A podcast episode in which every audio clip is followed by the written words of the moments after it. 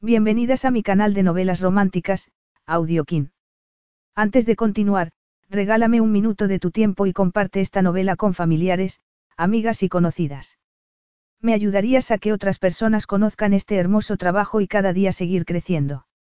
Estaré infinitamente agradecida por tu apoyo y deseando que una lluvia de bendiciones caigan sobre ti. Comencemos con la narración de la novela cuyo título es Esposo solo de nombre. Argumento. Todo el mundo decía que eran la pareja perfecta, pero era su acuerdo de boda demasiado bueno para ser verdad. Lo último que la ambiciosa arquitecta Adeline Cambridge deseaba en aquellos momentos era convertirse en una mujer casada. Sin embargo, tras una noche de pasión con el apuesto congresista Joe Breckenridge en la que se quedó embarazada inesperadamente, su familia insistió en que se unieran en matrimonio. Con los posibles escándalos que los amenazaban, aquel acuerdo secreto con Joe era la mejor salida para ambos. ¿Terminaría en lágrimas aquella unión entre dos poderosas familias o acaso habría encontrado Adeline un apasionado compañero de vida? Capítulo 1. Katie Tambour, mi mejor amiga y compañera de estudios en Cal estaba de pie sobre una silla de mi minúsculo comedor, deslizando un detector sobre la pared. No hay por qué colgarlo, le dije. Yo colgué el mío esta mañana, respondió. Soy una profesional. Mi flamante título de doctorado, muy lujosamente enmarcado, estaba a sus espaldas, sobre la pequeña mesa de la cocina. En aquellos momentos, me había convertido en doctora oficialmente. Adeline Emily Cambridge, doctora en arquitectura y planeamiento urbano. Tú no te vas a mudar, señalé. A Katia le habían ofrecido un puesto en Sacramento para dar clases de física y astronomía en el campus de Cal State. Solo era a tiempo parcial, pero sus padres vivían en la ciudad, con lo que tendría muy pocos gastos mientras engordaba su currículum. Tú también te vas a quedar más tiempo, replicó ella. Puede. En realidad, no tenía prisa alguna en marcharme de California. Me había pasado los últimos nueve años de mi vida disfrutando del sol y del templado clima del estado, de un relajado estilo de vida y de una sensación de libertad y de autosuficiencia. Aquí. exclamó Katie, encantada. Efectivamente, me sentía cómoda y feliz en mi pequeño apartamento. Estaba cerca del campus y del río y desde el balcón podía disfrutar de una fresca brisa en los cálidos días de verano. A aquellas alturas del mes de mayo, disfrutaba ya de un dorado bronceado por las horas que me pasaba leyendo, estudiando y escribiendo sentada allí, sobre mi hamaca favorita. Dame el martillo, dijo Katia mientras extendía la mano hacia atrás, totalmente a tientas. No debo hacer agujeros en las paredes sin que me den permiso. Es un agujero muy pequeño. Ya sabes que tuve que pagar una fianza para cubrir posibles daños. No se dará cuenta nadie de que hay uno más, repuso Katia inclinando la cabeza hacia la escultura de cristal que tenía a su izquierda. Era cierto que había necesitado hacer tres agujeros para aquella pieza y que eran mucho más grandes que el que Katia iba a utilizar para mi título. Está bien, dije con resignación mientras le entregaba el martillo. Adelante. Destroza mis paredes. Katie se echó a reír y me entregó el detector a cambio del martillo. Te va a encantar ver esto. Y deberías utilizar el título. Firmar como doctora Cambridge o algo así. Te aseguro que yo voy a firmarlo todo como doctora Tambour durante un tiempo. Si lo haces, la gente te pedirá consejo médico. Katie comenzó a golpear suavemente el clavo contra la pared. Les diré que se trata de un doctorado en física y empezaré a explicar a Planck a todas horas. Eso hará que me dejen de preguntar. Ni que lo digas. Tras haberse asegurado de que el clavo estaba firme, Katie se giró para tomar el título enmarcado. Tras colgarlo, se aseguró de que estaba recto. Entonces, se bajó de la silla y se colocó a mi lado. Perfecto. Yo no pude evitar preguntarme cuánto tiempo permanecería aquel marco colgado antes de que lo empaquetara en una caja de mudanzas. Ayer me hicieron una oferta de trabajo muy rara, dije. Llevaba un tiempo tratando de apartar aquella extraña carta de mi pensamiento, pero sabía que ignorarla no era la respuesta. ¿Rara en qué sentido? Sorprendente, desconcertante, no sé cómo describirla exactamente. Me dirigí hacia la encimera de la cocina y tomé la carta. Mientras se la entregaba a Katie, me fijé en el elegante membrete de tres colores de Wingward, Alaska. Katie se sentó en una silla junto a la puerta abierta del balcón, cerca de la copa de Merlot que había abandonado hacía 20 minutos, y comenzó a leer. Supe perfectamente el momento en el que comprendió lo que estaba leyendo. En serio. Yo no me he presentado al puesto. De hecho, ni siquiera sé cómo saben sobre mí. Publicaste tu tesis y la ceremonia de graduación fue retransmitida en directo por Internet. No se puede decir que seas una completa desconocida. Katia leyó la descripción del proyecto. Se trataba de diseñar y construir un complejo artístico y cultural para la educación en las bellas artes, además de un espacio para una galería y zona de recreo y restauración en la tercera ciudad más grande de Alaska. Me senté en el sofá y tomé mi copa de vino de la mesa que se interponía entre nosotros. Era mi trabajo soñado. De eso no tenía ninguna duda. Además, no podía engañarme. En circunstancias normales, no conseguiría nada parecido a aquello sin al menos diez años de experiencia. Además, había un detalle que me hacía aún más idónea para el puesto. Yo era originaria de Alaska. Pero, murmuró Katie mirándome con consternación, dijiste que... Que nunca, nunca volvería a casa. En ese caso, tendrás que esperar a recibir más ofertas de trabajo, repuso Katie rápidamente, mirando la pared. Ya tienes la decoración y todo lo demás. Podía esperar más ofertas. Debería hacerlo. Lo haría. O podrías reconsiderar lo de Tucson, añadió Katie. O lo de Reno, pero allí hay serpientes y toda clase de bichitos. Creo que no saldrías viva de allí. Bueno, en Alaska hay osos. ¿De verdad estás considerando lo de Alaska? Le preguntó Katie curiosidad. Katie se terminó su copa de vino y se levantó. Se volvió a llenar la copa y me indicó si quería más. Por favor. Tengo que contestarles en un sentido o en otro. Podría rechazar todas las ofertas y quedarme un mes más en California esperando que me surgiera algo mejor. El dinero no era problema, pero quería empezar a trabajar. Después de defender mi tesis y haber recibido oficialmente mi título, quería dar los primeros pasos en lo que iba a ser el resto de mi vida. El alcohol siempre me ayuda cuando tengo que tomar decisiones importantes, bromeó Katia mientras se me acercaba con la botella. Me ayuda a pensar y a poner los puntos sobre las IES. Le ofrecí la copa para que me la llenara. En ese caso, brindemos por los puntos sobre las IES. Salud, añadí, con la voz de Katy al unísono. Volvimos a tomar asiento. A los pocos instantes, comprendí que había eliminado todas mis posibilidades. Tomé un trago de vino para armarme de valor. Katy pareció intuir mi decisión. Me parece que te vas a Alaska. Mi padre, un profesional de éxito, está en Alaska. Mi tío, un profesional de éxito, está en Alaska, comenté mientras dejaba escapar un suspiro de desesperación ante los recuerdos de mi infancia en la mansión de los Cambridge. Todas las expectativas y las presiones familiares están en Alaska. Bueno, ¿a qué distancia está Wingward de anchoraje? No la suficiente. Pero no hay carretera, ¿verdad? Mis hermanos saben pilotar un avión. Usan los de la empresa. Tienes 27 años. No te pueden obligar a algo que no quieras hacer. Me incliné hacia la mesa y volví a tomar la carta. La releí. Katy habló antes de que yo terminara. Yo podría ser tu acompañante. ¿Acompañante por qué? ¿Acaso vamos a salir esta noche? Podría irme a Alaska contigo. Yo la miré sorprendida, segura de que estaba bromeando. Habló en serio, afirmó Katie. Las clases no empiezan hasta septiembre. Puedo preparar el curso desde cualquier sitio. Es que piensas protegerme de mi padre y de mi tío. O de los osos. No te olvides de los osos. No te ofendas, Katie. Me encantaría que me acompañaras a donde quiera que yo vaya. Eres la mejor amiga que he tenido nunca, pero no me serviría de nada. Esos dos son una fuerza de la naturaleza. ¿Acaso yo no lo soy? No creo que se te haya pasado por alto que soy doctora en astronomía. Ahora mismo tengo el título colgado en mi pared. Y por si no lo sabes, permíteme que te diga que el lugar en el que la naturaleza es más fuerte es en un agujero negro supermasivo. Yo los he estudiado y sé mucho más que la mayoría sobre el colapso gravitacional, el gas interestelar y los núcleos galácticos activos.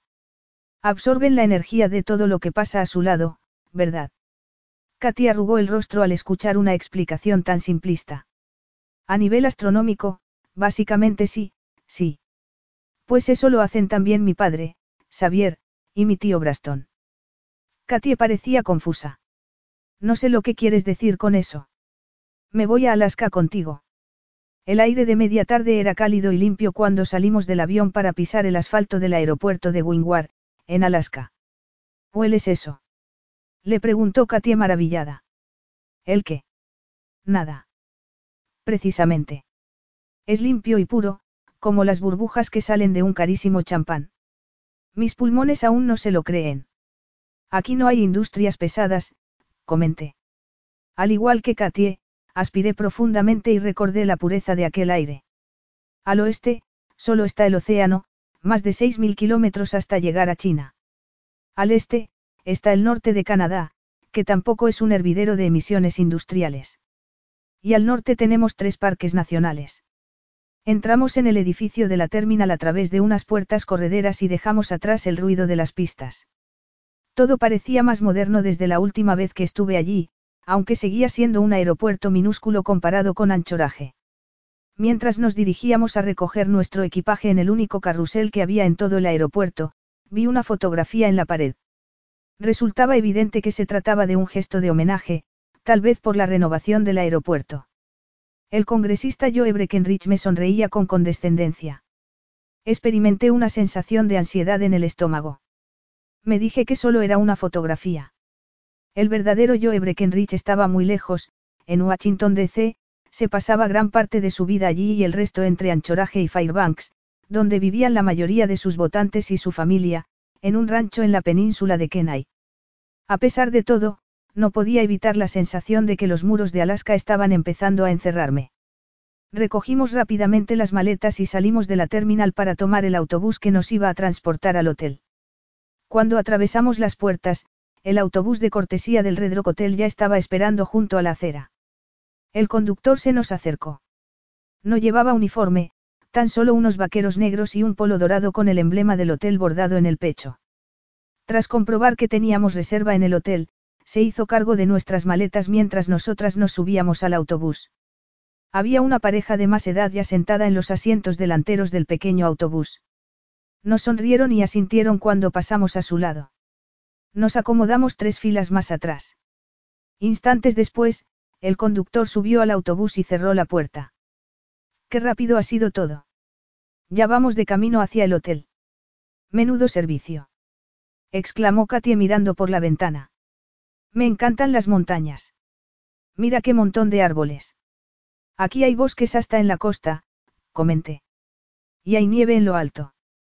Vi que la mujer que iba sentada delante de nosotras se daba la vuelta para mirarla. Probablemente le divertía la reacción de Katie. Es un glaciar, le expliqué. Las montañas alcanzan más de los 4.000 metros. La nieve ahí no se deshace nunca. Me siento como si estuviera en una aventura. Y yo como si estuviera viajando en el tiempo, comenté, mientras pensaba en la foto de Joe Breckenridge en el aeropuerto. Recordé la última vez que lo vi. Estaba con mi familia en Anchoraje. Sus ojos castaños me miraban con afecto, pero parecían estar tratando de leerme sin asustarme. A él no le interesaba averiguar si yo era inteligente o divertida o si compartíamos la misma moralidad y ética. Se estaba preguntando si yo era como mi padre o mi tío, si podía ser elegida para una causa común, siendo esta la del negocio familiar, Kodiak Communications, y la carrera política del propio Joe. Mi padre, que era amigo desde hacía mucho tiempo del padre de Joe, había apoyado la candidatura política de este desde el inicio. Habían hablado maravillas de él a todos sus contactos, asegurándose apoyos y empujándole hacia la victoria. Después de la elección, Joe se puso a unar esfuerzos con todos para encontrar dinero federal con el que financiar un cable submarino hacia el norte para abrir la infraestructura de la empresa al tráfico de datos de Europa. A continuación, se habían fijado en mí. Habían decidido que yo necesitaba una novia de Alaska de buena familia y los Cambridge un vínculo fuerte con un político en ascenso. Era un beneficio mutuo. Desgraciadamente, la novia, es decir yo, no se mostró dispuesta. Tu familia está al otro lado del Golfo de Alaska, me dijo Katie para tranquilizarme. Kodiak Communications tiene una instalación en Wingward. ¿Trabajan aquí tus hermanos? Casi nunca. Y las oficinas están fuera de la ciudad. Pues ya está. En realidad, creía que tenía muchas posibilidades de conseguir que mi presencia en Alaska fuera secreta. Si no lo hubiera creído así, ni siquiera habría considerado el trabajo. Iba a reunirme en persona con William O'Donnell, que era el director del colectivo de arte y cultura de la Cámara de Comercio, y con Nigel Long, de la oficina del gobernador, a primera hora de la mañana para ultimar todos los detalles. El autobús se detuvo por fin frente al hotel. Un botón se encargó de recoger nuestras maletas y de conducirnos al mostrador de recepción. Hola, soy Adeline. En la pantalla de televisión que había en el vestíbulo vi una imagen de Joe con vaqueros, una camisa de cuadros, botas y un Stetson. No me lo podía creer. Parecía que su imagen me perseguía. Señora. Me preguntó la recepcionista, que se llamaba Shannon. Cambridge, dijo Katia en mi nombre. Tienen una reserva para tres noches. La voz de Shannon parecía resonar en la distancia, muy muy lejos. Yo no podía dejar de observar a Joe Breckenridge en la pantalla de televisión. Se trataba de unas imágenes de archivo en las que Joe aparecía paseando con el gobernador Arland. En la pantalla, se informaba que el congresista Breckenridge iba a asistir a una reunión en el ayuntamiento de Wingward. ¿En serio? Musite.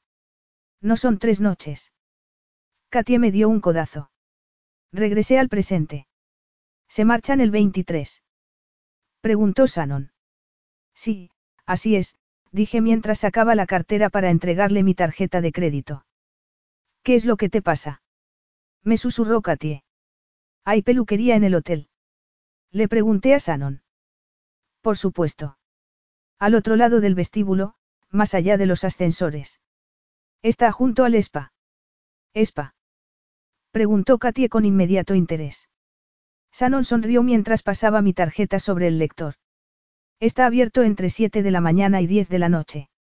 Se puede ir sin reserva, pero es mejor hacerla antes. El horario de la peluquería es de 9 a 6. ¿Es que te vas a acicalar para la entrevista? Me preguntó Katie. Me lo estoy pensando. Tiene una entrevista de trabajo. Quiso saber Shannon. Sí, respondió Katie. Para ella. Pues muy buena suerte, comentó Shannon mientras me devolvía mi tarjeta. Espero que terminen quedándose en Wingward mucho tiempo. Yo aún no estaba decidida. Me sentía muy emocionada por el proyecto, pero estaba empezando a sentir los riesgos. Lo último que necesitaba era encontrarme con Joe o que me reconociera alguien de Kodiak Communications. Pareces una persona totalmente diferente, me dijo Katia mientras me observaba desde el otro lado de la mesa del Stelead Restaurant, que formaba parte del Red Rock Hotel. Habíamos pedido unas ensaladas de salmón salvaje y cítricos, acompañadas de un delicioso chardonnay de California. En realidad, yo no estaba del todo convencida de que me gustara mi nuevo peinado, pero tampoco me desagradaba. Nunca me había teñido de rubia. Mi cabello siempre había tenido el mismo tono marrón cobrizo. Es muy arriesgado, añadió Katie mirándome con la cabeza ligeramente ladeada. Giré la cabeza para que me pudiera ver mejor y sentí que los mechones de la parte de atrás ya no me cubrían el cuello. Llevaba la raya al lado y el cabello me caía por la frente y se levantaba ligeramente en las puntas. Ya crecerá si cambio de opinión, dije, para tranquilizarme. Pues va a tardar un poco. ¿Y lo de las gafas? Has optado por una imagen intelectual para equilibrar lo del rubio. Quitarme las lentes de contacto era tan solo otra manera más de cambiar mi aspecto. Tú eres rubia, señalé. A veces creo que debería teñirme de castaño para que la gente me tomara más en serio. La gente te toma muy en serio. Kate era un genio. Todo el mundo en Cal State lo sabía y por eso le habían ofrecido un puesto de profesora tan solo unos minutos después de recibir su título de doctora. En Cal State sí, comentó ella riéndose. Por cierto, las gafas son muy monas. Era una montura de color rojo oscuro, moteadas y ligeramente redondeadas, con un pequeño adorno de cristal adornando la patilla. Me las ajusté en la nariz. Estaba convencida de que me costaría acostumbrarme a llevarlas todo el tiempo, dado que había utilizado siempre lentillas desde que era una adolescente. Es un disfraz bastante bueno, observó Katie. ¿Tú crees? Me ha resultado difícil reconocerte, dijo antes de tomar un sorbo del vino. Adeline. Una voz masculina, profunda, acababa de pronunciar mi nombre. Sentí que un profundo escalofrío me recorría la espalda. Sabía perfectamente de quién se trataba. Estás en Wingwar, dijo yo innecesariamente. Había dejado a los tres hombres con los que estaba para acercarse a nuestra mesa. Inmediatamente, lamenté haberme cortado el cabello. Hola, Joe. Estaba vestido con un traje, no con la indumentaria típica de un vaquero. Joe Breckenridge tenía un físico espléndido, con el que podría defender cualquier estilo. Miró a Katy antes de contestarme, educado y cortés como siempre, dado que existía la posibilidad de que mi amiga pudiera convertirse en votante. Doctora Katy Tambour, te presento al congresista Joe Breckenridge. Katy sonrió al escuchar que yo utilizaba su título. Asintió. Congresista.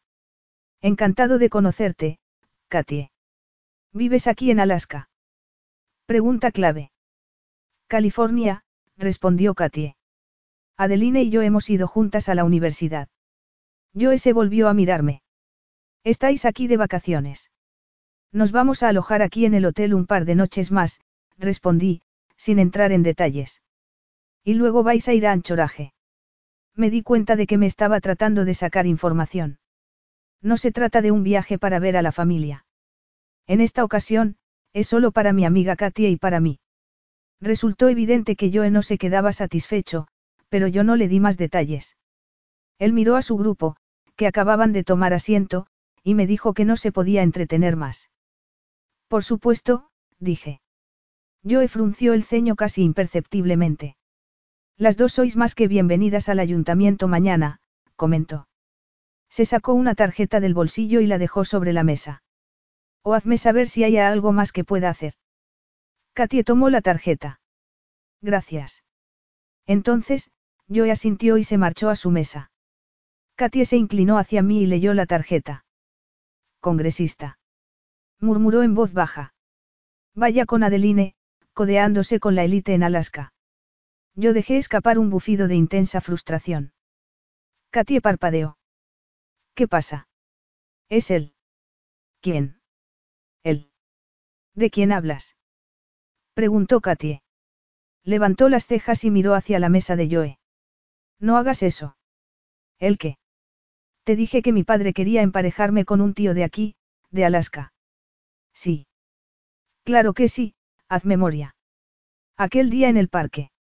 El café junto al río. Después de que tú rompieras con Andrew. Ah, sí. Bueno, Andrew era un inútil. Ya lo sé. Y estábamos hablando de los hombres. Pero tú dijiste, tu padre escogió un tío de Alaska, en concreto. Asentí. Katie volvió a mirar a Joe. No. Pero si ni siquiera está mirando hacia nosotras. Tu padre escogió un congresista. Hice un gesto de desesperación, enojada con el destino por haber llevado a Joe a Wingwar y a aquel restaurante precisamente aquella noche. Vaya, pues sí que apunta alto tu padre. Depende de cómo lo mires. ¿Y cómo debería mirarlo? Es un político, contesté. Yo tenía una opinión muy firme sobre la moralidad y las motivaciones de algunos políticos y yo nunca me había dado motivo alguno para hacerme pensar que él pudiera ser diferente. Es alto, guapo y con éxito, replicó Katie. Y parecía bastante agradable. ¿De qué lado estás? Del tuyo. Siempre del tuyo. Me estaba preguntando qué es lo que no te gusta de él. ¿Qué te parece que está dispuesto a acceder a casarse con la hija de Xavier Cambridge? Estás exagerando. No. No estamos en el siglo XVIII. Ni siquiera se esconden. ¿Qué es lo que hace para que pienses así? De acuerdo, yo es un poco más sutil, pero siempre me está sonriendo, se muestra simpático y trata de conseguir que nos pongamos a hablar los dos solos, así como íntimamente. Y me hace reír. Tiene esos ojos, oscuros como el café y sé que está tratando de leerme los pensamientos con ellos. Quiere saber lo que estoy pensando para deducir cómo derribar mis defensas y conseguir algo de mí como, como que le conceda una cita. Tal vez sea que simplemente le gustas. Ja. Pero si apenas me conoce. Lo que tú digas, comentó Katie. Su escepticismo había quedado claro como el día. Te aseguro que no me lo estoy imaginando. Joe Breckenridge está en los inicios de su carrera política. Tiene más oportunidad de éxito con una esposa nacida en Alaska y que, además, tenga profundas raíces familiares. Los Cambridge, por otro lado, quieren tener un político de influencia en la familia, tanto por el poder que eso pueda proporcionar como para asegurarse una legislación blanda que facilite la expansión de la industria de la tecnología y las telecomunicaciones. Veo que lo tienes todo claro. Son ellos los que lo tienen todo claro. Yo me he estado escondiendo en California. El camarero llegó entonces con nuestras ensaladas. Tras ponerles un poco de pimienta, se marchó. Katie se mostró desolada. Yo miré su ensalada. ¿Le pasa algo a tu ensalada? La mía está bien. Katie tomó el tenedor. Me fastidia que solo por eso no vayas a aceptar el trabajo. Llevaba pensando en eso algunos días. En realidad, sí que quería aquel trabajo. De hecho, lo deseaba lo suficiente como para encontrar una razón para quedarme. Yo solo va a estar aquí un par de días. En ese caso, no tienes problema, comentó Katia más animada. Además, cree que solo estoy aquí de vacaciones. Ya me he dado cuenta de lo que le has dicho. Brillante mentira. No he mentido. Pues lo has engañado muy suavemente. Sí, bueno, no hay leyes que prohíban engañar suavemente a la gente. Me coloqué la servilleta sobre el regazo y me preparé a disfrutar de mi deliciosa ensalada. Nos está mirando. Pinché un trozo de aguacate. Que mire todo lo que quiera. Nosotras no lo vamos a mirar a él. Capítulo 2. Me reuní con Nigel Long y William O'Donnell en la Cámara de Comercio de Wingward. El despacho de William estaba en lo que había sido un antiguo dormitorio de una casa histórica del centro de la ciudad. Cuanto más lo escuchaba, más emocionada estaba con el proyecto. Me explicó que necesitaban a alguien que comprendiera la cultura de Alaska. Mi antecesor en el proyecto era de Chicago y los resultados habían sido desastrosos. Por ello, en aquellos momentos, tenían que asegurarse la financiación, preparar los planos y también implicar a la comunidad para obtener apoyo público. Mientras que William se ocupaba del lado empresarial del proyecto, Nigel parecía estar más interesado en mí personalmente, sobre todo en los años que había pasado en California. Lo más extraño era que también quería saber mis planes de futuro. Resultaba difícil saber de qué iba. Se comportaba de un modo relajado, tranquilo, pero yo no podía dejar de pensar que parecía escoger muy cuidadosamente sus palabras. Después de la reunión, fuimos al lugar donde se iba a llevar el proyecto. Mi emoción se acrecentó al ver las montañas y el mar tan cerca unos de otros, pero mantuve controlado mi entusiasmo. No habíamos finalizado los detalles del contrato y no quería perjudicar mis posibilidades de negociación dejando que los dos supieran que me moría de ganas por hacer el proyecto. ¿Asistirás a la reunión que habrá esta noche en el ayuntamiento? Me preguntó William. Debí de parecer muy sorprendida por la sugerencia porque frunció el ceño. Claro, por supuesto, respondí rápidamente. Vi los carteles cuando aterrizamos. Yo estoy en el panel. Probablemente no diré mucho dado que el congresista está aquí también. El gobernador está ocupado en Juneau, dijo Nigel. Pero yo estaré allí para monitorearlo todo e informar. Te puedo presentar a Joe Breckenridge, me sugirió William. No, dije rápidamente. Demasiado rápidamente. Lo último que quería era que Joe supiera que existía la posibilidad de que yo me quedara en Wingward. ¿Prematuro? Preguntó William. Sí, dije. Mostrarme de acuerdo con lo que él había dado por sentado era la salida más fácil.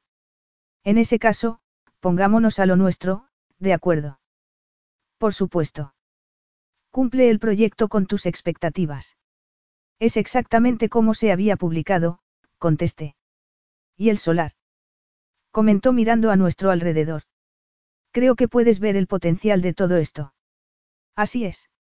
Y sabes todo lo que hay que saber sobre la vida en Alaska. En ese sentido, no tengo que contarte nada. No, no es necesario, contesté. Si había alguien que comprendía los desafíos y las ventajas de la vida en la remota Alaska, esa era yo. ¿Hay alguna pregunta por tu parte? Por lo que a mí se refería, tan solo quedaban los últimos flecos. Puedo dar por sentado que el sueldo estará al nivel de mis estudios. William sonrió y me comunicó una cifra muy atractiva. Además de beneficios, por supuesto. Una compensación por vivir en el norte y alojamiento. Alojamiento. Dije. Me sorprendí, pero traté de no aparentarlo. Sí. La cámara posee una casa histórica totalmente amueblada en Rampart Street y te la cederemos a ti. Fue construida entre 1920 y 1930, pero se ha renovado varias veces desde entonces. Fue la antigua residencia de Paul Pettigrew, capitán de barco y uno de los fundadores de Wingward. Ahora, ¿qué me dices? ¿Vas a aceptar el puesto? Miré una vez más hacia el solar pensando mil maneras en las que se podría aprovechar su topografía. Además, una casa histórica en la que vivir era la guinda del pastel. Sonreí y le ofrecí la mano. Sí. Aceptó el trabajo. William sonrió y nos dimos la mano. Excelente noticia. Excelente. Nigel se mostró más lento a la hora de felicitarme. Sonrió también, pero había algo más. Una vez más, no pude comprender el porqué de su actitud.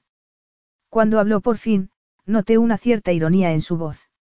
Bienvenida a bordo, Adeline. El despacho del gobernador está deseando trabajar contigo. Gracias, dije. Escruté su expresión mientras me daba la mano, pero no encontré más pistas. Entonces, lo anunciamos esta noche. Preguntó William.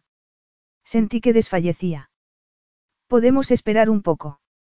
Sugerí sin poder encontrar una razón. Necesito hablar con mis amigos y con mi familia primero. Lo comprendo. No hay problema. En cuanto tenga todo organizado, te lo haré saber. Sería exactamente en el mismo momento en el que Joe Breckenridge se montara en un avión para marcharse de la ciudad. Yo estaba sentado en el centro de una mesa que estaba sobre el pequeño escenario que se había instalado en la sala de juntas principal del ayuntamiento de Wingward. Los tres panelistas tenían micrófonos, notas y vasos de agua delante de ellos. A la derecha, había un estrado, junto al que esperaba el maestro de ceremonias. Yo estaba flanqueado por William a la izquierda y una mujer de unos 40 años a la derecha. Katia y yo entramos sigilosamente por la puerta principal y nos sentamos en una de las últimas filas. La sala estaba medio llena ya, pero la gente entraba constantemente mientras se acercaba la hora de comienzo del acto. Yo no tenía intención alguna de hacer preguntas. Solo quería calibrar la opinión del público sobre los planes que había para la ciudad. La reunión iba a cubrir tres puntos, el complejo de artes y cultura, las mejoras que se debían realizar en un parque nacional cercano y el potencial de una carretera que uniera Wingward con Skagway para proporcionar acceso a la pequeña ciudad del Mango de Alaska a la parte del estado que quedaba en el continente. Katie se inclinó para susurrarme al oído. ¿Te ha visto? Dirigí inmediatamente la mirada a Joe y, tal como había supuesto, él me estaba mirando. Me sonrió. Yo le devolví la sonrisa. Comprendí que había sido una utopía pensar que iba a lograr pasar desapercibida. Te está mirando como si fueras un delicioso helado, me dijo Katie. Qué asco. Para ser alguien que no ha tenido una cita desde hace seis meses, eres un poco picajosa. No hace, repliqué. Entonces, hice la cuenta de cabeza. Son, cinco. Vale, cinco y medio. Es muy guapo. Ciertamente, yo era muy guapo. No había ninguna duda al respecto. La mayoría de las mujeres lo pensarían así. Era algo, estaba en forma y resultaba lo suficientemente rudo como para tener una belleza clásica. Evidentemente, era un hombre inteligente, podría ser que demasiado según había pensado yo en algunas ocasiones. Había escuchado conversaciones entre mi familia y él y había visto cómo los ojos se le iluminaban y esbozaba una sonrisa de humor irreverente que otros no parecían captar. Creo que yo le dejaría que me lamiera, comentó Katie. ¡Qué asco! Calla, repuso ella riendo. Viene hacia nosotros. No creo que. Así era. Joe se había levantado de su asiento y había bajado del pequeño escenario para dirigirse hacia donde nosotras estábamos sentadas. Tal vez ha visto a otra persona, repliqué. Miré hacia atrás, esperando, pero él se detuvo junto a nosotras. Katia estaba en el asiento del pasillo, pero la ignoró. Qué curioso, dijo mirándome. ¿Te interesa esta reunión? Sí, la carretera, mentí para evitar que siguiera preguntando. Me interesa la extensión de la carretera. Por Kodiak. En realidad, no me importaba mucho que Kodiak Communications tuviera acceso por carretera con Wingward. Les había ido perfectamente bien con el transporte por avión o por barco hasta aquel momento, pero me dejé llevar. ¿Van a construir la carretera? Pregunté. Es posible. Sigue habiendo algunos problemas con el inclinado terreno que hay en algunas secciones de la costa. Asentí. En ese momento, vi la mirada de preocupación que le dedicaba el maestro de ceremonias desde el escenario y llamé su atención. Creo que te están esperando. Joe se volvió para mirar. ¿Qué vas a hacer después de la reunión? Yo, dudé. No se me ocurría ninguna mentira. Llevarme a ver las vistas, dijo Katie. Menuda compañera me había llevado a Alaska. Joe la miró y apretó un poco la mandíbula. Deberíamos hablar, Adeline. ¿Sobre qué? Ya sabes sobre qué. Joe. Buenas tardes, señoras y caballeros, dijo el maestro de ceremonias. Ahora sí que te necesitan ahí arriba, comentó Katie. Joe me dedicó una mirada con la que parecía decirme que nuestra conversación no se había acabado, pero se marchó con paso rápido hacia el escenario. Vaya, susurró Katie. ¿Qué hombre más intenso? ¿De qué crees que quiere hablar? Probablemente de los nombres que les vamos a poner a nuestros nietos. Katie soltó una carcajada. El maestro de ceremonias presentó a los panelistas. ¿Habéis hablado alguna vez de ello? Me preguntó Katie mientras aplaudíamos. ¿Te refieres a lo de decirle si sabe que mi padre quiere que me case con él? No. El maestro de ceremonias comenzó a hablar del Parque Nacional. Deberías decirle que no estás interesada. Lo sabe. Dios santo, cuántas indirectas tiene que echarle una mujer. En serio. Vaya, es que algunos hombres no son demasiado perspicaces en lo que se refiere a las indirectas. Yo es y lo es. Deberías pasar página. ¿Pasar qué página? Decírselo abiertamente. Decirle que nunca vais a ser pareja y que se encuentre otra perfecta novia alasqueña con la que casarse. No pude evitar sonreír. Yo se quedaría sin palabras si yo le hablara de una manera tan directa. Estás sonriendo. Me hace gracia la imagen. Y él te está devolviendo la sonrisa. Lo miré y vi que era cierto. Inmediatamente, me dejé llevar por la expresión de su rostro. No debería reaccionar así. Tal vez yo era muy sexy, pero yo no me iba a dejar llevar. Rápidamente borré la sonrisa y su rostro se quedó perplejo. Me di cuenta de que estábamos teniendo una conversación a través de aquel salón abarrotado. Podría funcionar. Se lo tomaría como un desafío. ¿Acaso se te ocurre algo mejor?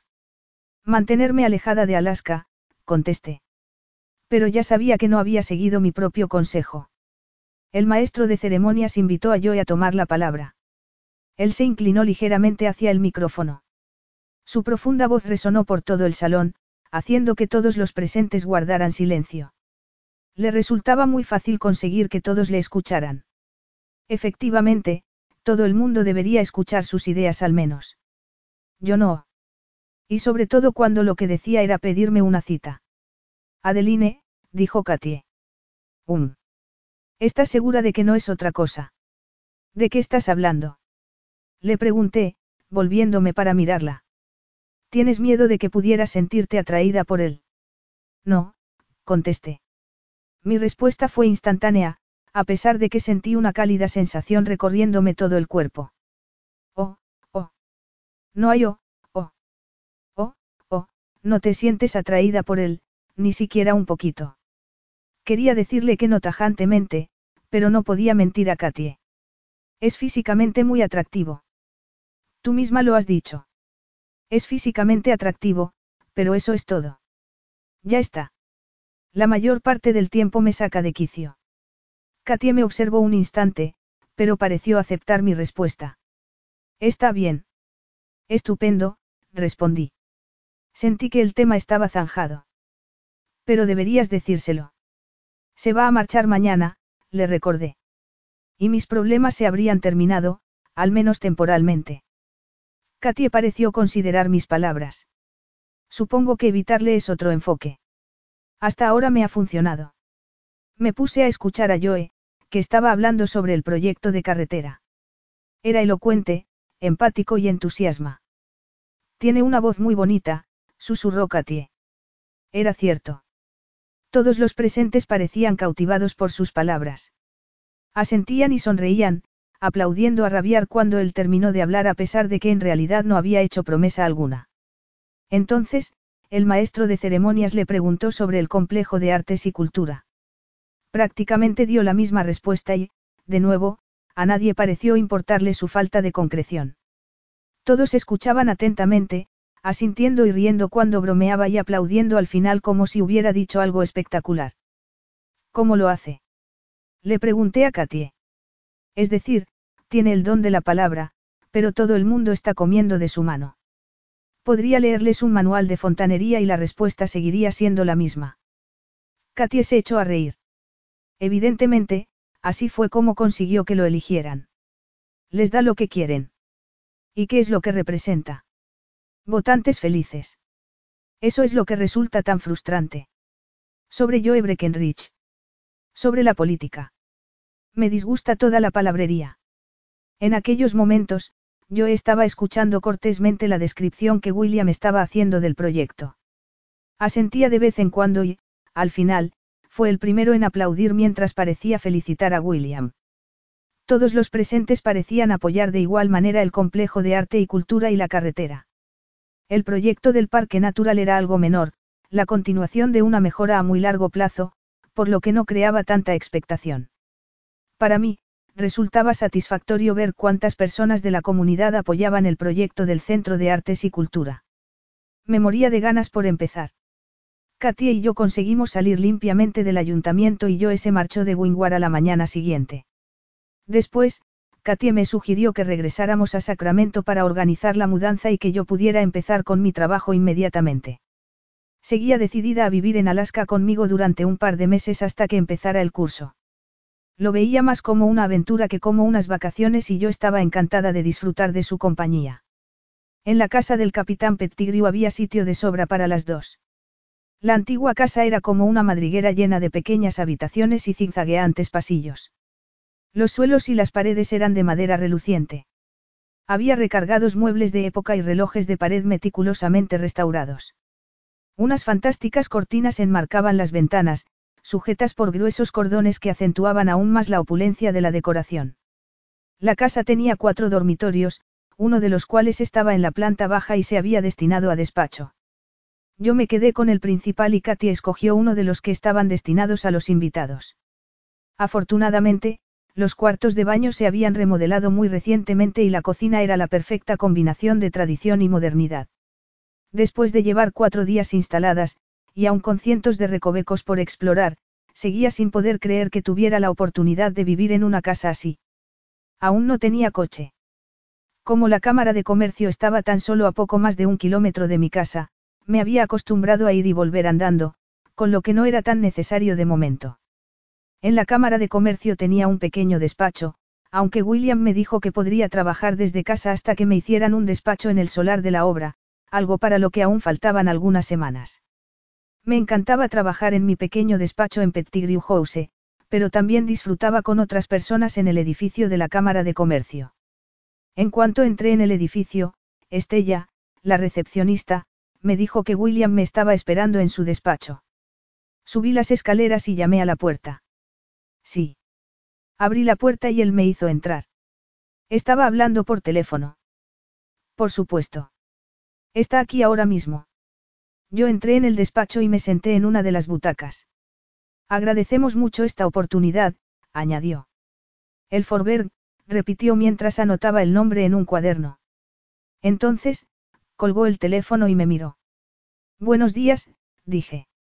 Buenos días, respondió. Entonces, se puso de pie y se colocó detrás de su sillón para colocar las manos sobre el respaldo. Era del despacho del congresista Breckenridge. Yo me quedé totalmente inmóvil. En estado de alerta. El congresista quiere hablar con nosotros sobre opciones de fondos adicionales para el proyecto. Muy bien, respondí. Por supuesto, más fondos era siempre algo positivo. Contigo. Eso era lo negativo. ¿Por qué conmigo? Un momento, ¿cómo sabe que yo formo parte de este proyecto? No lo sé. ¿Y por qué no lo iba a saber? No lo anunciamos en la reunión. Y luego él se marchó. Bueno, Del planeta no se ha marchado. Ya se ha mencionado en algunos sitios web y en la prensa. Comprendí que mi reacción no había sido la apropiada. Claro. No hay problema. Los tres. Pregunté. Di por sentado que William estaría presente. No, solo vosotros dos. Tardé un segundo en comprender las palabras de William. Tú conoces mejor el proyecto que yo. Está interesado en conocer a nuestro equipo. Tú eres el jefe del equipo. Pero a mí ya me conoce, dijo William. Estuve a punto de decirle que el congresista también me conocía a mí, a punto. Antes de que saque la cara por nosotros, quiere asegurarse de que podemos ejecutar el proyecto. Claro que podemos, afirmé. Me sentía enojada con Joe por haber pensado que yo no podía dirigir un proyecto de construcción comercial. ¿Qué se pensaba? Que yo había estado aprendiendo todos durante tanto tiempo. Tanto mi máster como mis estudios de doctorado habían incluido prácticas y becas. Sabía muy bien lo que estaba haciendo. Es una gran oportunidad, Adeline. Aún no estamos financiados al 100% y necesitamos ese compromiso por parte de la Administración Federal. Traté de contener mis sentimientos. Yo era una profesional y aquello formaba parte de mi trabajo. Por supuesto. Lo entiendo perfectamente. Concretó su secretaria una hora para la llamada. No hay necesidad. Dejé escapar un suspiro de alivio. Si aún no se había concretado la llamada, podrían surgir otras prioridades y existía la posibilidad de que dicha llamada no tuviera lugar. ¿Viene a Alaska? No. William se quedó atónito con mi reacción. ¿Qué quieres decir con no? Pues que, me sorprende. Pero si acaba de marcharse de aquí. Pensaba que había regresado a Washington. Eso fue lo que dijeron. Bueno, supongo que su agenda habrá cambiado, dijo William. Despegó un post-it de su escritorio y me lo entregó. En el Forberg Club a las cinco y media. Hoy. Hoy. Habrá reservado una sala de reuniones, así que solo tienes que preguntar en la recepción. ¿Has estado allí antes? No. De verdad. Kodiak Communications es miembro. Yo no trabajo para Kodiak. De acuerdo. Está en PL Road. Hay un ascensor privado desde el vestíbulo hasta el tercer piso. Me puse de pie. Lo encontraré. Mientras me dirigía a mi despacho, no podía dejar de pensar en lo ocurrido. Al llegar, dejé el teléfono sobre el escritorio y me senté. Juego y partido. Muy bien jugado, congresista, susurré. Cerré los ojos un instante y sacudí la cabeza. Entonces, me cuadré de hombros y arranqué el ordenador. Era una reunión profesional, no personal. Tendría disponibles todos los datos, cifras y datos antes de llegar al Forberg Club. Yo quería hablar de cultura y arte. Perfecto. Hablaríamos de arte y de cultura y de absolutamente nada más. El Forberg Club era lo más cercano que había en Wingwar a un establecimiento de cinco estrellas. Dado que la mayoría de las prendas que había metido en mi maleta eran informales, traté de sacarle el máximo partido al único vestido que tenía. Era negro, básico, con el cuerpo ceñido y una falda de vuelo que me llegaba a la mitad del muslo. Lo complementé con una rebeca corta de color granate para darle a mi atuendo una nota de color. Me había llevado también un par de botines negros de tacón que quedaban pasables. Por último, añadí un collar de estrellas de mar realizado en platino que relucía con las pequeñas circonitas que lo tachonaban y un par de pendientes de diamantes que mi hermano Mason me había regalado el día que cumplí 21 años. Dado que mi disfraz no había servido de nada, me puse las lentillas y me alisé el cabello. Lo dejé caer sobre la frente y sobre la mejilla derecha. Me estaba costando un poco acostumbrarme al color y al corte, pero decidí que, al menos, era fresco y divertido. Había esperado que me acompañaran a una de las salas de reuniones que había en el Forberg, pero la recepcionista me llevó hasta el comedor. Yo estaba sentado en una esquina. Iba vestido con una camisa blanca, una corbata plateada y un traje con un corte impecable. Adeline, dijo sonriendo, mientras apartaba la silla para que me pudiera sentar. La recepcionista sonrió y nos dejó a solas. Esto no es una cita, le repliqué con desaprobación. Lo sé. Es una reunión. Estamos en un restaurante. Es un club en el que se hacen negocios, afirmó. Yo profundicé el ceño que tenía fruncido. Me muero de hambre. En Anchoraje tuve muy poco tiempo para cambiar de avión. No te sirvieron comida en primera clase. En algún lugar sobre Montana, pero de eso hace ya muchas horas. Siéntate. Dudé un instante, aunque no podía dejar de preguntarme por qué me estaba mostrando tan obstinada. Probablemente, era mejor que nos estuviéramos reuniendo en un lugar público. Ya sabes que tengo que pedirte dinero. No tenemos que hablar de eso ahora mismo. Siéntate y relájate. Eso es mucho pedir, observé. Pero me senté. No te arrepentirás, comentó mientras regresaba a su asiento. Aquí sirven una carne y un marisco deliciosos. Lo que te apetezca.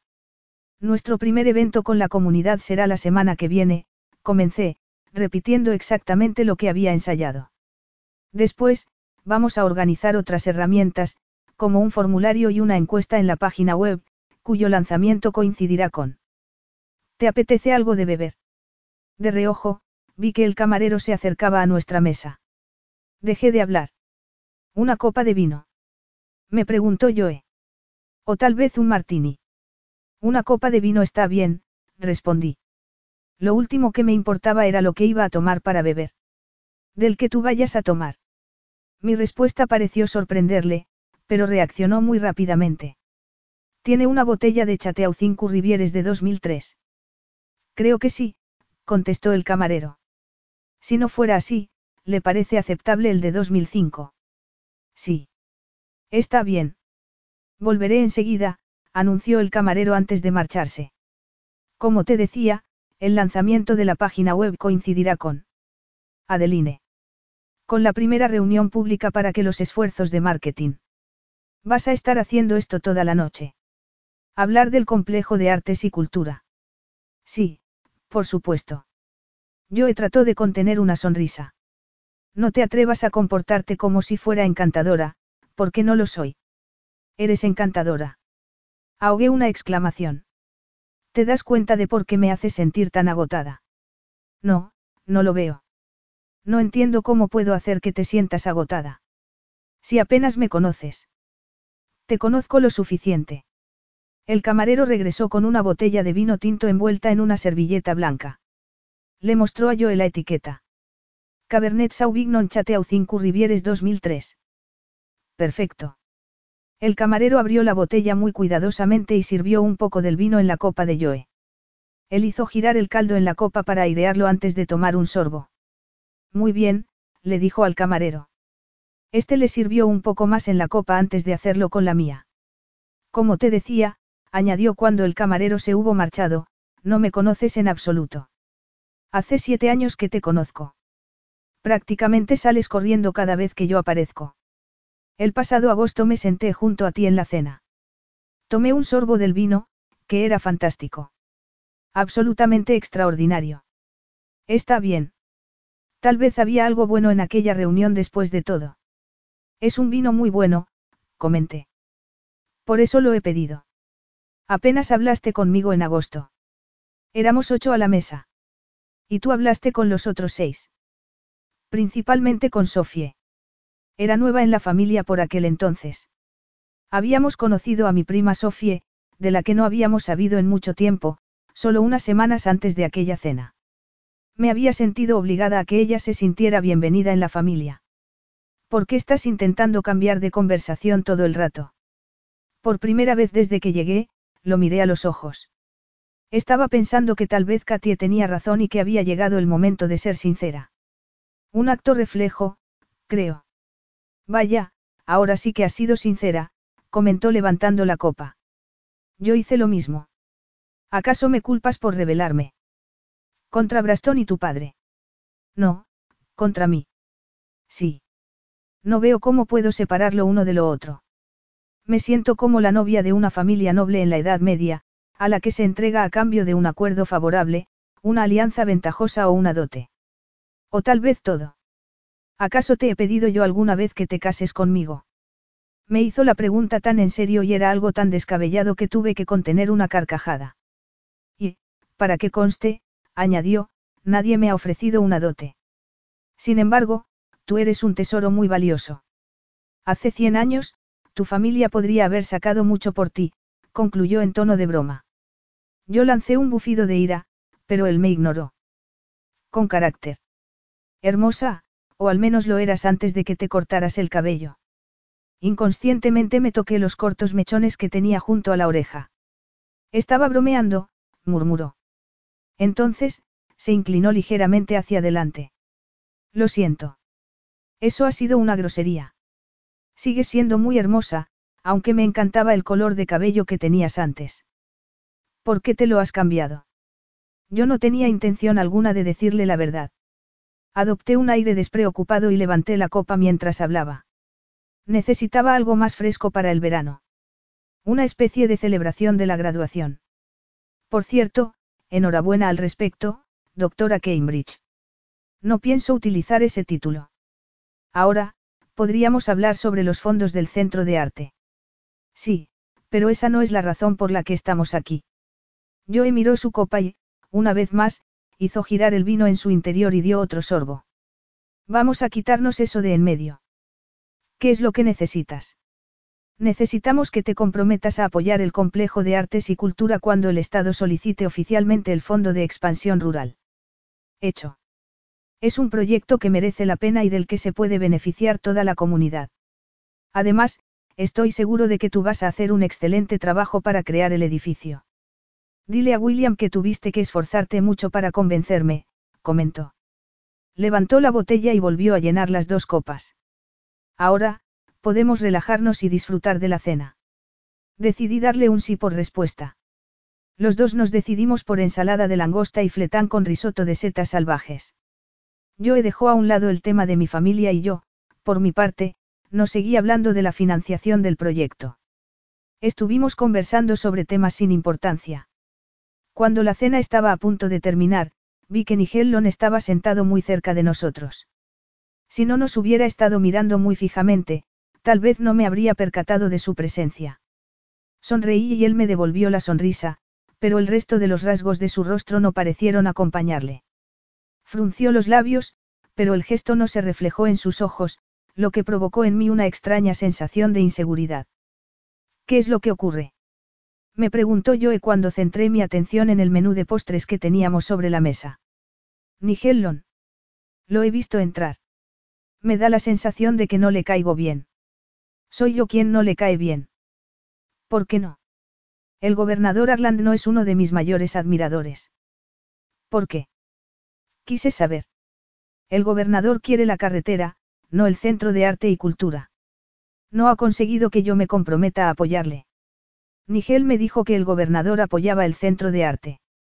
Ya me imagino, comentó Joe. Qué ladino. En realidad, no he conseguido que me caiga bien. Siempre se ha mostrado muy cortés conmigo, pero es el tipo de hombre que interactúa solo con el poder, el dinero y los títulos. Como yo provenía de una familia de posibles, sabía perfectamente a lo que Joe se refería.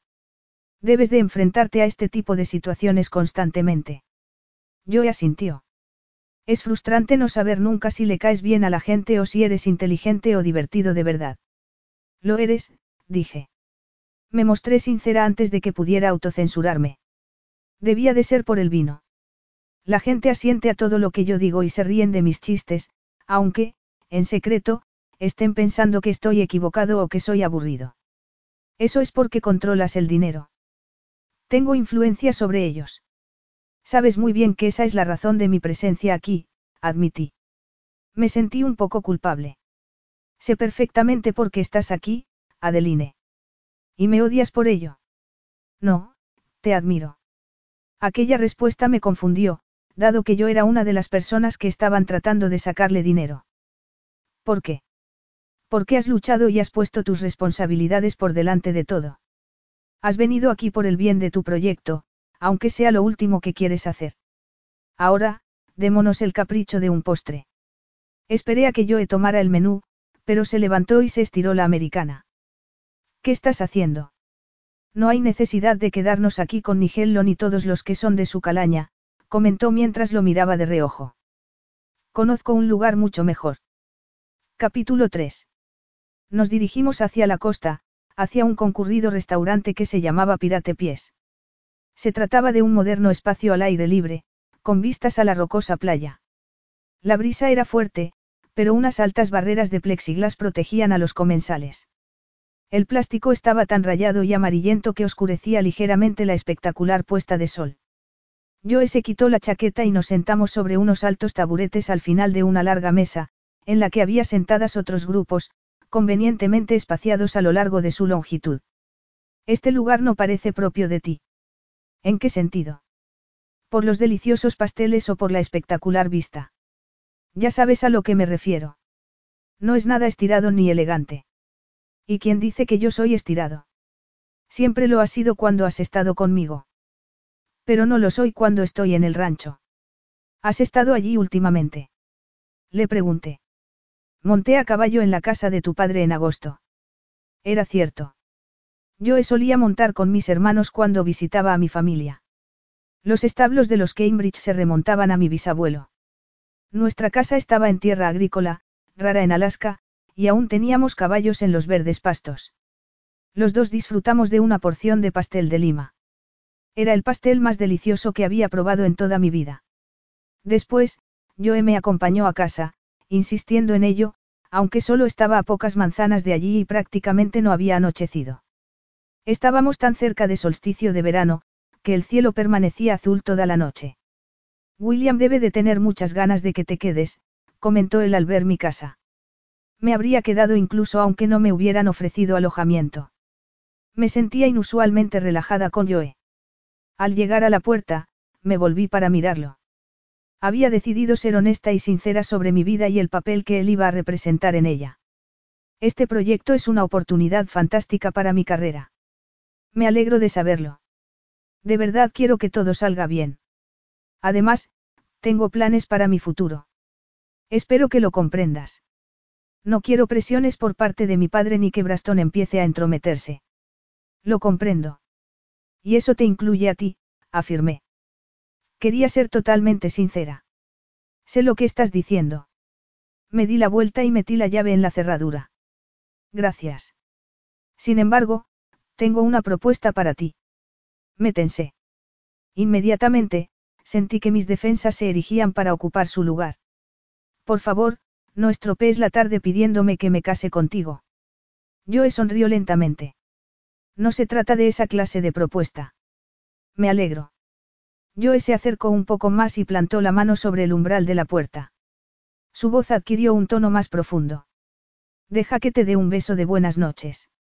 Yo negué con la cabeza inmediatamente. Escúchame, me dijo. Tú insistes en que no hay nada entre nosotros, en que no hay esperanza alguna de una relación. ¿Por qué no la hay? En ese caso, demuéstralo. Deja que te dé un beso de buenas noches y demuéstralo de una vez por todas. No iba a caer en la trampa. No podía ser tan sencillo. Me prometes que te vas a olvidar de este tema. Nunca he hecho nada al respecto. Eso era cierto. Lo admití. Has sido muy, paciente. Y eso es malo. Siempre has estado. Esperando, susurró él. Dobló ligeramente el codo y se acercó un poco más. Estoy esperando que me des una oportunidad. No hay oportunidad alguna, Joe. Mi familia no puede obligarnos a ser pareja. La vida no funciona así. De acuerdo, pero, volvamos a mi propuesta. Está bien, lo haré, pero solo si me prometes que dejas de revolotear alrededor de mi vida. ¿De verdad? Preguntó Joe. Parecía muy contento. ¿Ya lo has oído? Sí. Entonces, en ese caso, dije. Respiré profundamente y levanté la barbilla. Entonces, fruncí los labios. Parece que vas al cadalso. Yo estuvo a punto de hacerme sonreír con aquel comentario. En cierto modo, me sentía como una condenada. Al menos, me has concedido una última cena, comenté. Yo levantó la mano y me enmarcó la mejilla. Y postre, susurró. Inclinó la cabeza y fue acercándose poco a poco. Yo me preparé. Adeline. ¿Qué? Yo tardó un segundo en responder. No importa. Con la mano que le quedaba libre, me rodeó la cintura mientras con los dedos de la otra mano me acariciaba el cabello. Entonces, me colocó la mano en la nuca y me rozó los labios con los suyos. El contacto fue ligero, pero eléctrico. Pequeñas descargas de energía que me enviaban una oleada de calidez por todo el cuerpo y me obligaban a quedarme totalmente inmóvil. Volvió a besarme, más firmemente en aquella ocasión. Sus labios engulleron los míos con una ternura tan sorprendente que no pude contenerme. Le devolví el beso. Sentí como si no pudiera confiar en mí misma. Su brazo me apretaba la espalda, moldeándome contra su cuerpo, haciendo que sintiera el calor que emanaba de su cuerpo desde los hombros hasta las rodillas. Yo he profundizó el beso y yo me abrí él. Sentí que una oleada de sentimientos me envolvía. Le rodeé el cuello con los brazos y me aferré a él. Eché la cabeza hacia atrás, aceptando beso tras beso. Noté vagamente que él abría la puerta y la cerraba de una patada. Entonces, me hizo avanzar de espaldas por el vestíbulo hasta hacerme entrar en el salón. Yo era plenamente consciente del modo en el que él me acariciaba las nalgas, los muslos y llegaba hasta el bajo de mi vestido negro. Traté de tomar aire, llenándome los pulmones para darme más energía y poder besarle con más fruición, para explorar los contornos de sus hombros y apartar la frustrante barrera de la americana, sin importarme que cayera al suelo.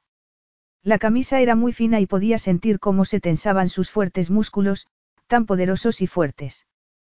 Tan sexy.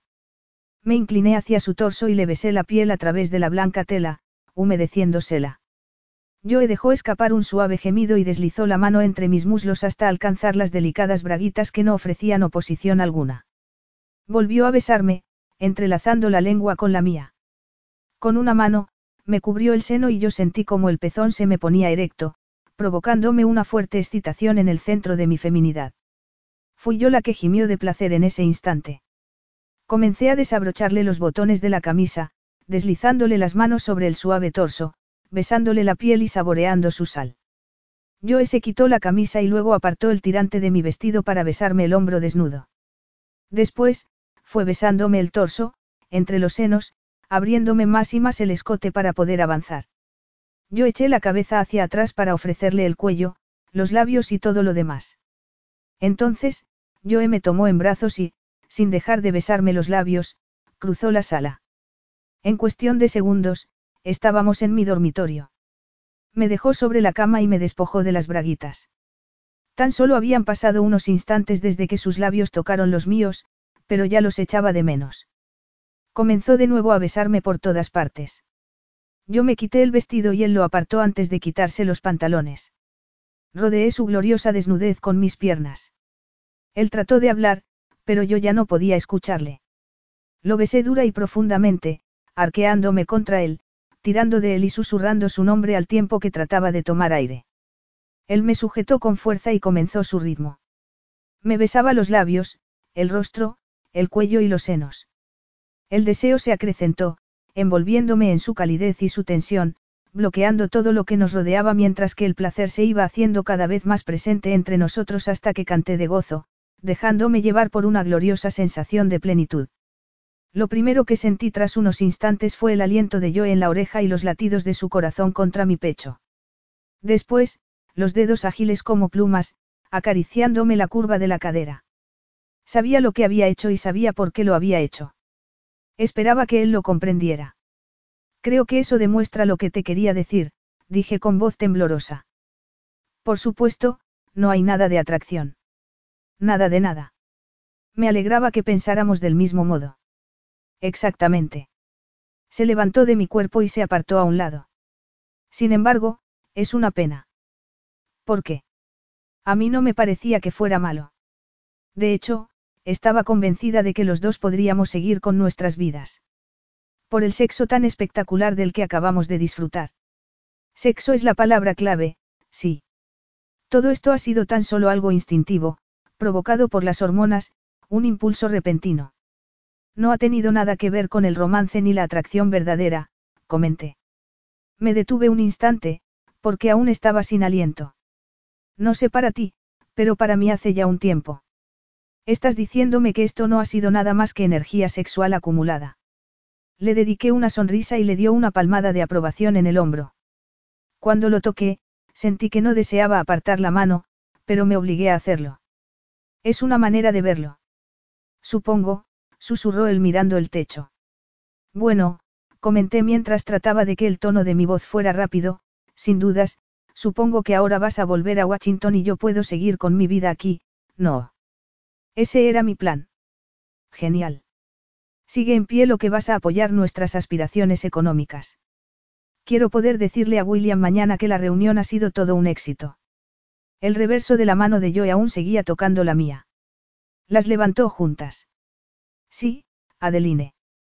Yo miré nuestras manos unidas y, por un momento, me maravillé de sus diferencias. La de él era grande, curtida, los dedos largos y la piel más gruesa y ligeramente callosa. ¿Podemos guardar silencio sobre esto? Pregunté. Me refiero a mi familia. No le diré nada a tu familia, respondió. Parecía algo molesto. Gracias, Joe. Inesperadamente, me besó la mano. De nada, Adeline. No es así como esperaba que terminara nuestra reunión.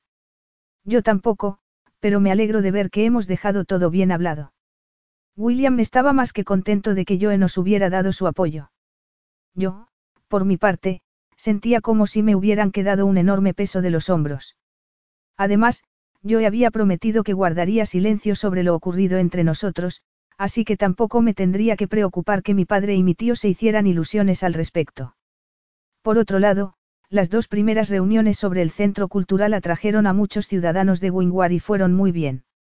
Con el apoyo de Joe para conseguir la financiación, se empezaron a construir las oficinas en el solar de la obra para que así pudiéramos solicitar el resto de la financiación.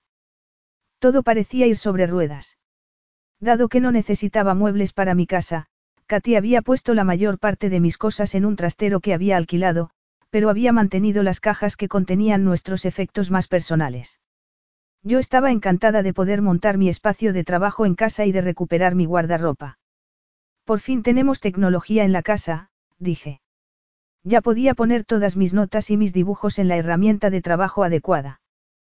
Pues esto hay que celebrarlo. Era viernes por la tarde. Un par de horas más tarde, habría terminado oficialmente de trabajar hasta la siguiente reunión pública, que tendría lugar el domingo por la tarde. Necesitamos un pastel, dijo Katie. Llevo tiempo deseando poner a prueba ese magnífico horno. Además, ahora que tenemos todas nuestras cosas, parece más nuestra casa. ¿Quieres hacer un pastel? Sí, es muy divertido, respondió Katie. Tienes unos plátanos muy maduros en la cocina.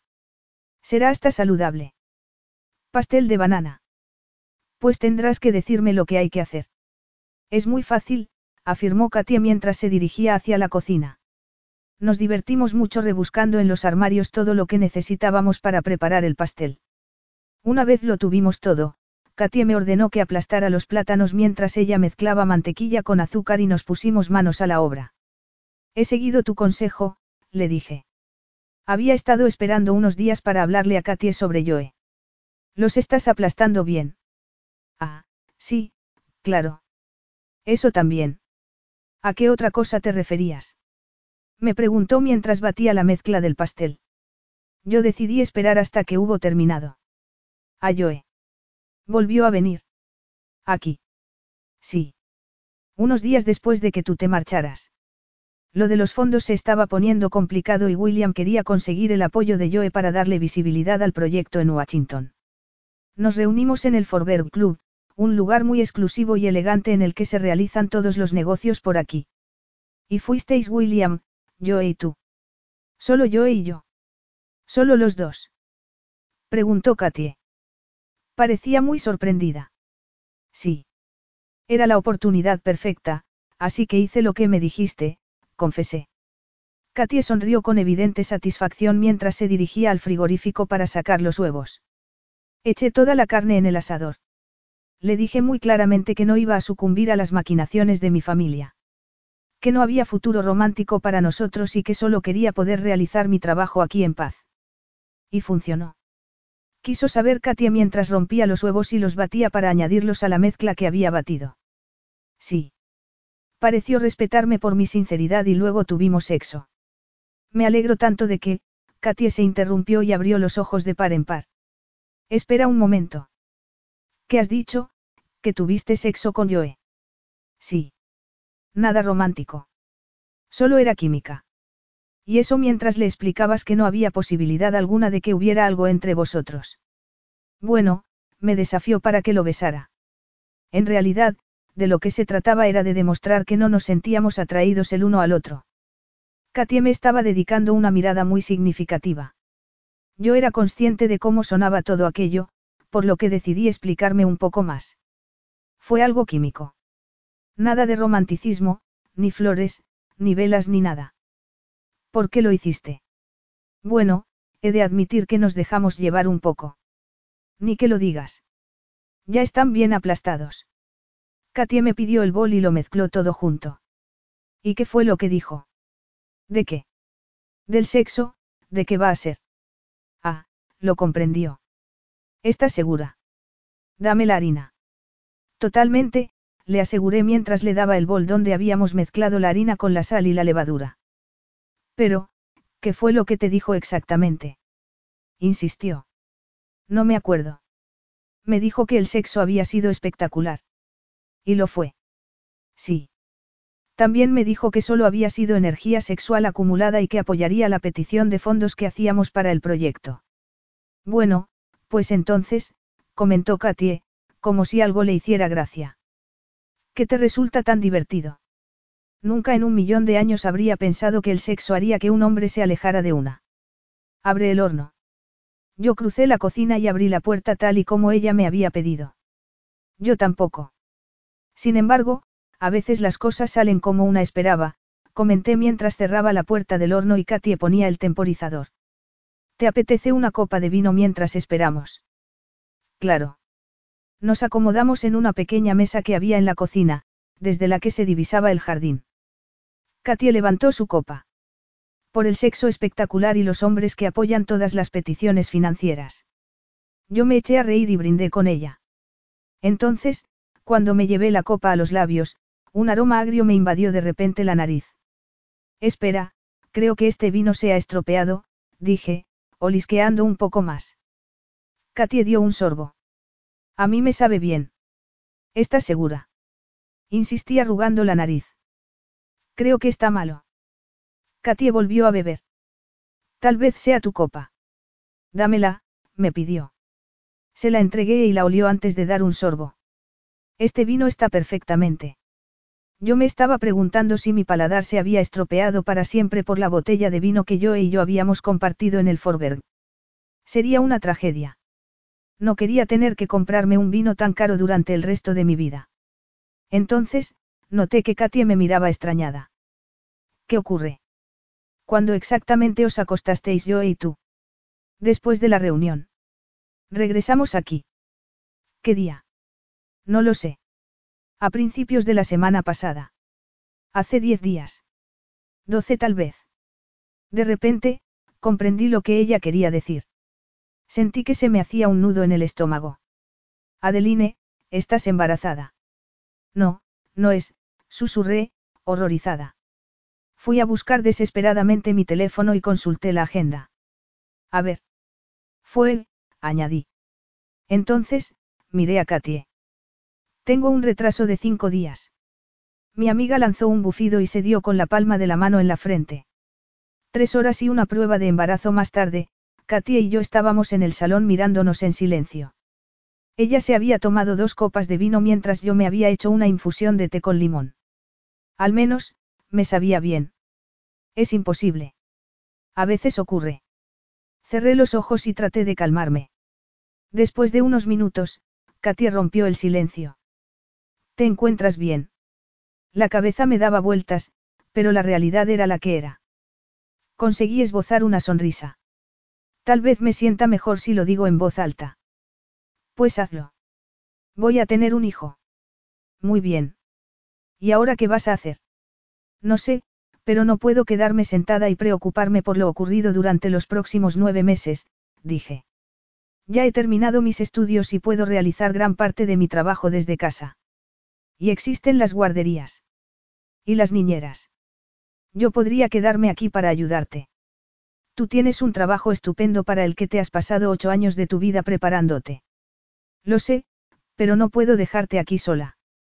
Dentro de ocho meses no estaré sola, repliqué. Me sorprendió mi habilidad para bromear sobre el bebé tan pronto. Me sentí bastante orgullosa. Katie sonrió. ¿Y qué le vas a decir a Joe? ¿Vas a llamarle a Washington para decírselo? No sé, respondí. Tal vez le envíe un mensaje. Mi teléfono empezó a sonar, vibrando en la mesa sobre la que lo había dejado antes. Durante un instante, me temí que fuera Joe, pero era mi prima. Es Sofie, le dije a Katy antes de contestar. Hola, prima. Exclamé con mi tono de voz alegre. ¿Estás en Alaska? Preguntó Sofía muy emocionada. ¿Te has enterado? Susurré tratando de fingir a pesar de que el corazón me había dado un vuelco. Si Sofía lo sabía, lo sabía ya toda mi familia. Sí. Joe le dijo a Mason que había estado contigo en Wingwar porque te ha salido un proyecto de construcción muy importante allí. Sí, aquí estoy, afirmó mientras maldecía a Joe en silencio. Y eso que había prometido guardarme el secreto. ¿Y cuándo vas a venir aquí? ¿Quieres que te envíe a Stone para que te recoja? Nathaniel Stone era el esposo de Sophie. Era el vicepresidente de Kodiak Communications. Como mis hermanos, tenía licencia de piloto y utilizaba los aviones de la empresa para volar por toda Alaska. Todavía no. Me acaban de traer todas mis cosas hoy mismo. Tengo que desempaquetarlas y, además, el proyecto avanza a toda velocidad. Lo entiendo, pero es que tengo tantas ganas de verte. Yo también, dije. Era cierto. Sofía era la persona de mi familia a la que más ganas tenía de ver. ¿Cómo están todos por allí? Braston se está portando bastante bien, comentó Sofía riendo. ¿Qué significa eso? Esta semana no me está dando la tabarra con lo de los nietos. Inconscientemente, me llevé la mano al vientre pensando que, contra todo pronóstico, iba a ser yo la primera en tener un hijo. No era ningún secreto que tanto mi padre como su hermano Braston esperaban tener muchos nietos para perpetuar la dinastía familiar. Braston había perdido toda esperanza de tener nietos hasta que Sofía apareció el año anterior. Creía que tenía una prima perdida en anchoraje y nadie se sorprendió más que ella al descubrir que era la hija biológica de Braston. En aquellos momentos, mi tío se moría por tener nietos y no era un hombre paciente. Me alegro. ¿Cómo te fue con Joe? Me dijo que nos ayudaría a conseguir el dinero federal para el proyecto. Hay un programa, pero necesitamos su apoyo. Salimos a cenar y, no fue tan mal como había esperado. Además, no me propuso matrimonio ni nada por el estilo, dije. Estaba siendo totalmente sincera. Eres una paranoica, Adeline. Solo quiere conocerte. ¿Es eso lo que Stone te ha dicho? Eso es lo que me ha dicho Joe. Espera un momento, has estado hablando con Joe sobre mí. ¿Y qué le has dicho tú a él? Que debe darte espacio. Dejé escapar un suspiro de alivio. Muchas gracias. No tienes por qué dármelas. Es lo que pienso. Recordé cómo se había comportado yo a lo largo de la cena. Había conseguido que yo bajara la guardia lo suficiente al final de la velada. En aquel momento, comprendí que había estado siguiendo los consejos de Sofie. ¿Cuándo crees que tendrás tiempo de venir a visitarnos? No lo sé. Creo que tendré que esperar un poco. De acuerdo, pero haz que sea pronto, de acuerdo. Te prometo que será tan pronto como pueda. Saluda a todos de mi parte. Lo haré. Me alegro de que hayas vuelto. Ya hablaremos. Mientras yo hablaba por teléfono, Katie se había ido a la cocina. Estaba untando el pastel con la crema. Tenía un aspecto delicioso y me moría de ganas por tomarme una porción. ¿Sabe que estás aquí? Preguntó Katie levantando brevemente la mirada. Joe se lo dijo a Mason y Mason a Stole.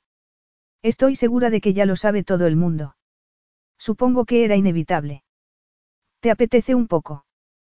Por supuesto. Pero Joe me prometió que no se lo diría. Y ha mencionado el sexo. Negué con la cabeza y luego fui a sacar dos platos de uno de los armarios mientras ella buscaba el cuchillo. ¿Cuándo se lo vas a decir? Me preguntó Katia mientras cortaba dos porciones del pastel y las servía en los platos. Creo que debería hacerlo en persona, respondí. Saqué dos tenedores. Katia llevó los dos platos a la mesa de la cocina. ¿Iba a venir pronto? Me preguntó. No creo, respondí. Nos sentamos y comenzamos a comer el pastel. Vaya. Está buenísimo. ¿Dónde has aprendido a cocinar así? Me enseñó mi abuela. Tiene cientos de recetas almacenadas en la cabeza. Algún día, voy a escribirlas todas. Creo que tengo que ir a Washington para decírselo. Estoy de acuerdo. Iré el próximo fin de semana. Un viaje relámpago a Washington. Alquilaré un avión. Katie me miró en silencio durante un instante. A veces se me olvida. ¿El qué? Te comportas siempre con mucha normalidad y se me olvida que eres muy rica. En realidad, el dinero me importaba muy poco. No suelo echar mano de la tarjeta de platino que me dio mi padre, pero creo que esta vez lo haré. ¿De verdad tienes una tarjeta platino? Está ligada a un fondo. Mi abuelo me dejó unas acciones de la empresa que me dan beneficios y se van sumando en una cuenta. Casi nunca lo toco. Hasta que necesitas un avión privado, comentó Katie, riendo. ¿Quieres venir? Le sugerí. En realidad, agradecería la compañía. Cuenta conmigo, replicó inmediatamente. Y tendrá enormes sillones de piel y champán en delicadas copas de cristal. Añadió, riendo. Lo siento, no debería estar bromeando en estos momentos como si este viaje fuera a ser divertido. En estos momentos, es lo que hay. Me llevé la mano al vientre. No sabía si reír, llorar o gritar de frustración. En realidad, no sabía si alguna de aquellas acciones podría cambiar la realidad. Capítulo 4. Esperaba que Joe saldría a buscarme a la zona de recepción de las oficinas que componían su lugar de trabajo, dado que había dado permiso para que me dejaran entrar en el edificio. Sin embargo, no estaba allí. Usted debe de ser la doctora Cambridge, me dijo su secretaria en cuanto me vio llegar. El congresista Breckenridge está en una reunión. No me importa esperar, dije. De hecho, me sentí aliviada. Estaba tan nerviosa que tal vez tendría tiempo de recuperar la compostura mientras terminaba aquella reunión. Sin embargo, no hubo tiempo. Justo en aquel momento, se abrió una puerta. Era Joe. Adeline, dijo, medio sorprendido, medio preocupado. Siento mucho molestarte. No, en absoluto. Bre, le dijo a su secretaria, puedes cancelar la reunión que tengo a las diez y media. Entra, por favor. Has venido para hablarme del proyecto. No exactamente, dije mientras entraba en su despacho. ¿Hay algo en lo que pueda ayudarte? Tengo noticias, contesté. Estupendo, replicó él. Parecía feliz. Incluso ansioso. Seguramente, aquella actitud no iba a tardar en cambiar. El despacho era grande, muy bien amueblado. Yo señaló dos butacas que había junto a la ventana. Mientras me sentaba, sentí que el estómago me daba un vuelco. Deseé haber tenido más minutos para prepararme. Todo lo que había pensado la noche anterior sonaba terrible en mi cabeza. Me opuse a la necesidad de retirarme como una cobarde. Me cuadré de hombros y tragué saliva. Ha ocurrido algo, Adeline. Conseguía sentir muy levemente. Quería hablar, pero me resultaba imposible. Adeline.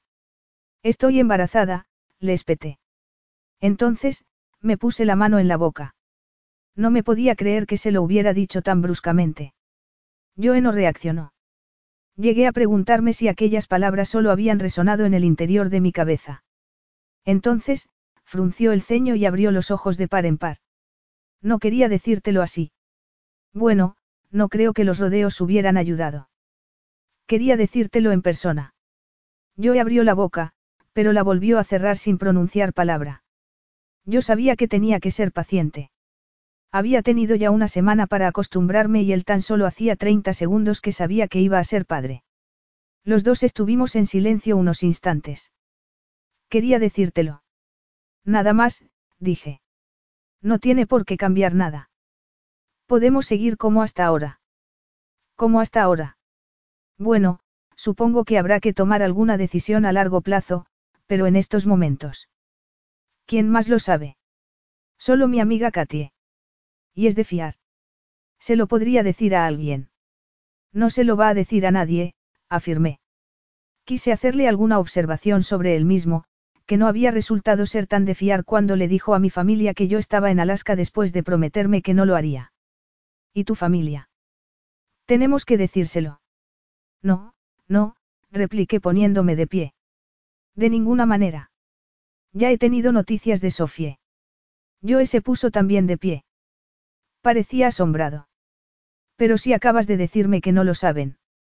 Me refería a lo de que estoy en Alaska. Tú se lo dijiste a Mason. Y. Te pedí que no lo hicieras, repliqué. No sabía por qué me estaba desviando del tema principal, pero me sentía muy enojada de que yo hubiera quebrantado mi confianza casi inmediatamente. ¿Te referías a lo de que estabas en Alaska? Pensaba que te referías a lo del sexo. A las dos cosas. Bueno, pues no me lo dejaste claro. Pensabas que no se enterarían de que estabas en Alaska. Sí, se enteraron bien rápido cuando tú fuiste corriendo a contárselo. Te aseguro que estaba totalmente convencido de que te referías al sexo. Y ahora tenemos que decirles lo del bebé. No, no, de ninguna manera. Todavía no. Tendrá que ser lo antes posible. Me queda mucho tiempo. Quería planear mi vida, decidir cómo iba a ser como madre soltera antes de decírselo a mi padre y al resto de la familia. Te aseguro que no voy a ocultarles algo así a tu padre y a tu tío. No serías tú quien se lo está ocultando. Te equivocas. Es mi hijo también y, por lo tanto, mi responsabilidad. No voy a mentirles sobre algo tan importante ni pienso contarles toda la verdad en el último minuto. Se van a alegrar, Joe. A pesar de cómo ha sido concebido, es un nieto. La siguiente generación. Se descorcharán botellas de champán en la mansión Cambridge cuando se enteren. Por lo tanto, no hay nada malo en no contárselo, afirmó Joe con una expresión calculadora en el rostro. ¿Qué quieres decir con eso? ¿Cuándo vas a regresar a Alaska? No lo había decidido. La empresa solo necesitaba que la avisara con tres horas de adelanto. Pronto. Estupendo. ¿Por qué me voy contigo? Ahí está, dijo Katia mientras esperábamos dentro del avión privado, en la zona VIP del aeropuerto. El elegante coche negro de Joe se había detenido sobre el asfalto. No tardó en salir del asiento trasero para ir a recoger su equipaje del maletero. Yo observé sus ágiles movimientos mientras lo cerraba y se dirigía hacia el avión. Si tu bebé ha de tener un padre, susurró Katy estirando la cabeza para mirar por la ventanilla. ¿Te refieres a los genes? Pregunté. Ciertamente, no podía negar que mi amiga tenía razón. Es guapo y atlético. Sí, pero es lo del matrimonio concertado lo que me deja fría. Katie sonrió y se recostó sobre su asiento. En ese momento, yo entró en el avión. Le entregó al auxiliar de vuelo su equipaje y luego se asomó a la cabina. Tras unos breves instantes, Joe se dirigió hacia nosotras con una deslumbrante sonrisa en los labios. Buenos días, dijo mientras se acercaba y se sentaba en el asiento que había frente al mío.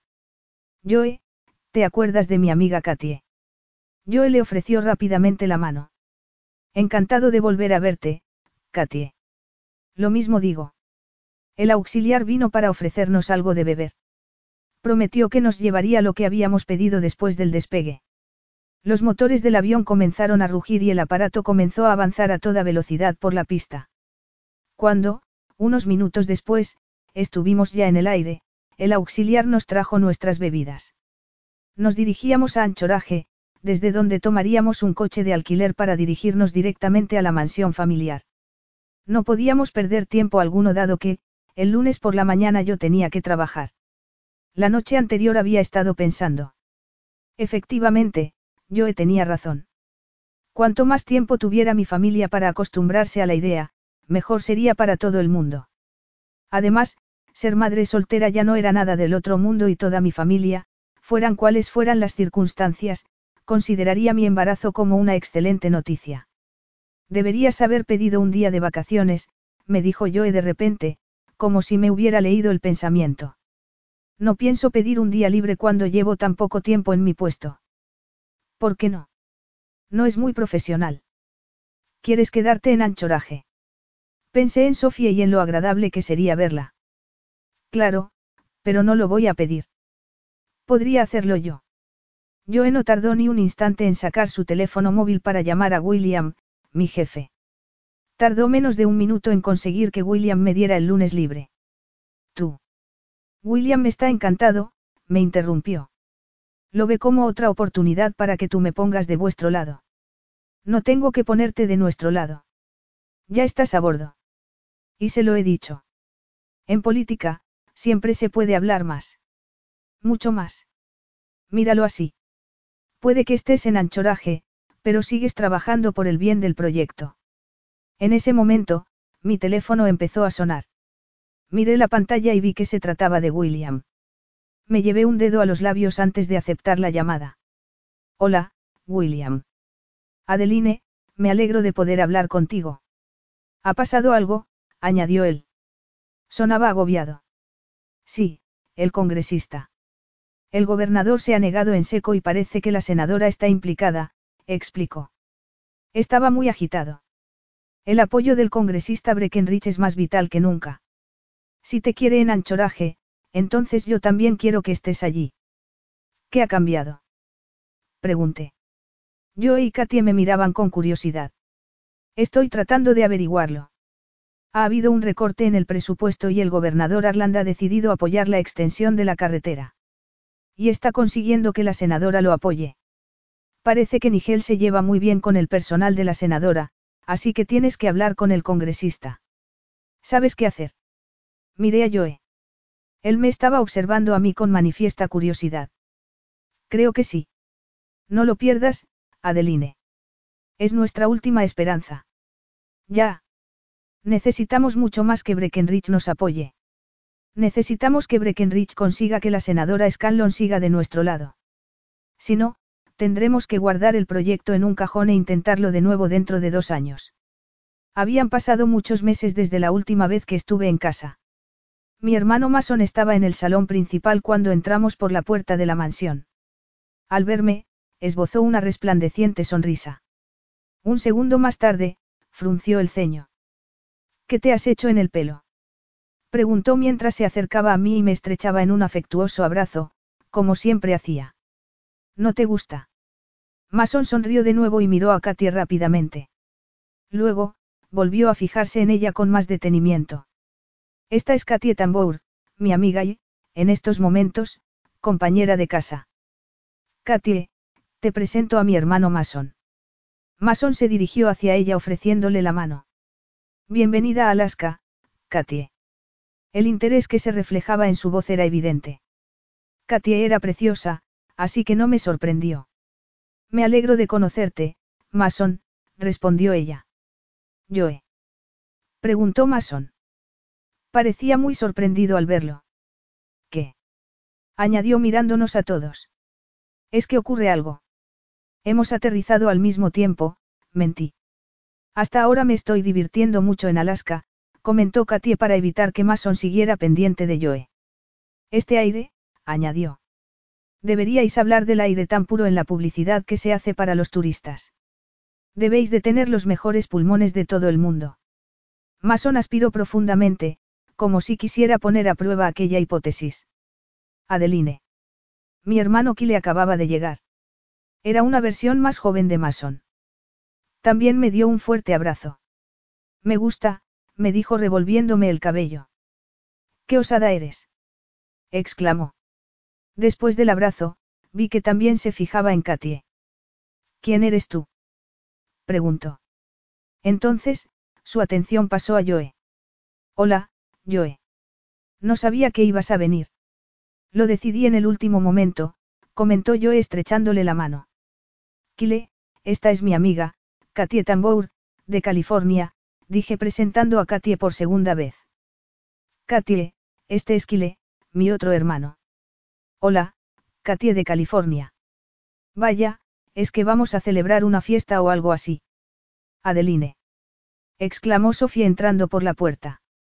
Madre mía. añadió mientras echaba a correr hacia mí para darme un fuerte abrazo. Stone entró tras ella. Qué color más bonito. Y el corte. Pero bueno, ¿qué es todo este jaleo? La voz de mi tío Braston hizo que el ambiente cambiara un poco. Adeline. Vaya, ya iba siendo hora de que vinieras a vernos.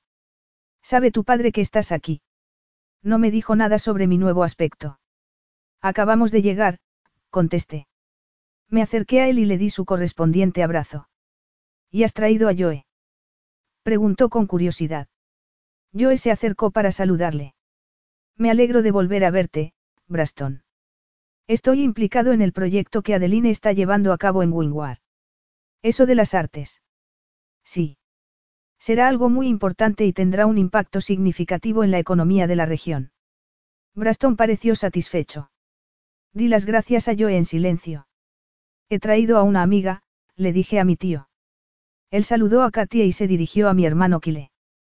Kile, dile a Sebastián y a Marí que tenemos invitados, le ordenó. Kile salió inmediatamente. ¿Cuánto tiempo os vais a quedar? Solo un par de. Adeline. Era Xavier, mi padre. Me di la vuelta para saludarle. Hola, papá. Mi padre tenía el ceño fruncido. No sonreía. Me pregunté si me iba a preguntar por el corte de pelo, pero entonces él miró a Joe y a Katie. La convencí de que había llegado el momento de venir de visita, dijo Joe. Joe está ayudando con la financiación del pequeño proyecto que Adeline tiene en Wingward, le explicó Braston. Es mucho más que un pequeño proyecto, repliqué, molesta. Tampoco me gustó que dijera que Joe me estaba ayudando. El abrazo que me dio mi padre fue algo más afectuoso que el del tío Braston, pero mucho más reservado que los de los demás. Me alegro de volver a verte, Joe, le dijo. Encantado de estar aquí.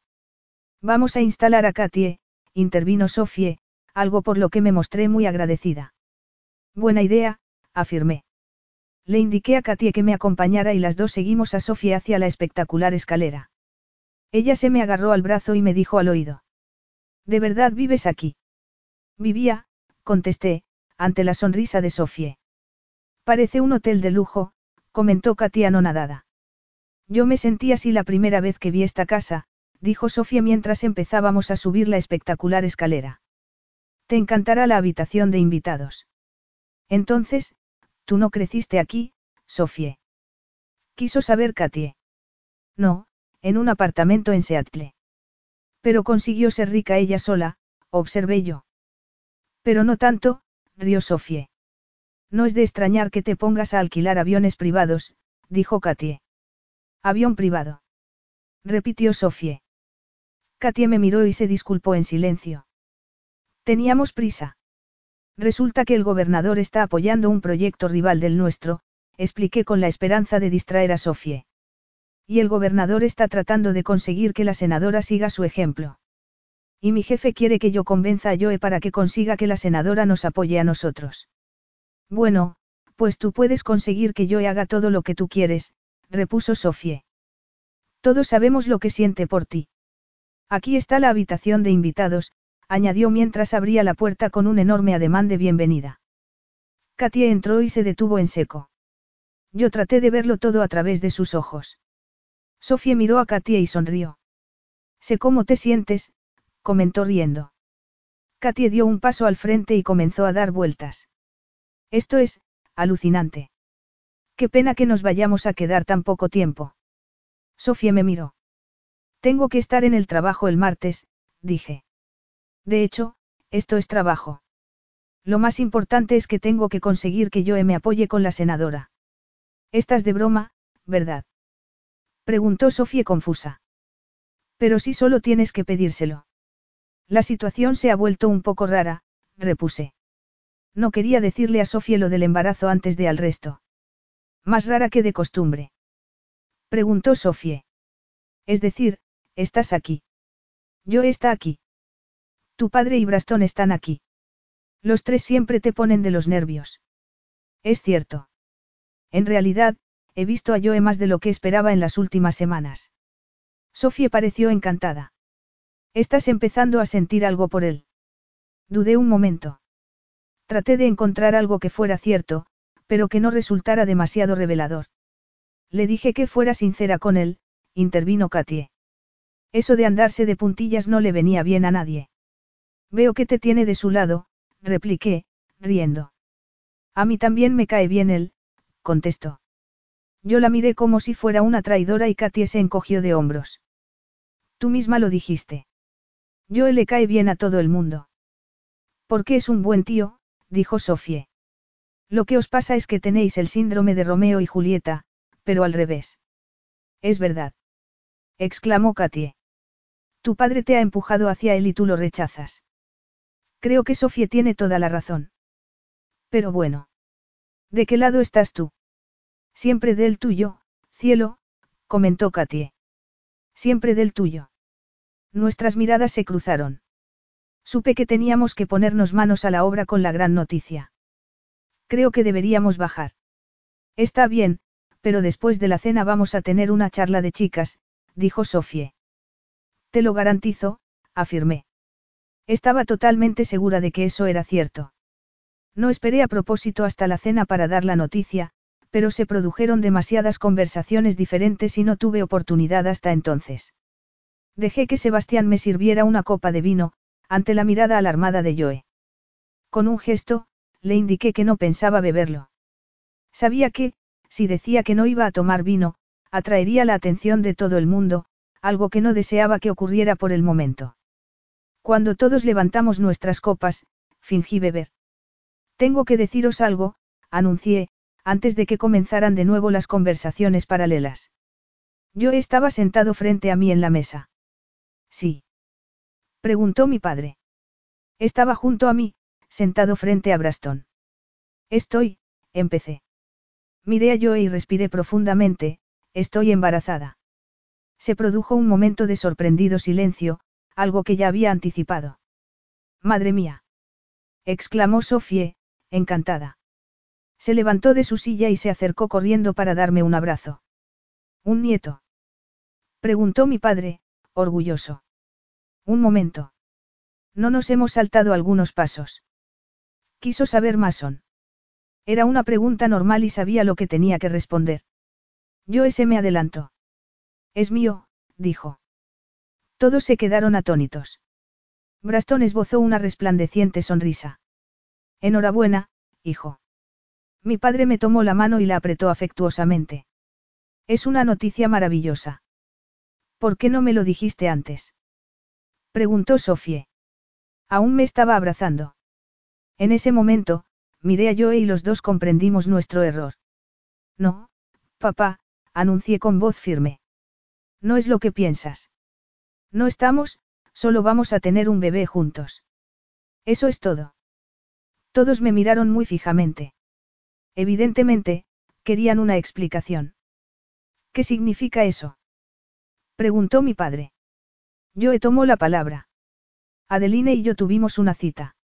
Solo una. ¿No os vais a casar? Preguntó Kile. No es culpa de Joe, afirmé. Pero vas a tener un hijo suyo, replicó mi padre. En realidad, acabamos de enterarnos. No sabemos lo que significa para el futuro, expliqué. Bueno, pues yo sí sé lo que debería significar para el futuro. Braston, Xavier, dijo Joe. Yo haré lo que Adeline desee, incluso casarme con ella. Lo miré con desaprobación, enojada por sus palabras. Se estaba salvando y me estaba arrojando a mí a los lobos. Pero, por el momento, añadió, dejadla estar. Debe ser la decisión de Adeline. Solo de ella. No vais a obligarla a hacer algo que no desea. Me habéis oído todos. Toda mi familia asintió. Pues yo estoy encantada, susurró Sofía junto a mi oreja. Le apreté el brazo afectuosamente. Mi embarazo ya no era un secreto y me sentí yo también muy contenta. Todo era más real. En ese momento, Katia extendió la mano y me tocó en el hombro. Me volví a mirar a Joe y le sonreí. Me había apoyado con mi familia. No recordaba que nadie hubiera hecho nunca algo así. Una cosa más, me dijo Sofía al oído. Nadie lo sabe, pero yo también estoy embarazada. La miré con asombro. Vi cómo me guiñaba un ojo y regresaba a su asiento. Stone le apretó la mano y le dio un beso en la frente. El amor brillaba en sus ojos. De repente, vi que Sofía se inclinaba hacia su esposo y le susurraba algo al oído. Stone me miró y yo le sonreí de pura felicidad. No es que queramos rivalizar, dijo Stone en voz alta, pero Sofía y yo también tenemos noticias. También estamos esperando un bebé, añadió. Se llevó la mano de Sofía a los labios y se la besó delicadamente. Braston se puso de pie y se acercó a la pareja. Todo el mundo comenzó a darles la enhorabuena. En aquella ocasión, no había nada que perturbara la alegría general. Braston abrazó a su hija con los ojos llenos de lágrimas. Recordé que, tan solo un año antes, él había creído que nunca tendría nietos. El corazón se me encogió de alegría. En aquel momento, Sebastián apareció con una botella de champán mientras que la cocinera nos traía a Sofía y a mí unas copas con ginger ale. Katie se me acercó y me susurró. ¿Te encuentras bien? Sí. Lo de Sofía me ha venido muy bien. Así todo el mundo se distraerá de lo mío. Tengo que reconocer que yo me ha ayudado mucho.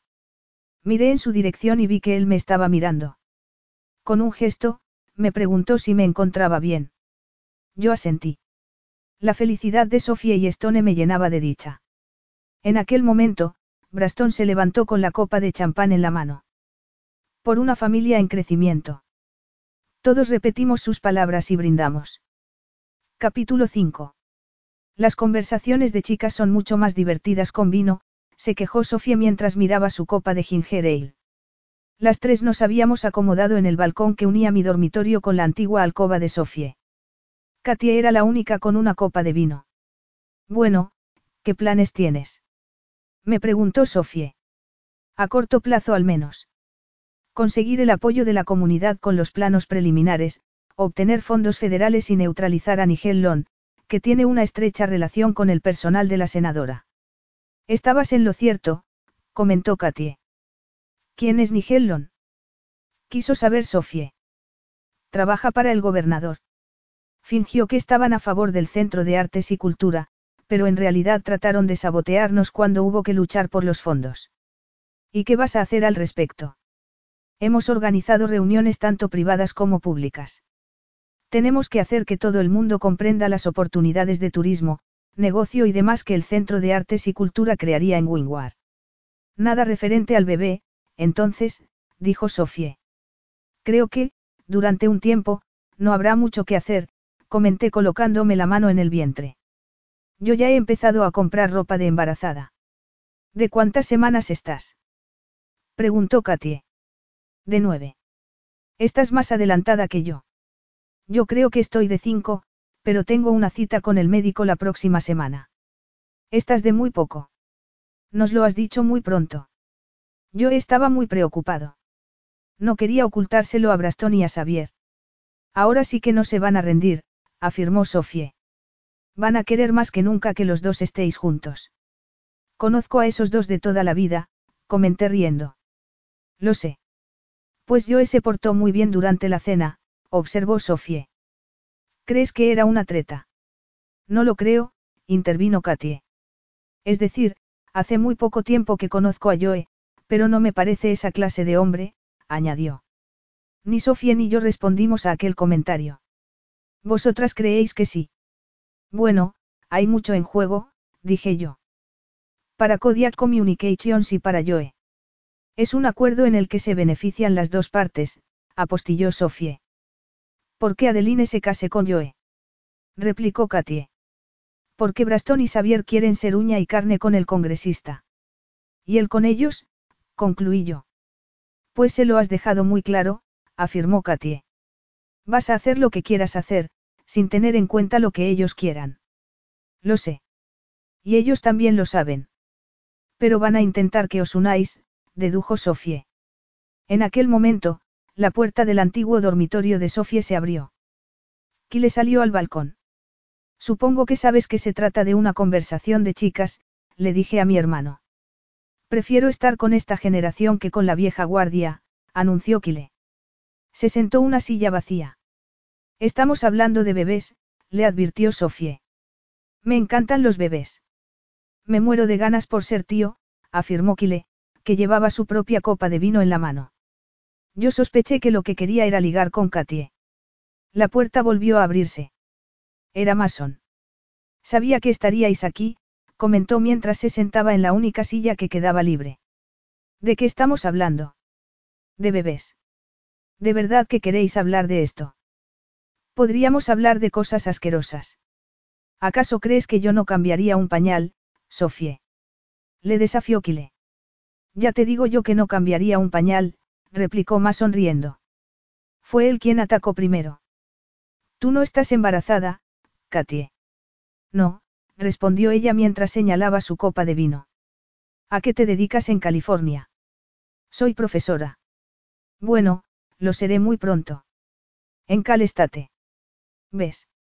Mira qué interesante, comentó Mason. ¿Y de qué vas a dar clases? De astronomía. Mason pareció sorprendido. Vaya. No sabía que se podía estudiar eso en la universidad. Pues soy Tauro. ¿Qué más me puedes decir? Yo sabía que no era la primera vez que alguien confundía la astronomía con la astrología. Katie se dejó llevar.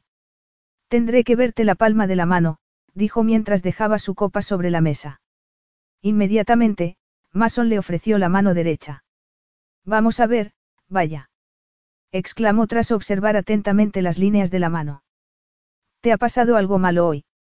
Miré a Sofía y vi que ella apretaba los labios para no echarse a reír. Sin embargo, Kile no parecía en absoluto entretenido. De hecho, parecía algo celoso. Por fin os encuentro.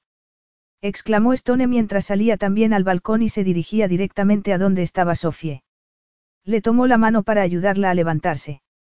Después se sentó y la acomodó a ella sobre su regazo. Joe salió a continuación al balcón. Aprovechó que Mason se sentaba sobre el brazo de la silla de Katie para sentarse. ¿Y podemos hacer algo para que no ocurra? Le preguntó a Katie. No sé, cantar una canción o algo así. Joe me miró y lo señaló con la cabeza. ¿Qué están haciendo? Creo que Katie le está leyendo la mano. Sabe hacerlo. Replicó Joe. No parecía entender lo que estaba pasando. Es astróloga, le dijo Mason sin volverse para mirarlo. Soy astrónoma, le corrigió Katie. Es decir, astrofísica, le dijo Stone a Mason. ¡Qué alivio! exclamó él. Pensaba que eras una vidente de verdad y que veías que me iba a pasar algo malo. Yo no estaba segura de que la confusión de Mason hubiera sido legítima o que hubiera estado disimulando desde el principio. Entonces, sonrió y Katie le soltó la mano. ¿Te importa que siga sentado aquí? Le preguntó al ver que Joe se había quedado con su asiento. Casi no te conozco, replicó ella mirándole con incredulidad. Bueno, ya te he dejado que descubras mis secretos. Te juro que soy inofensivo. Doy fe por mi hermano, comenté yo, riendo. Siempre he considerado que es una persona bastante inofensiva, sí, añadí mientras le sacaba la lengua a Mason y él repetía el gesto. Todos nos echamos a reír. ¿Cuánto tiempo os vais a quedar? Me preguntó Kile. Depende. Podría estar hasta dos años. Aquí en casa. No, en Alaska. Eso depende de si yo se esfuerza lo suficiente para que podamos conseguir la financiación que necesitamos. ¿Y puede ayudar en algo Kodiak Communications? Preguntó Mason. Por medio del mecenazgo, dije inmediatamente. En otoño, vamos a hacer algunos eventos para recaudar fondos. Por supuesto, tendremos que conseguir gran parte de la financiación de Washington y del Estado. O eso espero. Sin embargo, los fondos que podamos reunir en la comunidad demostrarán el nivel de apoyo popular que tenemos. Al Congreso no le importa invertir dinero público, añadió Joe. Entonces, hizo un gesto para indicar que estaba bromeando, pero por supuesto nos gusta saber que se termina convirtiendo en votos. Todos nos echamos a reír. ¿Significa eso que te vamos a ver con más frecuencia? Me preguntó Mason. Sí, admití. Yo tendré que regresar para el otoño. Lo siento mucho, comentó Katie. ¿Sabes esquiar? Le preguntó Mason. Sé surfear. Bueno, tener buen equilibrio es media batalla ganada. Puedes regresar en invierno y probar el esquí. Y, como invitada nuestra que serás, Estaremos encantados de cubrir los gastos de viaje, le dijo Mason. Y hacéis eso por todos vuestros invitados. Le desafió Katie. ¿Cómo? exclamó Joe. Y yo he estado comprándome mis billetes todos estos años. Mason le miró de reojo. No me estás ayudando, Breckenridge. Katie vendrá a visitarme a mí, dije yo. Eso es. Vendré a visitarla a ella, afirmó Katie. A mí no. Le preguntó Mason, fingiendo que se sentía ofendido. Hasta ahora, lo único que tú has hecho es sentarte en el brazo de mi butaca y confundir mi profesión. En eso tiene razón, dijo Stone. Le apetece a alguien otra copa. Cuando supo lo que todos querían tomar, se marchó. Regresó unos minutos más tarde y nos sorprendió a Sofía y a mí con unos espesos batidos de chocolate. Oh, esto es muy peligroso. Exclamé mientras me tomaba la nata con la pajita. La conversación se había dividido en grupos durante la ausencia de Stone. Katia y Mason habían encontrado algo más de lo que hablar. Sofía y yo estábamos hablando sobre vitaminas y decoración infantil y Joe y Kile charlaban sobre el cable de datos que conectaría Alaska con ultramar. Cuando terminé mi batido, Joe se me acercó. Deberíamos hablar. Nosotros ya nos vamos a dormir, anunció Stone mientras tomaba de la mano a Sofía para ayudarla a levantarse. Kile se levantó y se estiró. Yo también voy, dijo. Buenas noches a todos. Todos se dispusieron a entrar en la casa a través de la habitación de Sofie. Yo indicó la puerta que llevaba a la mía. Tienes todo lo que necesitas para esta noche. Le pregunté a Katia antes de que se marcharan. Estoy perfectamente, respondió. Hizo ademán de entrar, pero Mason le tocó suavemente en la cadera y ella se detuvo. Nos vemos por la mañana, dije, marchándome enseguida para que pudieran hablar.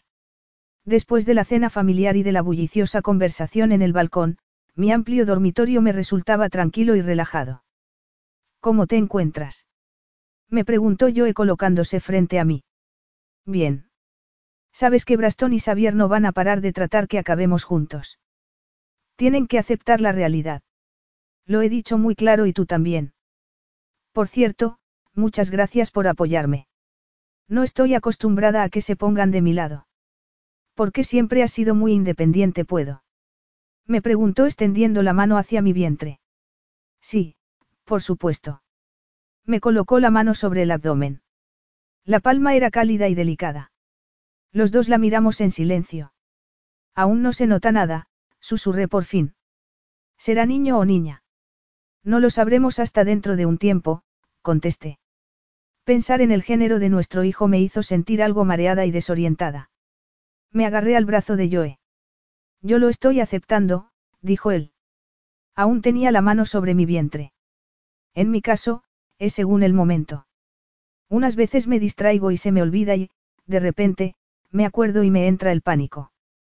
Luego, unas veces estoy feliz, otras asustada, otras emocionada, cubro todos los sentimientos. Joe me abrazó. La sensación fue maravillosa. No estás sola. Me aparté de él, firme pero delicadamente. Me preocupaba que los sentimientos nublaran mi buen juicio. Esto no cambia nada, le advertí. No quería que Joe se hiciera ideas equivocadas ni que pensara que podría utilizar al bebé para arrastrarme a una relación romántica que yo ciertamente no quería. Adeline, esto lo cambia todo. Puedo decirte una cosa. De acuerdo, pero que sepas de antemano que la respuesta es no. Podríamos fingir, solo por el momento. Dejar que el mundo supiera que hay un nosotros. De ese modo, cuando llegue el bebé, no habrá nadie escandalizado ni sorprendido ni la opinión pública se escandalizará por algo que parecería un secreto, un accidente o algo indeseable. Este bebé no es indeseable, le. ¿Por qué dices esas cosas? ¿Te has tenido que enfrentar alguna vez al público? Yo sí. Les encantan las cosas indeseables, gozan con ellas. Cuanta más estabilidad le demos a este bebé, más seguro será su futuro. Me di cuenta de lo que ocurría. A Joe le preocupaba su carrera política. Entonces, no se lo diremos. Eso es peor. Terminarán averiguándolo. Siempre lo averiguan todo al final. No pienso darte lo que buscas, dije con un paso atrás. Joe sonrió. Tampoco me das un no. Sientes que has ganado esta batalla, ¿verdad? Vete, le dije. Pero sentí que estaba cediendo. En alguna parte de mi ser, quería creerlo. Quería estar en el mismo lado que él. Sin embargo, aún no estaba preparada. De acuerdo, afirmó él. Que duermas bien. Me tocó suavemente la mejilla y luego, muy delicadamente, deslizó el pulgar sobre mis labios, dejando una agradable sensación a su paso. Entonces, se marchó, cerrando la puerta de mi dormitorio a sus espaldas. El desayuno era una comida de contrastes en nuestra casa. Mi padre y mi tío siempre desayunaban formalmente en el salón mientras que el resto lo hacíamos en la cocina. Mis hermanos y yo habíamos adquirido esa costumbre en nuestra adolescencia y la habíamos trasladado al presente. Aquella mañana, sobre la encimera, había bollos de arándanos y canela. Estaban recién hechos y yo abrí el mío para untarlo por dentro de mantequilla. A estos no les voy a decir que no, comentó Katia mientras se sentaba y seguía mi ejemplo. Sofía se ofreció a preparar los cafés, pero Stone le tomó el relevo. En aquel momento entró yo en la cocina. Sentí una cálida sensación por la espalda. Buenos días. Buenos días, contesté. Desgraciadamente, mi padre entró en la cocina en aquel momento. Adeline, ¿te importaría venir un momento? Por el tono de su voz, noté que iban a volver a presionarme. Miré a Joe. Tal vez él estaba de su parte, pero era lo más cercano que tenía a un aliado. Yo voy también, anunció. Me agarró del codo antes de salir de la cocina. Cuando llegamos al salón, me senté a la enorme mesa, que tenía su mantel blanco, porcelana y flores. No quiero que la presionéis, les advirtió Joe mientras tomaba asiento. Eso no tiene nada que ver con la presión, sino con la lógica y la razón, replicó mi padre. Tengo un trabajo, les recordé. Un buen trabajo, con el que estoy muy emocionada. Y ese va a ser mi objetivo durante los próximos dos años. ¿Y no crees que un bebé podría hacerte apartar de ese objetivo? Comentó mi padre. No quería decir eso, sino que una relación no es mi prioridad en estos momentos, añadí mirando a Joe. ¿Cómo lo sabes? Me preguntó Braston. Una relación estable puede ser una fortaleza. Por supuesto. Cuando se trata de una relación real. Nos estamos preguntando si has pensado en las ventajas de una relación, sobre todo en las ventajas de tener una relación con Joe. Estabilidad, comenzó mi padre. Para ti. Yo ya tengo estabilidad. Para el bebé y para toda la familia, añadió, como si no me hubiera escuchado. ¿Sabes por qué hemos apoyado siempre una relación entre yo y tú? Me preguntó mi padre. Apoyado. Es así como lo llamáis. No querréis decir más bien obligar. Exigir. Exigir. Repitió Braston mirando a mi padre. Me parece que eso es un poco fuerte. No podéis obligarme a tener una relación con Joe. Nosotros apoyamos esa relación, dijo Braston, por la fuerza que reportaría a las dos familias. Yo no. Déjame terminar, Adeline. Por ejemplo, ayer dijiste que la senadora no está aún a favor de vuestro proyecto. Dijiste que el gobernador había retirado su apoyo. Desgraciadamente para ti, la senadora va a apoyar al gobernador. Así es como tiene que ser. Básicamente, me estaban diciendo que mi proyecto estaba muerto. No me gustaba oírlo, pero tenía que admitir que, seguramente, tenían razón. Siempre la tenían en asuntos de política. Esa era una de las razones por las que Kodiak Communications era una empresa de tanto éxito. Adeline, si anunciáramos tu compromiso con Joe, empezó a decir mi padre. Yo traté de impedírselo, pero él siguió hablando. Si anunciáramos tu compromiso con Joe, a la senadora Scanlon no le quedaría más remedio que dar un paso atrás y mirar el tablero. ¿Y qué le diría el tablero? Joe se incorporó en su asiento. Que yo estaba preparando mi candidatura a gobernador. Tanto mi padre como Braston asintieron. ¿Estás tú metido en esto? Le pregunté a Joe. No, ya te di mis razones anoche. Y la senadora llegaría a esa conclusión así de repente, no. Te lo garantizo, afirmó Braston. No tendríamos que decir ni una palabra. Y supongo que ahora no tendrás dificultad para ver su próximo movimiento, me dijo mi padre. No me resultó difícil. La senadora Scanlon se replantearía su postura sobre el complejo de artes y cultura porque el gobernador Arland tiene un rival muy fuerte en las próximas elecciones. Veo que lo has comprendido, comentó Braston. Eso es, murmuré, tratando de encontrar la palabra adecuada. La vida en las ligas superiores, observó Braston. Mis razones siguen todas en pie, me dijo Joe. El matrimonio no tiene que ser para siempre, sugirió Braston. Pero, a corto plazo, allanaría mucho el camino, añadió mi padre. Tenía que admitir que la pérdida de mi proyecto sería un golpe muy duro para mí y, en realidad, para todos ciudadanos de Wingward. Sin embargo, no era suficiente para hacerme cambiar de opinión. Por otro lado, lo que Joe me había dicho la noche anterior sí tenía más sentido. Teníamos que proteger a nuestro hijo del acoso del público. Yo vivo en Washington la mayor parte del tiempo, comentó Joe. Tú estarás en Wingward. No nos costaría mucho mantenernos separados. No me lo puedo creer, dije en voz alta, mientras miraba a mi padre y a mi tío. Habéis ganado, añadí apenas con un hilo de voz. Todo tiene sentido. Debería casarme con Joe. Te vas a casar con Joe. Repitieron Katia y Sofía prácticamente al unísono.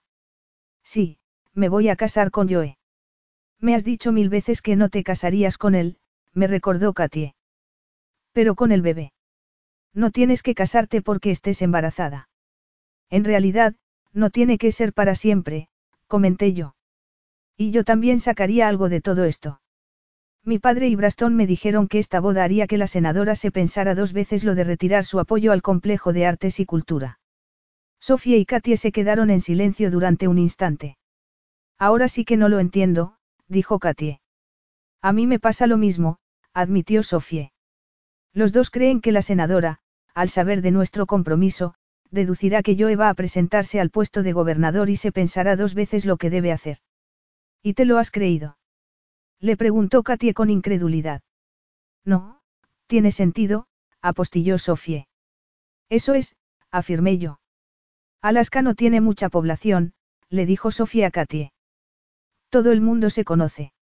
Con los hermanos Cambridge apoyándole, Joe tendría una oportunidad real de convertirse en gobernador. Y de eso ha ido siempre todo esto, repuse yo. Pero nunca me había interesado a mí personalmente. Así, conseguirías los fondos para el proyecto, dijo Katie. Katie se recostó contra la valla con gesto muy pensativo. ¿Puedo ser tu dama de honor? Me preguntó Sofie. Por supuesto. Katie levantó la mano como si fuera una niña pequeña. Yo también quiero. Entonces, es mejor que te cases pronto si quieres que me entre el vestido, comentó Sofie señalándose el vientre. Y va a ser una boda grande, de postín. Preguntó Katie. Parecía que le iba gustando más la idea. Preferiría que fuera en el juzgado, contesté yo. De eso nada, afirmó Sofie. Tu boda debe ser algo opulento y extravagante. Estás mandando un mensaje. Creo que tienes razón, afirmé. Opulenta y extravagante ha de ser. Yo puedo ayudarte a organizarlo todo, dijo Katie. Cada vez parecía más entusiasmada. Y te aseguro que a Joe no le va a importar lo que hagamos mientras aparezca en las noticias, comentó Sofie. Presupuesto. Quiso saber Katie. Sofie soltó una carcajada. Xavier y Braston serían capaces de alquilar un transbordador espacial si se lo pedimos. Pues yo conozco a algunas personas en la NASA. De transbordador espacial nada, insistí. Sabía que era una broma, pero me preocupaba hasta dónde podrían llegar mis dos amigas. Capítulo 6. Sofía y Katy habían soñado a lo grande. Yo no había prestado mucha atención a los preparativos de la boda porque mi compromiso con Joe había tenido el efecto que mi padre y Braston habían predicho.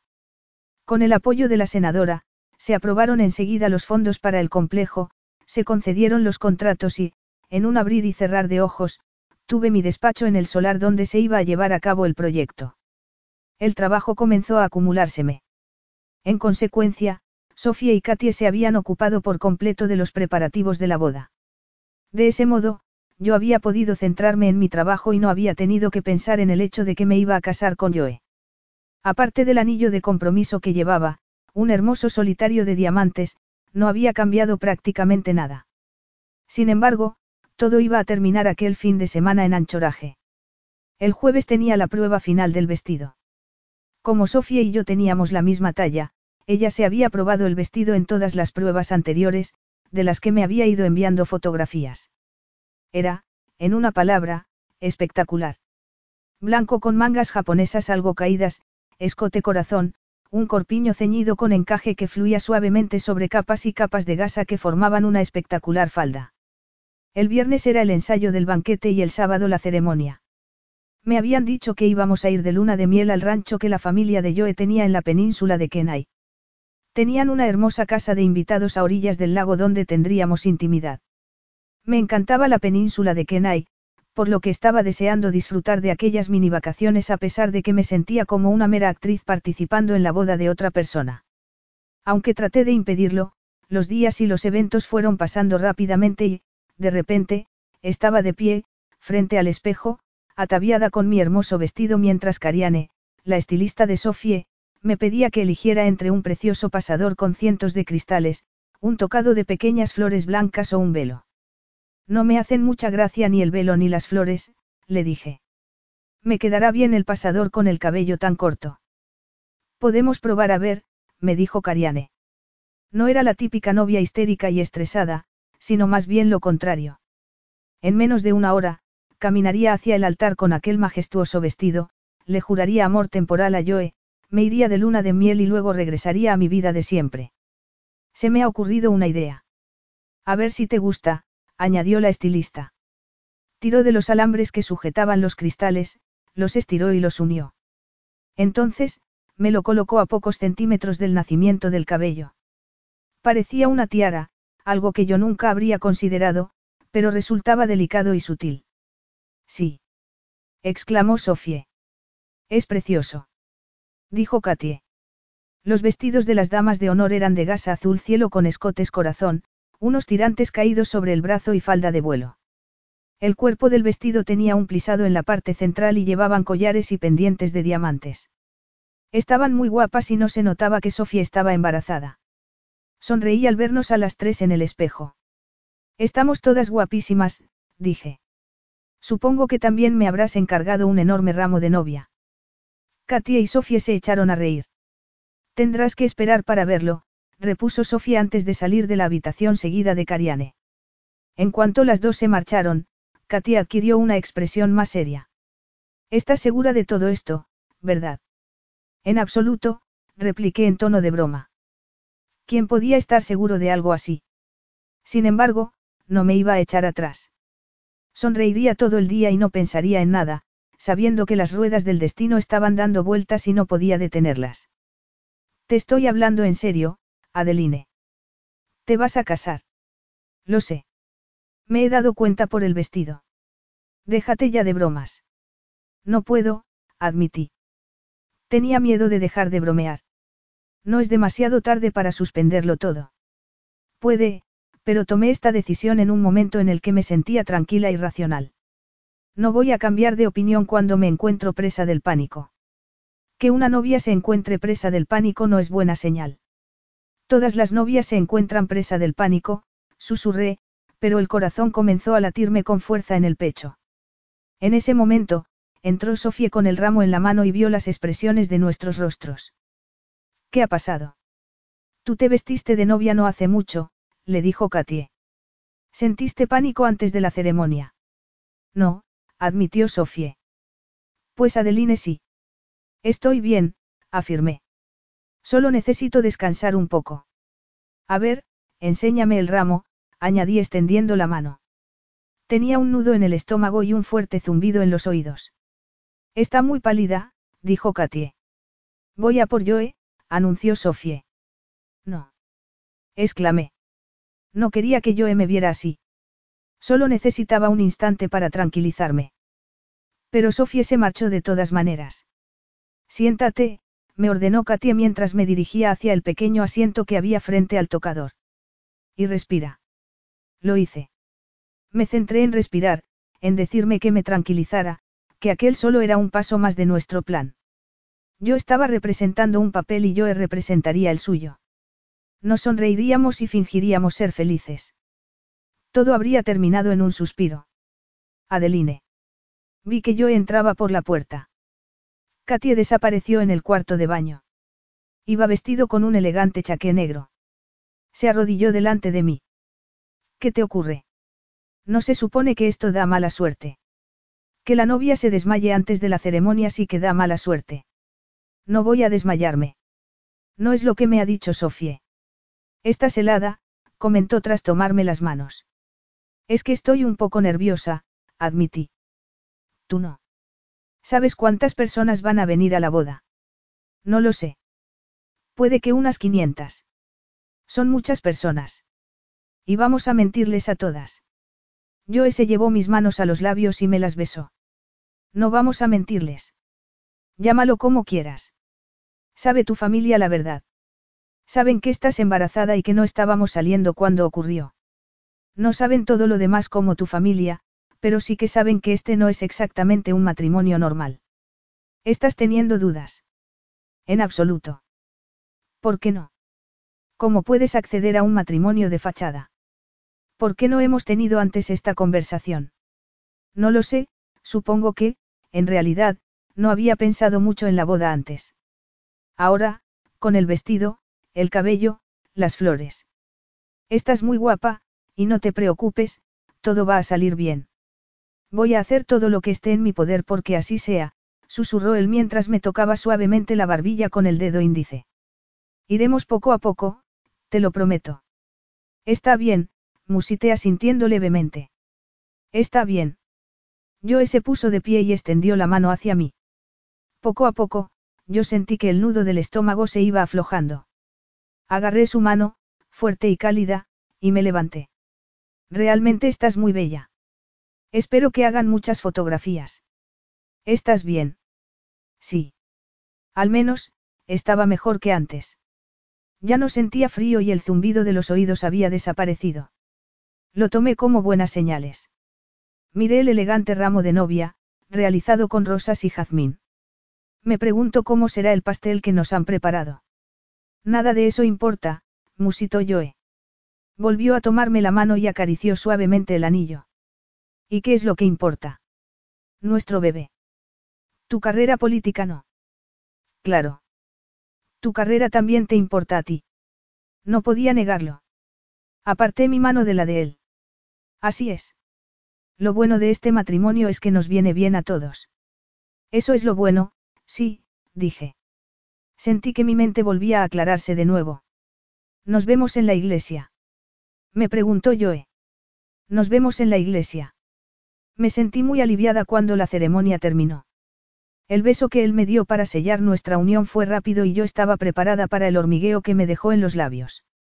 No me sentía casada, pero supuse que me llevaría tiempo acostumbrarme. Tras recibir la enhorabuena de los invitados y las fotografías, me sentía cansada de sonreír y de tratar de poner un brillo especial en mi mirada.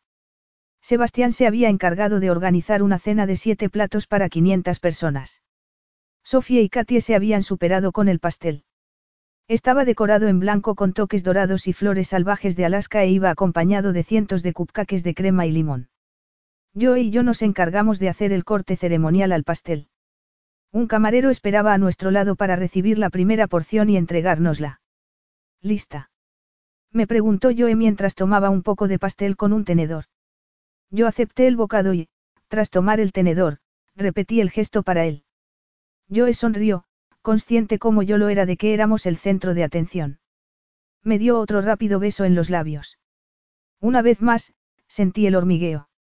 Me pregunté si aquella sensación desaparecería alguna vez. Después de aquella noche, nuestras obligaciones desaparecerían para siempre y no habría razón alguna para realizar más muestras de afecto en público. Mientras tomaban el pastel y el champán, los invitados se relajaron. Parecía que todo el mundo se estaba divirtiendo y eso me hizo feliz. De repente, una mujer muy elegantemente vestida se sentó junto a Joe. Tenía el cabello negro, muy largo, y aparentaba tener unos 35 años. Hola, Charmen, dijo Joe. Adeline, ¿conoces a Charmentan? Es mi asistente en redes sociales. Encantada de conocerte, Charmen, repuse. Dado que no había leído la lista de invitados, desconocía quién iba por parte de Joe. Tenía sentido que hubiera invitado a su equipo. Sois trending topic, nos informó Charmen con una sonrisa. Les encanta Adeline. La adoran. Joe me agarró las manos. ¿Cómo no les va a encantar? Deberías leer algunas cosas, replicó Charmen ofreciéndole el teléfono móvil con verdadero entusiasmo. Charmen, le dijo Joe mirando a su alrededor. Estamos en medio de la boda. Lo sabes, ¿verdad? Claro que lo sé. Esto es oro. Adeline, eres lo más. ¿Cómo has dicho? Le preguntó Joe. No seas ingenuo, le recriminó Charmen. Señaló mi vestido. Mírala. Es nuestra boda. Deja el teléfono y tómate un poco de pastel. Ni lo sueñes. Estos datos no se consiguen todos los días. ¿Estás comentando en directo nuestra boda? Le pregunté. Por supuesto. El vestido, el ramo, el camino hacia el altar, el beso, ese vestido es para morirse. Yo le quitó el teléfono de las manos. Estaba planeado todo esto. No exactamente, admitió Charmen. Soy una oportunista. Joe no parecía estar muy contento. Deberías haberle pedido permiso a Adeline. Charmen se quedó atónita y me miró. ¿Acaso no esperabas que la gente publicara fotos? No soy la única que está haciéndolo. No. Le pregunté. Me sentía muy sorprendida. No es solo el feed oficial el que lo está petando. Hasta tenéis hasta yo. Almohadilla yo y Adeline felicidad extrema. Todo junto. Yo miré a Joe sin entender. Ninguno de los dos parecía saber qué decir. Esto es fantástico, dijo Charmen totalmente en éxtasis. ¿A dónde vais de luna de miel? Os aseguro que no revelaré la información y que no voy a molestaros en lo más mínimo. Solo unas fotografías de vez en cuando y... No, afirmó Joe. Yo respiré aliviada, pero, comprendí que, en realidad, tenía razón. Estábamos tratando de impulsar la carrera de Joe y su poder en Alaska. Joe pareció notar mi cambio de actitud. ¿Qué te parece la sugerencia de Charmen? Me preguntó cuando Charmen se marchó a tomar algo en el bar. Lo de la luna de miel. Supongo que se puede alojar en la casa principal del rancho. Al menos, estaría a más de dos kilómetros de distancia. Claro, dije, cediendo por el bien mayor. ¿Quién era yo para decir no a una oportunidad de oro como aquella? Debería comprobar si hay cámaras. Le pregunté a Joe cuando el botón se marchó tras dejarnos en la suite nupcial del hotel. Íbamos a pasar la noche en anchoraje y, al día siguiente, Stone nos iba a llevar a Kenai. No creo que Germán pudiera llegar a ser tan fastidiosa, dijo Joe después de que se cerrara la puerta. Pues a mí me pareció que era bastante tenaz, repliqué. Me había quitado el vestido de novia para ponerme uno de estilo lencero de color dorado y Charmen no había dejado de hacerme fotos hasta que me metí en la limusina. En aquellos momentos, estaba deseando quitarme los zapatos y apoyar los pies sobre algo suave. Aquella suite era la mejor de anchoraje y contaba con todos los lujos posibles. Me acerqué a uno de los sofás y, tras quitarme los zapatos, me tumbé y cerré los ojos. ¿Te encuentras bien? Me preguntó Joe. Me alegro de que todo haya terminado, respondí con sinceridad. Los pies me están matando y creo que se me va a partir la cara de tanto sonreír. ¿Te apetece algo de beber? Me preguntó Joe. Se quitó la chaqueta del chaqué y la dejó sobre una silla. Un margarita bien grande con el borde de la copa untado de sal. Un zumo de frutas, marchando, replicó Joe sonriendo mientras se dirigía al bar. Lo que tú digas, mientras sea líquido. Me llevó un zumo de naranja. Él tenía una botella de agua. No tienes por qué tomarte algo sin alcohol, le comenté mientras abría la botella de zumo. Lo sé. Se sentó en sofá que había frente al mío. Los dos nos miramos durante unos instantes. Bueno, susurró él. Bueno, repetí yo. Parece que estamos casados. Levanté mi botella de zumo a modo de brindis. Misión cumplida. No esperaba que el resto del mundo se emocionara tanto al respecto. Yo tampoco. ¿Crees que hemos hecho lo correcto? Sí, respondió Joe sin dudarlo. Entonces, se levantó y comenzó a deambular por la suite. Se quitó la corbata y luego se desabrochó el cuello de la camisa. A continuación, encendió la chimenea de gas. Por último, me agarró los pies, los levantó y, tras sentarse, se los colocó encima del regazo. Dime lo que estás pensando. Me estoy preguntando qué ha pasado. Siempre estaba muy segura de mí misma, confiaba en que sabía exactamente lo que quería o, al menos, lo que debería tratar de conseguir y lo que debería evitar. Y ahora me encuentro con esto. Sé que no forma parte de tu plan. Siempre busqué la independencia. No me gustaba ser una Cambridge. No quería que se decidiera el camino de mi vida antes de que supiera siquiera lo que era la vida. Me pareció que tenía las riendas de mi vida cuando me marché a California. ¿Y tú? Le pregunté mientras tomaba un sorbo de zumo. Quería ser congresista desde niño. Joe dejó la botella sobre la mesa. La luz de la chimenea se reflejaba sobre los ángulos de su rostro. Entonces, me agarró un pie. Puedo. Me sobresalté al sentir aquel contacto inesperado. Cuando comenzó a masajearme el arco del pie, quise gemir de placer. Claro. ¿Qué mujer sería capaz de decir no? Me parece el tipo de gesto que se hace de casados, comentó mientras me apretaba el pie de una manera increíblemente gratificadora. Yo quería hacer el bien. No, eso suena demasiado altruista. Quería arreglar las cosas. Cuando estaba en el colegio, hicimos un proyecto sobre la política y la toma de decisiones. Fue la primera vez que pensé en quién hacía las reglas en la sociedad y en cómo cambiaban esas reglas la vida de la gente en ocasiones para mejor y en otras para peor. Querer cambiar la vida de la gente me parece muy altruista. ¿Crees que podrás hacer más como gobernador? En cierto modo sí. Sin embargo, aún hay muchas cosas que quiero hacer como miembro del Congreso. Supongo que Charmen sabe lo de ser gobernador. Sí. Lleva haciendo este trabajo varios años ya. Tiene mucha experiencia. Solo está haciendo su trabajo. En nuestra luna de miel. Bueno, yo me he traído mi portátil. Supongo que tú también te has traído trabajo que hacer. Sí, pero podríamos ir a pescar o a ver las ballenas. O también podríamos ir a hacer senderismo si no te duelen demasiado los pies. Casi no me había dado cuenta, pero yo había empezado a masajearme la pantorrilla. Adeline, susurró. Me gustas. Lo miré y observé su mirada cálida, oscura como el café. Me gustas, insistió. Me miraba muy fijamente, mientras comenzaba a tocarme la otra pierna, apretando justo debajo de la rodilla. Así que quieres pasar el rato, comenté, conteniendo un gemido de placer. Sí, quiero pasar el rato. Las caricias de Joe se hicieron más largas, más profundas. Me calentaban la piel con la fricción, provocando una profunda excitación a lo largo de mis muslos y más arriba aún. Me sentí tumbándome por completo, acercándome más a él. El vestido se me subía, lo que le facilitaba el acceso a mis muslos desnudos. Sus ligeras caricias me ponían la piel de gallina. Me mordí el labio inferior y cerré los ojos. Dejé que el deseo se adueñara de mí. Adeline. Sí.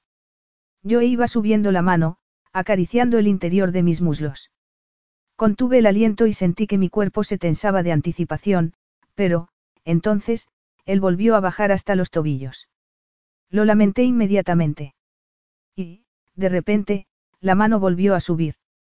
Entonces, yo le agarré la mano y tiré de ella. Me deslicé por encima del sofá. La falda se me subió hasta la cintura dejando al descubierto las braguitas blancas que me había puesto a juego con el vestido de boda. Joe tocó el encaje muy delicadamente y comenzó a bajarlo siguiendo la curva de mi cadera. Más, y más, y más. Adeline, tal vez te apetezca que tengamos una noche de bodas. Abrí los ojos perezosamente. No quería moverme. Quería que Joe siguiera haciendo exactamente lo mismo. ¿Te refieres al sexo? Se inclinó sobre mí y me besó delicadamente el muslo. Sexo y todo lo demás.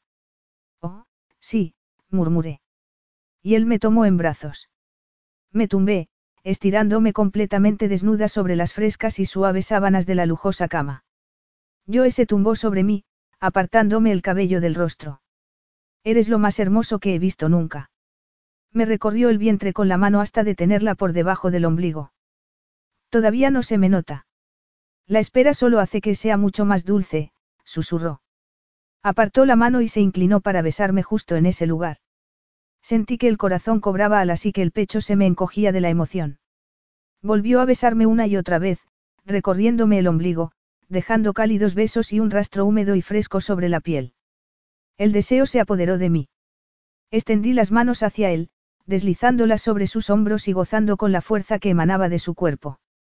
Lentamente, subió por mi cuerpo para colocárseme entre las piernas. Me miraba fijamente y, entonces, bajó los labios para capturarme la boca y besarme profundamente mientras me estrechaba con fuerza entre sus brazos.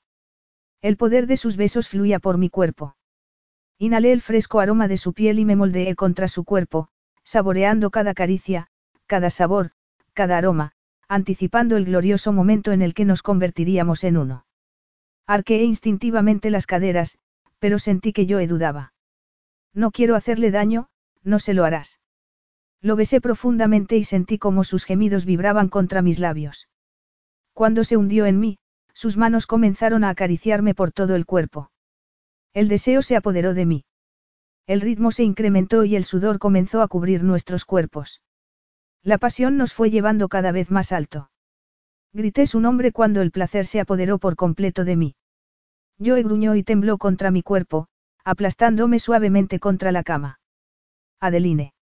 Me acarició suavemente el cabello antes de volver a besarme. Entonces, lentamente, se tumbó de espaldas y me colocó a mí encima de él. ¿Sigues creyendo que esto solo es un calentón? Me preguntó. Bueno, yo me siento bastante caliente, en el buen sentido, añadí rápidamente al ver la expresión de su rostro. En un sentido muy bueno. ¿Comiste algo durante el banquete? Me preguntó. No mucho. Pues yo estoy muerto de hambre. ¿Y tú? También. Pizzas y batidos. Me parece bien. Podemos pedir una bahiana. Lo que tú quieras, pero tendrás que levantarte para que pueda llamar. Mientras yo llamaba, me puse un albornoz y me dirigí al salón. Miré mi teléfono y vi que tenía muchos mensajes de amigos y conocidos que me daban la enhorabuena por mi boda. Me senté para mirarlos por encima. No dejaban de llegarme mensajes. Miré mi correo y encontré lo mismo. Me habría apostado cualquier cosa a que ni siquiera conocía a tantas personas, pero, por alguna razón, a todas les parecía que me conocían a mí. ¿Ocurre algo? Me preguntó Joe. Él también se había puesto un albornoz. Tengo cientos de mensajes dándome la enhorabuena, es una locura. Mira tu teléfono. A mí me pasa lo mismo. Me están dando la enhorabuena. Y me acaba de llegar un mensaje de Charmen, dijo Joe mientras comenzaba a leer. Te escribe a la una y media de la mañana. Eso se llama dedicación. Y es importante. Se trata de un asunto de trabajo. Se trata de una reunión en Charleston, Carolina del Sur. El comité selecto sobre la reforma regulatoria. Justo en ese momento, llamaron a la puerta. Un camarero entró con una bandeja. El aroma era delicioso.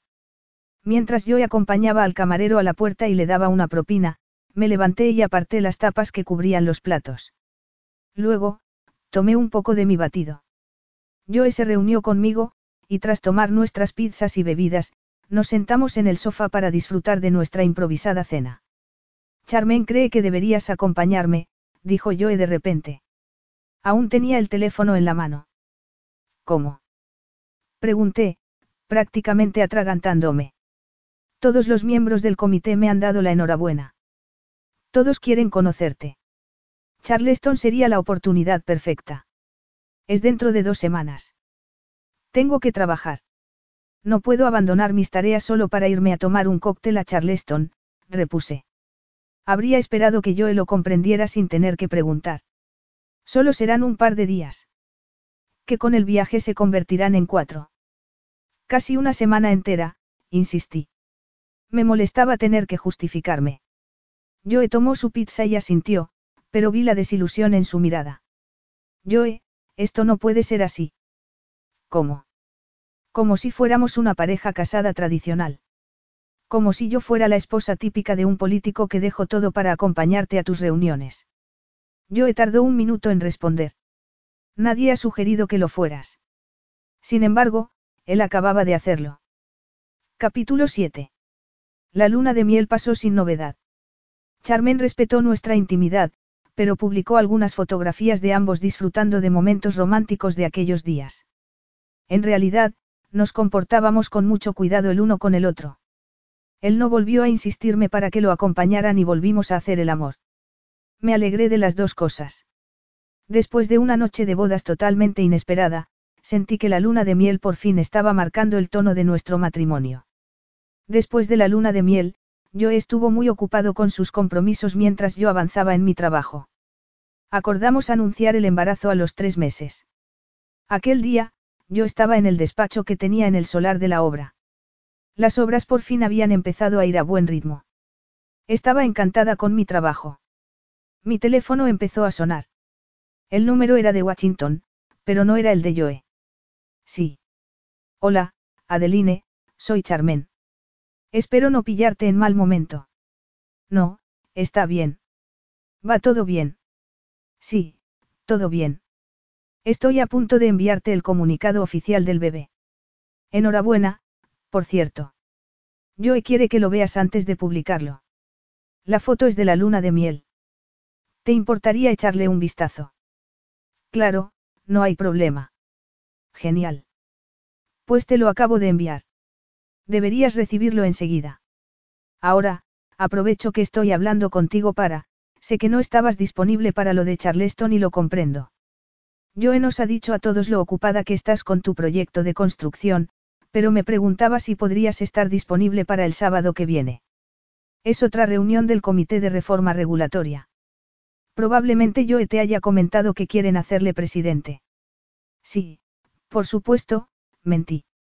No tenía ni idea de a qué se refería Charmen. Sería el primer alasqueño y el miembro más joven en presidir ese comité. Es algo muy importante. Sé que no le importan los chismes y que seguramente a ti tampoco, pero...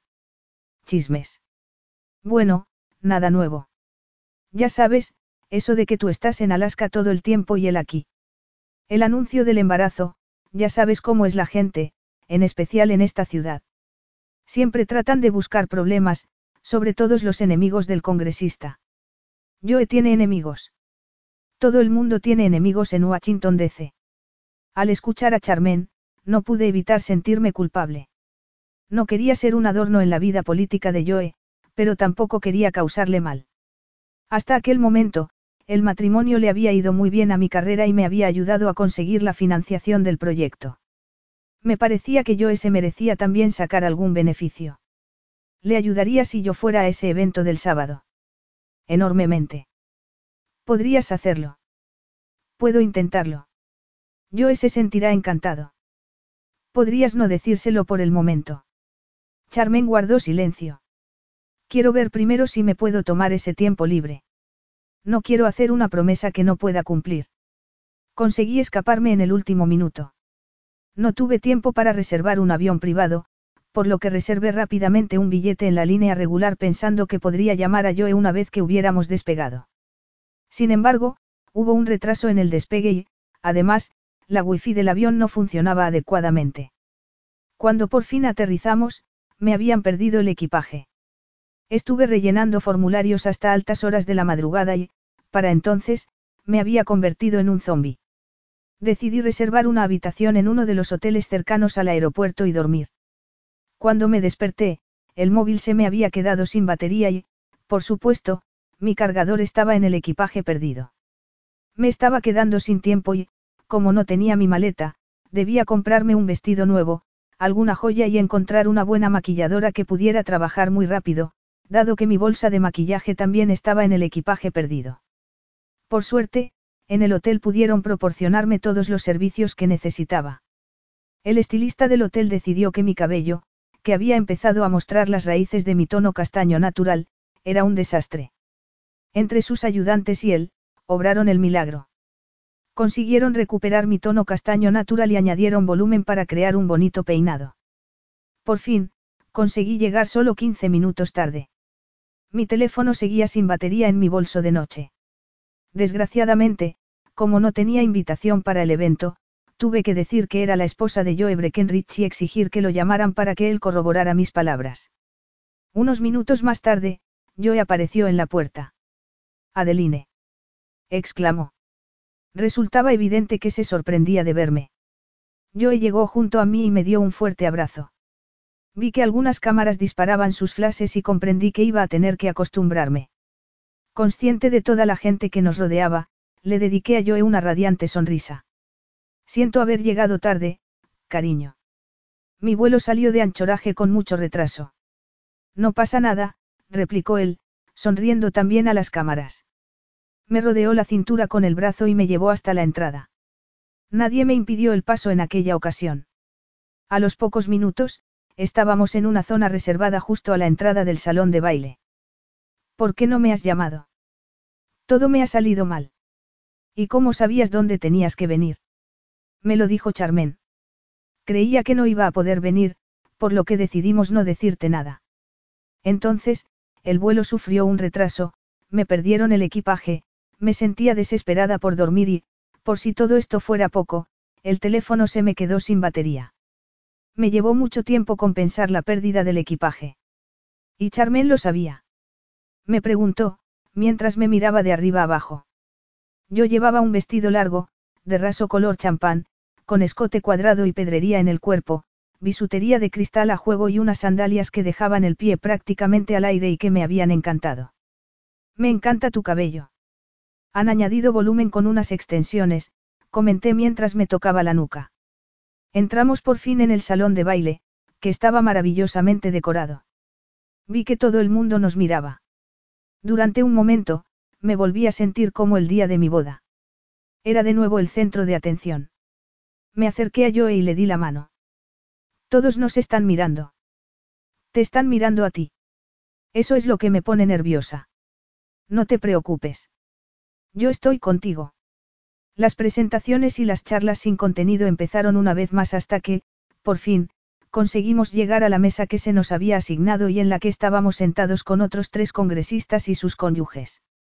Al final has venido, me susurró Charmen al oído tras ponerme la mano en el hombro. Te he estado llamando y llamando.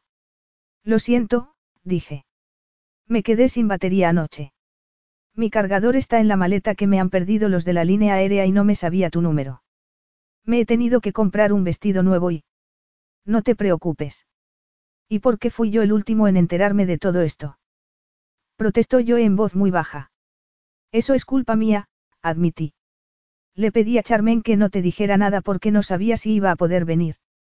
Tan sencillo como eso.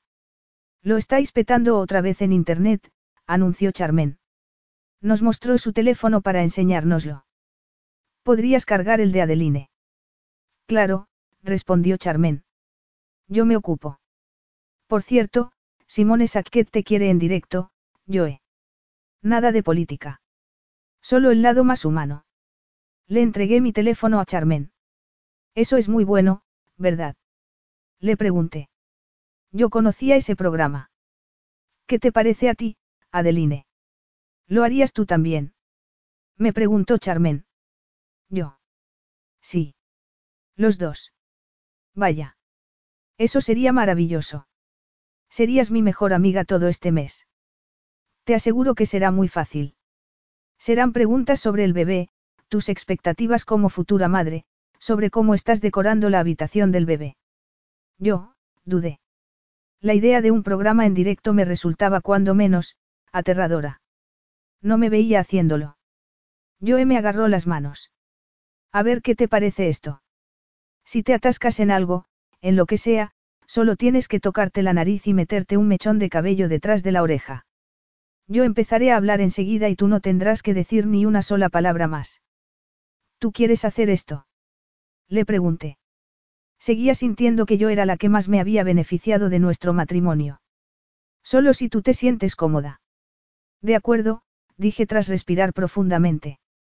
Sería la esposa perfecta otro día más. Como por arte de magia, Charmen había conseguido enviarme tres atuendos diferentes de mi talla al dúplex de Joe.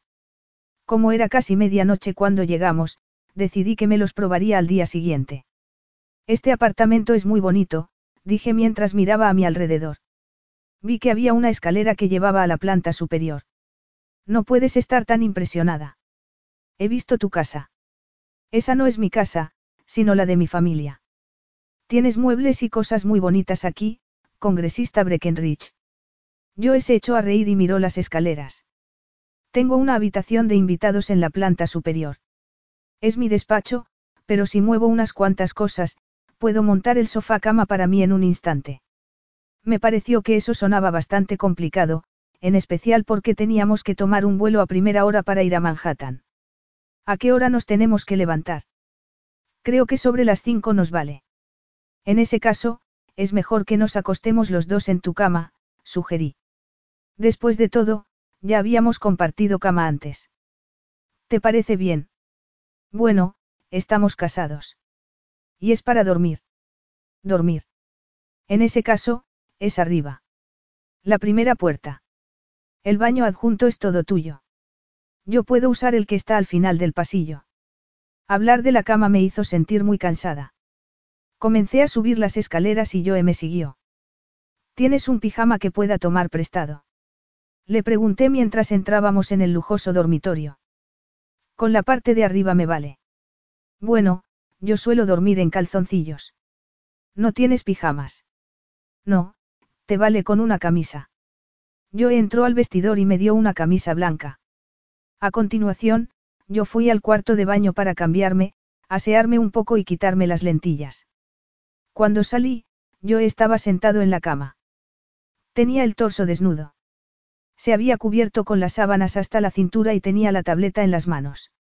La sombra de su barba le daba un aspecto muy sexy. Vi que me observaba mientras yo me dirigía al lado opuesto de la cama. No me pones las cosas fáciles, señora Breckenridge. No, no, nada de eso, afirmé, por muy tentador que me pudiera resultar deslizarme entre sus brazos. Faltan unas cinco horas para que suene el despertador. ¿Crees que deberíamos ensayar lo que vamos a decir? Yo había pensado que era mejor decir la verdad, a excepción de la fecha del embarazo, claro está. Eso no le interesa a nadie. ¿Y cómo nos conocimos? Me preguntó. Lo miré para decidir si estaba bromeando, pero no lo parecía. En el picnic familiar de Kodiak Communications, dije. Sí. Sí. Yo tenía 11 años y tú ya te marchabas a Harvard.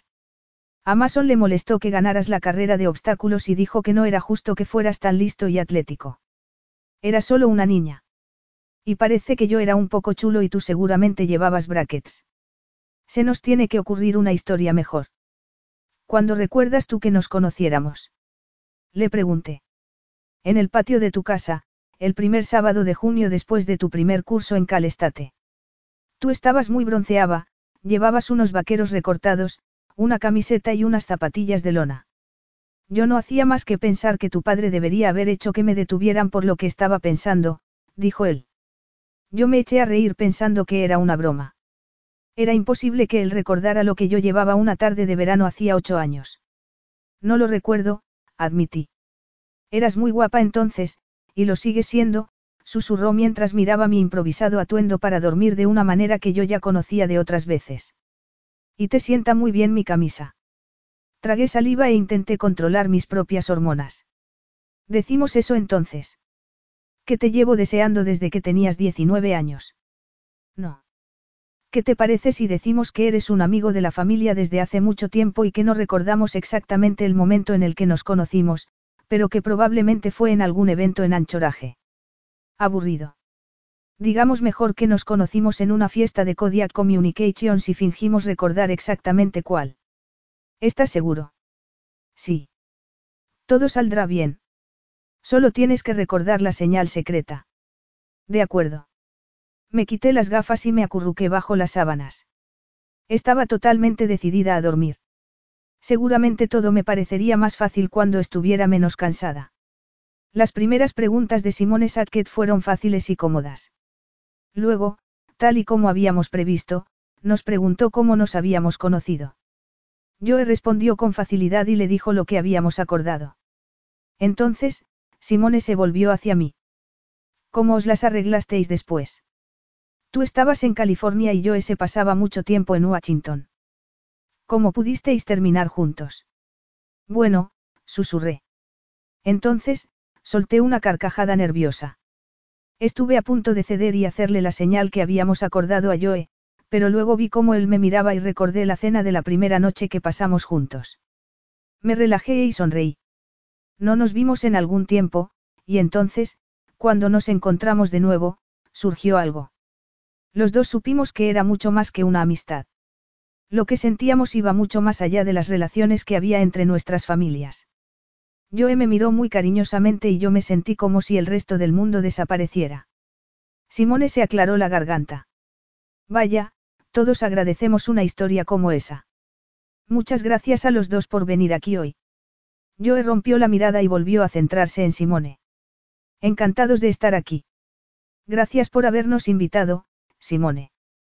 Cuando el técnico de sonido nos desconectó los micrófonos y nos marchamos del plató, Joe me tomó la mano.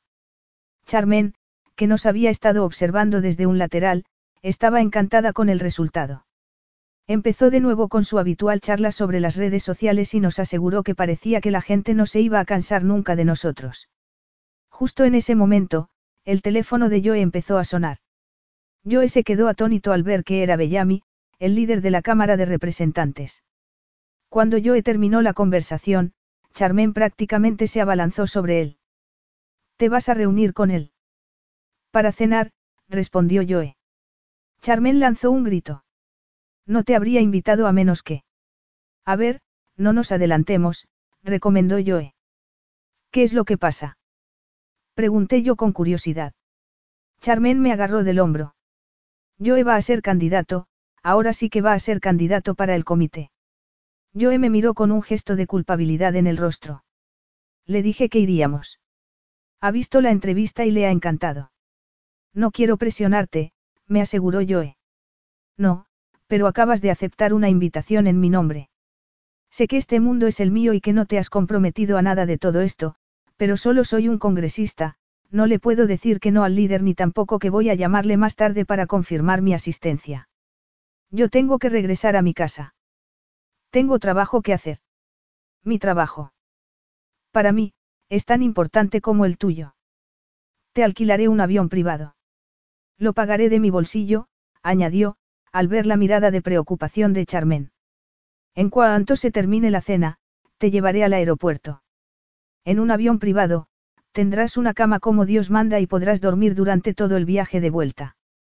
Así podrás ir a trabajar por la mañana como habías planeado. Después de que yo me lo explicara así, me sentí mal por haberme negado. Evidentemente, era muy importante para él. No podía negarme. Capítulo 8. Mi maleta llegó a Wingward cinco días después de que yo regresara a casa. La compañía aérea me llamó para decirme que me la llevarían a casa por la tarde. Estaba trabajando en unos diseños que queríamos terminar cuanto antes cuando el timbre de mi puerta sonó. Supuse que sería el chofer de la compañía aérea con la maleta. Cuando abrí, me encontré con Sofía en el porche. Sorpresa. Vaya. exclamé. ¡Qué sorpresa! He venido de visita, me dijo. Llevaba una pequeña maleta en la mano. ¿Me vas a dejar pasar?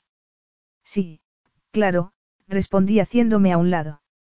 ¿Dónde está Stone? En anchoraje. ¿Has venido sola? Sí. He venido porque necesito hablar contigo. ¿Ocurre algo? Le pregunté mientras volvía a cerrar la puerta de la casa. No, replicó ella. Entonces, me miró fijamente. ¿Te ocurre algo a ti? Me enteré de que fuiste a Washington, añadió Sofie. Dejó la maleta en el recibidor y entró en el salón, donde se sentó en un sillón y se quitó los zapatos. ¿Y vas a regresar? insistió de repente. Había algo en el tono de voz de Sofie que me hizo sospechar. ¿Por qué? No sé. Parece que a Joe le viene muy bien que estés allí. Te ha enviado Joe. ¿Crees que vendría aquí a espiarte en nombre de Joe? replicó Sofie. Pareció sentirse insultada. No, pero podrías venir a espiarme en nombre de Stone y de Braston. El marido de Sofie era inmensamente leal a mi tío Braston desde que él lo adoptó cuando solo era un adolescente y lo crió como si fuera su hijo. Stone haría cualquier cosa por Braston y por Kodiak Communications. Por supuesto que no. Quiero lo que sea mejor para ti. Te lo agradezco. Supongo que Stone te habrá contado lo de la cena que tuvimos con Jerome Bellamy. Sí. Según Charmen, no pudo haber ido mejor. Sé que ese comité es muy importante para Joe. Quieren que regrese. Se elegirá al candidato a finales de la semana que viene y dicen que yo le vendría muy bien para darle un empujón final. Joe te ha pedido que vuelvas a Washington. Charmen. Pero eso no va a ocurrir. Corrí un gran riesgo regresando a Alaska porque este trabajo es muy importante para mi carrera. No voy a arriesgarlo todo dejándolo todo cada vez que yo necesite un empujón. ¿Acaso se ha quejado tu jefe? No, aprecia mucho a Joe, en especial ahora que contamos con el apoyo de la senadora. Pues, en ese caso, no parece que tu trabajo corra mucho peligro si fueras a ayudar a Joe. Eres una espía, Sofie. No, no, no. Entonces, ¿por qué quieres que vaya a ayudar a Joe? Sofie dudó lo suficiente para confirmarme que tenía razón. Es que esto entre Joe y tú, se suponía que el matrimonio debería beneficiaros a ambos. Y al bebé, por supuesto, que nacerá dentro de seis meses. Para entonces, tu proyecto estará camino al éxito. Es que no quieres que yo se beneficie también, ya sabes, antes de que vuestro matrimonio llegue a su fin y os vayáis cada uno por vuestro lado. Le ayudé la semana pasada. Creo que esa presidencia del comité sería un verdadero trampolín para él. ¿Es eso lo que le ha dicho a Stone? Sí. ¿Ves? Lo sabía. Stone no me ha pedido que hable contigo. Venga, Adeline. Nunca haría algo así. Sin embargo, yo estoy pensando en ti. En mí, repliqué con escepticismo. Sí. Cuando yo tenga una trayectoria sólida hacia el puesto de gobernador, tú tendrás más opciones. Cuanto más alto sea el puesto que consiga, menos repercusión tendrá vuestra separación en su carrera. Te conozco, Adeline. Sé que no haces más que despotricar contra tu familia y los planes que tienen para ti, pero no eres capaz de hacerles daño. Cuando más te necesitan, más tentada te sientes a la hora de ayudar. Lo mismo ocurre con Joe, cuanto más te necesita. Abrí la boca para hablar, pero volví a cerrarla. Sofía estaba de mi lado y tenía que reconocer que ella estaba en lo cierto. Cuanto más cerca estuviera Joe de su nominación como gobernador, menos me necesitaría y más libre sería yo para perseguir mis sueños. Después de que Sofía se marchara a Anchoraje, me senté con William para ver si era posible que yo me tomara unos días libres la semana siguiente. No tardamos mucho en darnos cuenta de que yo podría teletrabajar durante unos cuantos días sin que mi ausencia en la obra tuviera mucho impacto en el proyecto. Esperé a llegar a casa para llamar a Joe y darle la noticia. Sí. Respondió él. Sonaba medio dormido. Inmediatamente me sentí culpable por la diferencia horaria. ¿Te he despertado? Le pregunté. Adeline. ¿Va todo bien? El bebé. Sí, todo bien, me apresuré a responder. Si fuera así te lo habría dicho enseguida. He estado hablando con William y creo que puedo permitirme unos cuantos días sin trabajar, si eso te viene bien. Ya sabes, para lo tuyo. Si te sirve de algo que vaya. Aquí a Washington. Eso sería genial. Ven tan pronto como puedas. Charmen se va a poner loca de contenta. Ya sabes que tu presencia siempre me ayuda. Eso me parecía. La última vez, conseguimos que nos invitaran a cenar. Yo he quedó en silencio un momento. Esto significa mucho para mí, Adeline. Yo, estoy encantada de ayudar. Quiero ayudarte. ¿Te viene bien que vaya el martes? Sí. Reservaré un avión. No voy a consentir que mi esposa embarazada tenga que viajar haciendo escalas para llegar hasta aquí. Joe. Tuve que admitir que me encantaba la idea de montarme en el avión en Wingward y no tener que bajarme hasta llegar a mi destino. Está bien. Gracias. Muchas gracias, Joe. De nada. Cuando quieras. Literalmente. Permanecimos en silencio durante unos segundos. ¿Qué tal está el bebé? He sentido una patada. Sí, muy pequeña. En realidad, fue más bien como un aleteo. Y Sofía vino a Wingwar a visitarme. Sí, me lo dijo Stone. Por cierto, Charmen me dijo que van a anunciar lo del presidente del comité a finales de la semana que viene. Dime qué me espera allí. ¿Qué otros eventos tienes? Bueno, hay una fiesta formal el viernes por la noche después de que anuncien, bueno, si te puedes quedar tanto tiempo, claro. Sí, no hay problema, afirmé. Había decidido que, si iba a hacer aquello, sería mejor hacerlo bien. Tendremos varios almuerzos, comidas y cenas, dijo Joe. Creo que el jueves por la tarde tenemos también una presentación en un club juvenil. No me lo sé todo muy bien, pero te sirve con eso. Sí. Los dos volvimos a quedar en silencio. Una vez más, Joe fue el primero en romperlo. Tengo muchas ganas de verte. Yo también, dije. Me imaginé en su apartamento, en su dormitorio, con su camisa blanca, y en su cama. La piel se me caldeó y se me hizo un nudo en la garganta. Llegué a Washington a mediodía. Yo ella estaba en el aeropuerto para recogerme, lo que me sorprendió. Yo había esperado que me recogiera un chofer o Charmen. Nos dimos un abrazo mientras el auxiliar de vuelo de mi avión metía mis maletas en el coche. No hay chofer en esta ocasión. Le pregunté cuando me abrió la puerta del copiloto. Me gustó que así fuera. Bueno, ¿a dónde vamos ahora? A mi apartamento. Pensé que querrías dejar tu equipaje y asearte un poco. Me parece perfecto. Sin embargo, si tienes que hacer algo esta tarde, no tienes que estar pendiente de mí. Voy a presumir de mi esposa. En ese caso, sí que voy a tener que asearme. El tráfico se fue haciendo más denso cuando empezamos a bajar por Massachusetts Avenue. Por fin, nos detuvimos frente al edificio en el que vivía Joe. Ninguno de los dos habló de cómo íbamos a dormir, por lo que, cuando él empezó a subir las escaleras, me imaginé pensando con una noche entre sus brazos. Entramos en el dormitorio. Hay mucho sitio en el vestidor, dijo él mientras dejaba las maletas en el suelo. Y en el cuarto de baño hay cajones vacíos. Necesitas también espacio en la cómoda. No, no hace falta. ¿Qué debería ponerme hoy? Creo que deberíamos pasarnos por mi despacho primero. Todo el mundo quiere conocerte. Charmen no hace más que cantar tus alabanzas. Espero no desilusionarlos. ¿Cómo ibas a hacerlo? De repente, sentí unos deseos irrefrenables de besarlo. Yo tenía un magnetismo único en las distancias cortas y eso hacía que yo quisiera besarlo desesperadamente. ¿En qué estás pensando? Me preguntó. Durante un instante, me pregunté si podría leerme el pensamiento. En nada, mentí. ¿Recuerdas que dijimos que íbamos a ser sinceros el uno con el otro? Así que dime en qué estabas pensando. En realidad no es nada importante. Tú primero, repliqué. ¿En qué estabas pensando tú?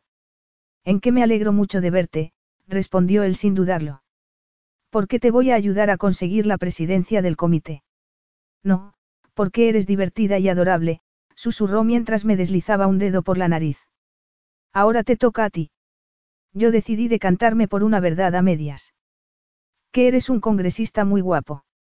Es un buen comienzo, muy buen comienzo, musitó en voz baja. ¿Te ibas a cambiar de ropa? Sí. Los dos permanecimos inmóviles, mirándonos. Entonces, Joe me cubrió la mejilla con una mano. Sus ojos relucían de deseo. Traté de no inclinarme hacia ella, pero la tentación era demasiado grande. Recliné el rostro hacia un lado, gozando con la calidez que emanaba de la ancha palma. El sexo siempre ha sido muy fácil para nosotros, murmuró él mientras cerraba la distancia que nos separaba. Tenía razón. Yo me sentí aliviada de que él lo hubiera mencionado. Nos estábamos comunicando. Era un comienzo. No tenemos tiempo. Joe me rodeó la cintura con un brazo y me estrechó contra su cuerpo. Ten un poco de fe. Creía que yo estaba bromeando, pero él comenzó a besarme el cuello mientras me levantaba el vestido. Deberíamos. Solo conseguí pronunciar una palabra antes de que el deseo cobrara vida dentro de mí. Instintivamente, le devolví el beso. Solo te estoy ayudando. ¿A qué? A que te desnudes para que te puedas cambiar, comentó mientras seguía subiéndome el vestido. Sentí que se me ponía la piel de gallina y que la excitación se apoderaba con fuerza del centro de mi feminidad. Levanté los brazos para que él pudiera sacarme el vestido por la cabeza. Lo arrojó sobre un sillón. Me quedé solo con la ropa interior. Joe se acercó para mirarme y acarició suavemente el ligero abultamiento de mi vientre. Eres tan sexy. Vamos a llegar tarde. Le pregunté. Estaba perdiendo la batalla para mantenerme la poca lógica que me quedaba. Sí. Nuestros besos fueron primero indulgentes, luego juguetones y por último frenéticos cuando se profundizaron. Yo estaba dispuesta a dejarme caer sobre la cama que nos esperaba, arrancarle el traje y abrazarnos totalmente desnudos una y otra vez. De repente, Joe se quedó totalmente inmóvil. Tenía la respiración entrecortada y los ojos nublados por la pasión. Si seguimos así, vamos a llegar muy tarde. Sí, claro, susurré. Sus palabras me devolvieron a la realidad. Voy a, ya sabes, añadió, indicando el equipaje. Más tarde. Me preguntó. Asentí. Joe asintió también antes de mirarme de nuevo la ropa interior. Voy a estar toda la tarde pensando en lo que se esconde debajo de tu vestido. Dado que íbamos directamente desde las oficinas de Joe al cóctel que se iba a celebrar en la planta superior del Vista Green Club, me había puesto una chaqueta negra con manga tres cuartos por encima de un vestido azul sin mangas y cuello de encaje. Cuando llegamos a la fiesta, me quité la chaqueta para que el vestido luciera en todo su esplendor. Joe me había presentado a muchas personas, tantas que me estaba costando recordar sus nombres. Lo dejé un momento mientras iba al tocador y luego fui a pedir una copa de ginger ale.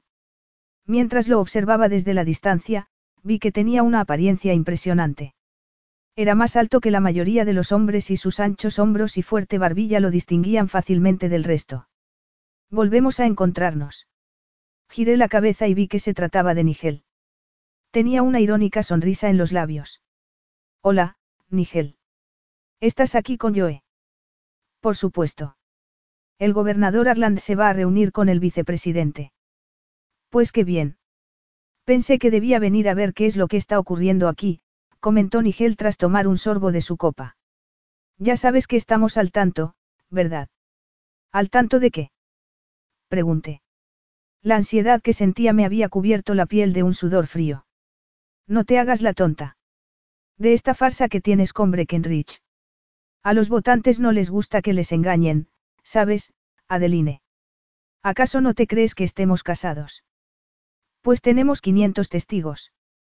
¿Cuánto tiempo crees que podréis mantener esta mentira? Deberías saber que el gobernador tiene sus contactos, sus espías. Y falta mucho para la elección del siguiente gobernador. Disfruta de la fiesta, Nigel, le espeté antes de dar un paso para alejarme de él. Sin embargo, él me agarró del brazo para detenerme. Te lo advierto. Aléjate de mi esposa, gruñó Joe. Nigel levantó la mirada y su rostro cambió. Se apartó inmediatamente de mi lado. Solo estaba saludando. ¿Te encuentras bien? Me preguntó Joe. Sí. Yo ya, empezó a decir Nigel. ¿Te ibas de la fiesta? Sí, afirmó Nigel. Tengo una cita con el gobernador. Buenas noches. Vimos juntos cómo se marchaba. Muy pronto, desapareció entre la multitud. El gobernador está en la ciudad para reunirse con el vicepresidente, le dije a Joe. ¿Qué es lo que te ha dicho? ¿Qué sabe lo que estamos haciendo? Quería saber cuánto tiempo creemos que podemos mantener esta farsa. ¿Qué farsa? Ya lo sabes. Evidentemente, estábamos casados, pero Nigel se había enterado de alguna manera, o tal vez lo había deducido, que nuestro enlace no era un matrimonio por amor, destinado a durar hasta que la muerte nos separara. Es imposible que sepa nada. Me dijo que tenían espías. Es un farol. No podría ser nadie de tu familia. El número de personas que conoce nuestra situación es muy limitado. Lo mejor será que nos olvidemos de él. Me aseguró que a los votantes no les gusta que los engañen. Parecía una amenaza, como si fuera a revelar algo. Solo está echando el anzuelo a ver qué pasa. Lo nuestro ha ocurrido muy rápido. Eso es lo único que tiene. Vamos a buscar a Charmen. ¿Es que necesita algo? Pregunté, algo confusa por el cambio de tema. La mejor defensa es un buen ataque. Tardamos 30 minutos y cuatro conversaciones en encontrar a Charmen. Ella nos vio y se dirigió a nuestro encuentro. ¿Quieres hacer un poco de redes sociales? Por supuesto, exclamó ella con los ojos brillantes. ¿Qué tienes en mente? ¿Qué te parece un vídeo? Quiero que lo grabes con tu móvil, que sea algo casual, casi clandestino. Y puedes publicarlo desde un sitio que no sea oficial. Me gusta tu estilo, jefe. Yo miré a Joe con curiosidad, sorprendida de lo que estaba haciendo. Necesitamos un rincón tranquilo, comentó Joe mirando a su alrededor. Ahí entre las plantas y el estrado, sugirió Charmen. ¿Qué es lo que estamos haciendo? Les pregunté mientras Joe me rodeaba la cintura con el brazo y echábamos a andar. Al llegar al lugar indicado, Joe me colocó las manos sobre los hombros y me colocó ligeramente de lado. Luego, me alborotó el cabello un poco. ¿Qué haces? Pregunté con una sonrisa. Estoy haciendo que parezcas más casual. Pellízcate las mejillas. Sin saber muy bien por qué, hice lo que Joe me había pedido. El rubor está perfecto, dijo Charmen. Entonces, extendió una mano y me bajó un poco el tirante derecho del vestido. ¿Qué es exactamente lo que hacemos aquí? ¿A qué distancia me quieres? Le preguntó Charmen a Joe. No quiero sonido, respondió él. Solo haz que el encuadre sea bonito. Entendido. Joe se volvió para mirarme. Ahora, tienes que parecer feliz, susurró. Y mirarme a los ojos, añadió. Lo hice. Ahora, piensa en el bebé, ahora, voy a tocarte el vientre, susurró. Tienes que sonreír lentamente. Me muero de ganas por sentir la primera patada. Traté de darle la sonrisa que me había pedido, pero el sentimiento que estaba experimentando era tan fuerte que tuve que parpadear. Eres la mejor, susurró él mientras me abrazaba suavemente. Yo le rodeé el cuello con los brazos, totalmente abrumada por lo que sentía. Ha estado estupendo, dijo Charmen mientras se acercaba de nuevo a nosotros. Adeline, te mereces un Oscar. Juro por Dios que ella tenía lágrimas en los ojos. Yo sonrió. Chúpate esa, gobernador Arland. Rápidamente, volví a recuperar la compostura. ¿El gobernador está aquí? Preguntó Charmen. No, pero sus empleados han estado hablando basura sobre nuestro matrimonio. Los dedos de Charmen se movían con rapidez por la pantalla. Los dos dais un poco de miedo. Yo no. Protesté. Por eso me encanta trabajar para ti, le dijo Charmen a Joe. Entonces, tocó la pantalla con un exagerado ademán. Va a ser muy divertido ver esto. Capítulo 9. Joe fue elegido para ocupar la presidencia del comité y no supimos más de Nigel. En Wingward, todo iba a la perfección y los plazos se iban cumpliendo sin problemas para que el Centro de Artes y Cultura estuviera listo para el invierno. A medida que la nieve empezó a caer, yo realicé algunos viajes más a Washington para que Charmen pudiera seguir haciéndonos aparecer en redes sociales como unos felices recién casados. Lo más extraño de todo, era que yo me sentía así precisamente, como una feliz recién casada. Deseaba más de lo que debería dormir entre los brazos de Joe. Además, parecía que el plan estaba funcionando. Joe parecía estar en constante demanda de los peces gordos del mundo de la política. Al llegar las navidades, decidí pasarlas en anchoraje con Joe y mi familia. Charmen nombró a Sofie como fotógrafa sustituta y mi prima realizó muchas fotos en las que yo aparecía embarazada y feliz con mi solícito esposo delante del árbol de Navidad o paseando por la nieve. Katie vino a pasar año nuevo con nosotros. El último día, Sofie, ella y yo nos sentamos frente a la chimenea para hablar de nuestras cosas. Yo iba a regresar pronto a Wingward y yo a Washington y me apenaba que las fiestas hubieran durado tan poco tiempo. Cuando Stone nos interrumpió para estar con Sofie, yo decidí ir a buscar a Joe. Quería pasar a su lado las últimas horas de nuestro último día juntos. Al llegar al salón, oí la voz de Braston y supuse que Joe estaba con él. Estaban más allá de la enorme chimenea y no podía verlos. Arland podría estar mintiendo, comentó mi padre. Sabe demasiado para que sea un farol, dijo Joe. Y lo ha sacado de alguna parte, afirmó Braston. Van a ir a por nosotros, concluyó Joe. Su voz sonaba más firme a medida que me iba acercando. ¿Pero un espía? Preguntó mi padre con incredulidad. ¿Se te ocurre otra explicación? Replicó Braston. Aquí, en vuestra casa. Comentó Joe, escandalizado. Entonces, me vio. Adeline. Mi padre y mi tío se volvieron para mirarme. ¿Qué es lo que está pasando? Pregunté. ¿Qué está haciendo el gobernador Arland? Les espeté, sin dejarles opción. Joe se acercó a mí. No quiero que te preocupes. Estás embarazada. No soy una delicada florecilla y el embarazo no me ha afectado al cerebro. Creemos que hay un espía en la casa, susurró Braston. Joe y mi padre lo miraron con desaprobación. Tiene derecho a saber la verdad. ¿En esta casa? Sí.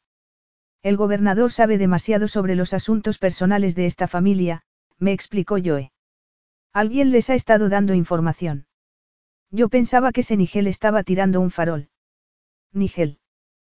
Preguntó Braston. En septiembre Nigel Long presumió de saber lo que estábamos haciendo, dijo Joe. Pues parece que sí. ¿Y quién de aquí cooperaría con Nigel? Con toda seguridad, no era un miembro de la familia. Tampoco me imaginaba que pudieran ser Sebastián o Marí. Debía de ser alguien temporal, que hubiera escuchado algo. Eso es precisamente lo que tenemos que descubrir, dijo mi padre. Podría ser que hubieran puesto micrófonos, así que tendremos que comprobarlo. Tal vez han hackeado nuestros teléfonos. He leído en algún sitio que se puede hacer. Es más difícil de lo que parece, pero lo comprobaremos también, afirmó Joe. Ahora, tenemos que hacer exactamente lo que estábamos haciendo. ¿Qué ibas a hacer tú ahora?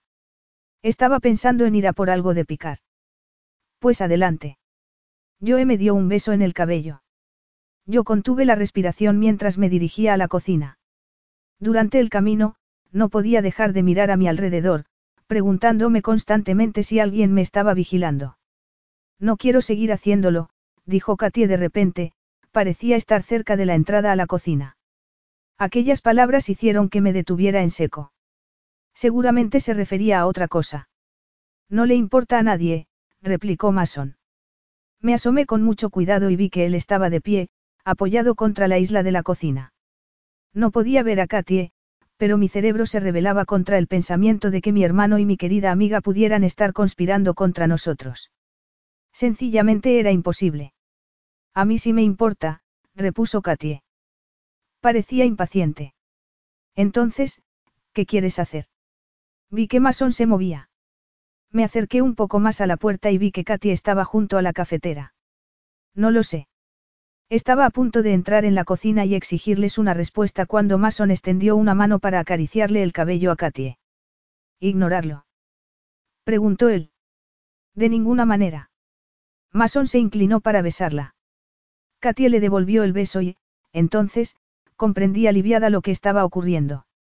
No nos estaban espiando. Estaban enamorados. Di un paso atrás, pero Mason se percató del movimiento. Se apartó inmediatamente de Katia y me miró a los ojos. Parecía estar arrepentido. Nosotros, susurró Katie. Se había sonrojado y me miraba también muy fijamente. No tienes que explicarme nada, Katie, dije. Lo entiendo. Y respeto tu intimidad y la de mi hermano. En realidad, no sabemos lo que sentimos.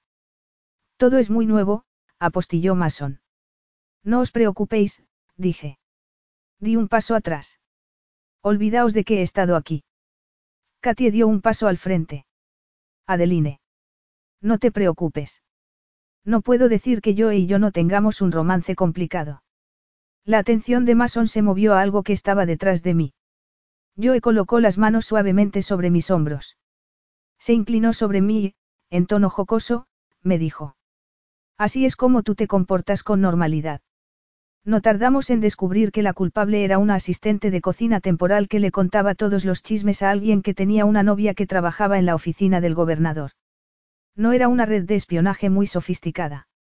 No había micrófonos en la casa ni habían pinchado nuestros teléfonos, con lo que pudimos volver a nuestro comportamiento habitual sin problema alguno.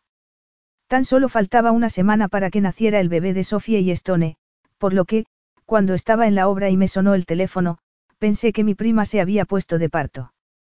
Comprobé que era un mensaje, pero no sobre Sofie. Suspiré y volví a concentrarme en la conversación que estaba teniendo con William y Maddie, una de las diseñadoras de interiores, sobre la escalera principal. Estábamos ya en febrero y hacía mucho frío. De repente, sentí una extraña sensación en el vientre. Un instante después, un dolor agudo me atravesó por completo. Lancé un gemido de dolor y me cubrí con la mano. ¿Estás bien, Adeline? Me preguntó William con preocupación. Algo no va bien, dije. ¿Quieres sentarte? ¿Te apetece un vaso de agua? Creo que sí. Entre William y Maddie me llevaron hasta una mesa y unas sillas plegables que había junto a la futura escalera. Me senté. ¿Crees que es el bebé? Me preguntó Maddie tras agacharse delante de mí. Creo que no, es demasiado pronto. Mi prima Sofía aún. El mismo dolor agudo volvió a atravesarme por completo. Lancé un grito de dolor. Llama a una ambulancia, le dijo Madia William. Seguro que todo está bien, pero es mejor no correr riesgo alguno. Yo saqué el teléfono móvil y busqué el contacto de mi médico. Voy a llamar al doctor Reed. Buena idea, dijo Maddie, aunque siguió insistiéndole a William por señas para que llamara a una ambulancia. Llamé a la clínica del doctor Reed. Me disponía a hablar con Gil, la recepcionista, pero Maddie me pidió el teléfono. Se lo entregué porque el dolor no remitía. Hola, me llamo Maddie Smith. Estoy con Adeline ahora y hemos llamado a una ambulancia, estoy de acuerdo, dijo, tras escuchar lo que Gil le decía. Me parece perfecto. Nos reuniremos con ella allí. En ese momento, escuché la sirena de la ambulancia. El sonido atrajo la atención de todos los trabajadores. Puedo andar, dije mientras trataba de levantarme. Maddie me lo impidió. En ese momento, William apareció con los enfermeros de la ambulancia. Vi que llevaban una camilla. Me ayudaron a tumbarme e, inmediatamente, me tomaron la tensión. La mujer me cubrió el vientre con las dos manos. ¿Tiene contracciones? Creo que no. La enfermera siguió en la misma posición unos minutos más. Entonces, experimenté otro fuerte dolor. ¿Cuántos años tiene? Me preguntó. 28. ¿De cuántas semanas está embarazada? 36. La enfermera tomó la radio. Tengo una mujer de 28 años, embarazada de 36 semanas que muestra síntomas de parto prematuro.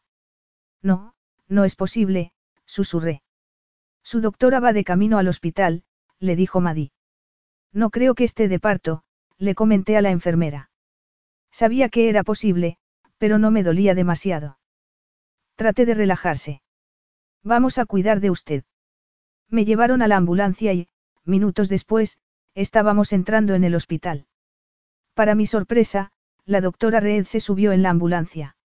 Lo primero que pensé fue que se habían dado cuenta de que no hacía falta ingresarme. Menos mal, aún tenía mucho trabajo por hacer. De hecho, me había dejado hasta el bolso en mi despacho. Traté de levantarme, pero la doctora me lo impidió. Tengo que ir a por mi bolso. Ya lo recogerá alguien, respondió. Me puso las manos sobre el vientre. ¿Has sentido algo así antes? Es la primera vez. Asentí. Entonces, el dolor regresó con fuerza. Tuve que apretar los dientes. La doctora le hizo una señal a la enfermera. Vamos a llamar a un helicóptero. ¿Cómo? Pregunté aterrada. Estás de parto, me dijo la doctora Reed. El protocolo dice que hay que ir a anchoraje si el parto se produce antes de las 36 semanas. Pero si yo ya estoy en la 36. Aún no las has superado. Voy a tener ya a mi bebé. Haré que Gil llame a Joe. Joe está en Washington. Joe se iba a quedar de piedra al enterarse. Había pensado ir a Alaska dos semanas antes para asegurarse de que no se perdía el parto. Después de que el helicóptero aterrizara en anchoraje, las imágenes de lo que ocurrió son muy vagas. Recuerdo que me llevaron al hospital y que me pasaron de la camilla a una cama. Por alguna razón que no comprendo, Sofía estaba allí. Me tomó de la mano y me dijo que yo iba a llegar muy pronto. Después, entré en una especie de hipnosis durante un tiempo. Entonces, vinieron las ganas de empujar. Quería que yo y Sofía estuvieran a mi lado y quería que el dolor se detuviera. Pero empujé. Con fuerza. Cuando me colocaron a mi pequeña hija entre los brazos, sentí que el corazón casi me estallaba de felicidad en el pecho. Yo entró a toda velocidad en la sala de partos. Tenía una mascarilla en el rostro y un gorro en la cabeza. La bata verde que le habían puesto aleteaba a su alrededor. Se detuvo en seco al vernos. Lo has conseguido, le dije. Sentí que una lágrima me caía por la mejilla. No del todo, respondió mirando a Matilda. Yo ya le había puesto nombre. No sabía por qué. Yo y yo ni siquiera habíamos hablado de nombres. Has llegado casi en el momento justo. Yo misma acabo de conocerla. Joe le puso la mano a nuestra hija en la pequeña cabeza. La voz le temblaba de la emoción. Es preciosa, tú eres preciosa, susurró. Se inclinó a besarme la frente y luego besó la de Matilda. En ese momento, la enfermera me quitó a Matilda delicadamente de los brazos. Prometo que la traeré enseguida. Yo las observé marchar. Me sentía eufórica de que los dolores del parto hubieran terminado. Se ha adelantado, dije. ¿Estás bien? ¿Necesitas algo? Agua. Joe miró a su alrededor y encontró una jarra y un vaso, me dio a beber de una pajita. Ocurrió algo muy raro, comenté. Sofía estuvo aquí, pero luego se marchó. Está de parto. De verdad. Pobrecilla, susurré. No quería volver a sentir aquellos dolores. La enfermera regresó al poco tiempo con Matilda envuelta en una manta con un pequeño gorro rosa. Era tan bonita, tenía los ojos azules y una nariz minúscula. Su boca era preciosa. No lloraba. Solo parpadeaba, como si estuviera absorbiendo todo lo que la rodeaba. ¿Quieres tomarla en brazos el padre? sugirió la enfermera. ¿Estás segura de que puedo? Me preguntó a mí. Parecía totalmente aterrorizado. Yo asentí y sonreí. El corazón se me llenó de nuevo de una profunda alegría. No pesa casi nada, susurró. Dos kilos ochocientos gramos, le dijo la enfermera. Joe miró a nuestra hija con un profundo amor y comenzó a decirle palabras de bebés mientras la enfermera me ayudaba a ponerme un camisón limpio y cambiaba la cama. Antes de marcharse, me colocó una manta eléctrica. El calor me pareció celestial. Hola, chiquitina, le decía Joe. Hola. Creo que se llama Matilda, comenté. Joe me miró sorprendido. ¿Te parece bien? La miré y supe que ese tenía que ser su nombre. Me parece perfecto, respondió. Matilda, ¿te gustaría ir a ver a tu mamá ahora? Me la puso muy delicadamente entre los brazos. Yo estreché su delicado y cálido cuerpo contra mi corazón. Tras mirarle bien el rostro, las manos y contarle todos los dedos, recliné la cabeza sobre la almohada. Me sentía en el paraíso. Poco a poco, se me fueron cerrando los ojos. Sentí que la mano de Joe se deslizaba por debajo del cuerpo de Matilda. Tal vez debería llevármela, susurró. Yo asentí y me quedé dormida.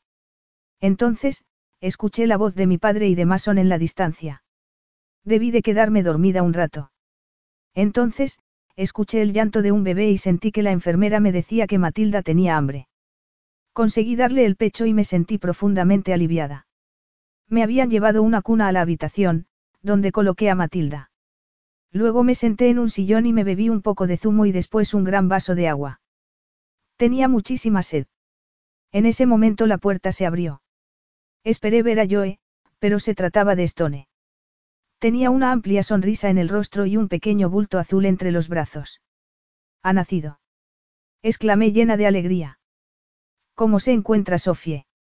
Está estupendamente. Ahora está descansando. Te presento a Lucas Nathaniel. Lucas me pareció el niño más bonito que había visto nunca. Nosotros aún no tenemos un segundo nombre. Eso es porque la pequeña Matilda tenía mucha prisa en llegar. Veo que has hablado con Joe.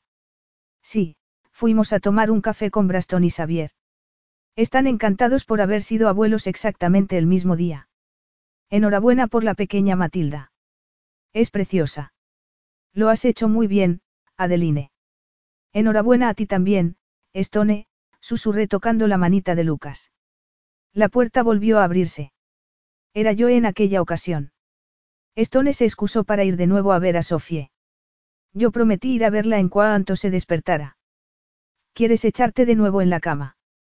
Estoy bien así, aunque no me importaría tomar un poco más de agua. Joe fue a la mesilla de noche y me la sirvió inmediatamente. Entonces, los dos nos miramos en silencio durante mucho tiempo. ¿Y ahora qué vamos a hacer? Bueno, mañana nos iremos los tres a casa. Xavier y Braston tienen una sorpresa para ti. Una cuna, espero. Una cuna, sí. Y una habitación para Matilda. Y un nuevo dormitorio para ti junto a la habitación de Matilda. Ya estaban con la obra para Sofía y Stone y han hecho lo mismo para ti. Yo no estaba totalmente segura de querer lo que yo me había explicado. Me parecía un cambio demasiado abrupto. Además, no podía evitar una sensación de dejbu. Adeline. Estoy bien, afirmé. Aparté la sensación negativa que se había apoderado de mí y sonreí. Estoy estupendamente. Capítulo 10. Matilda y Lucas crecieron muy rápido. Además, se sentían totalmente fascinados el uno con el otro. Yo se había ofrecido a dormir en mi antiguo dormitorio para dejarnos la nueva suite a Matilda y a mí. Sin embargo, terminaba en mi habitación todas las noches para ayudarme a cuidar de Matilda. No tardó en meterse en la cama conmigo para abrazarme como habíamos hecho en Washington. Cuando empezamos a hacer el amor de madrugada, resultó difícil parar.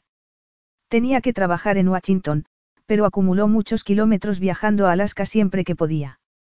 Matilda tomaba largas siestas durante el día, lo que me permitía comprobar mis correos e incluso hacer llamadas a los supervisores del proyecto en Wingward.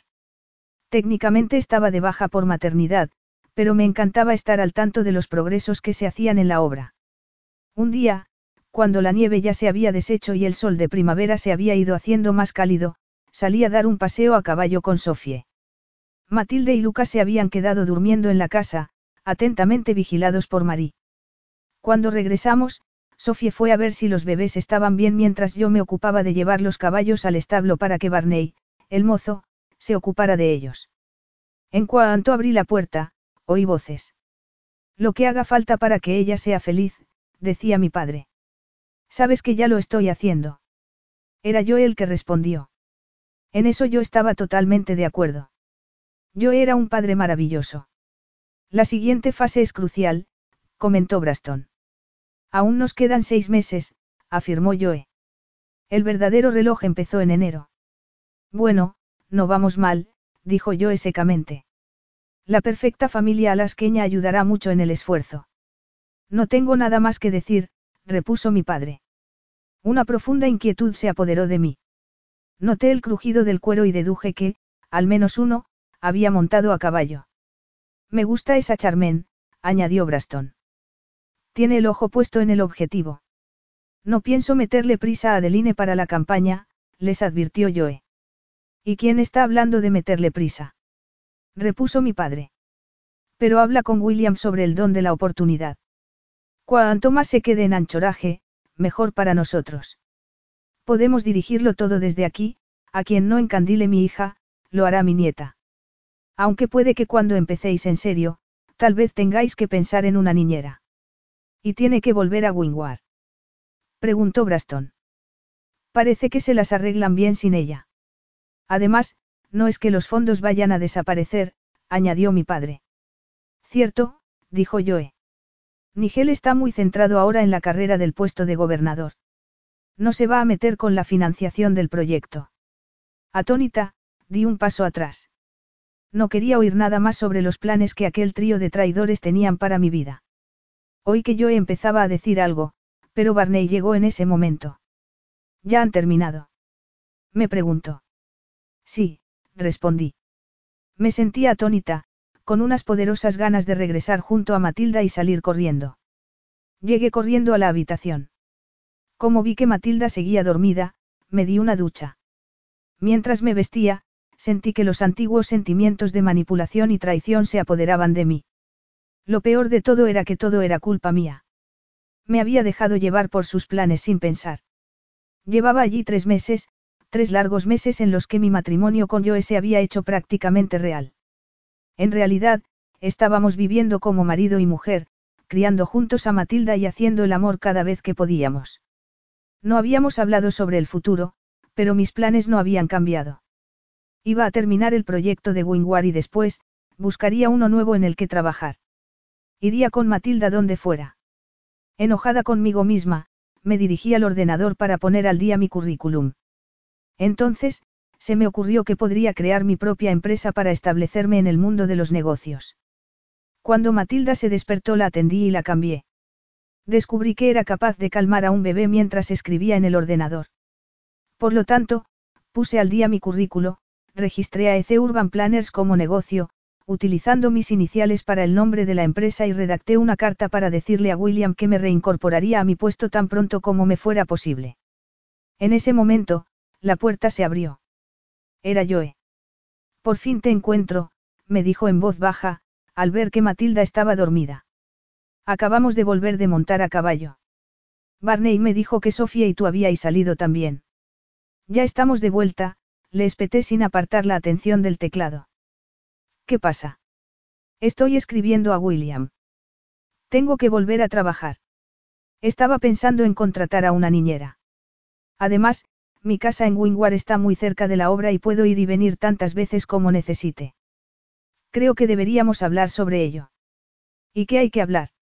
Ha sido el plan desde el principio. Pensaba que estabas bien aquí. Sí, pero ahora voy a estar bien en Wingward. Adeline, esta es una decisión que tenemos que tomar los dos.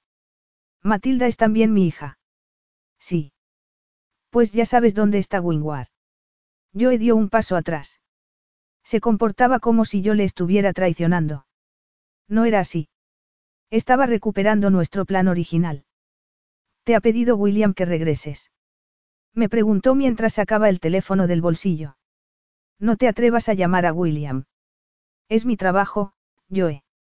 Mi vida. Mi carrera. Voy a recuperarlas.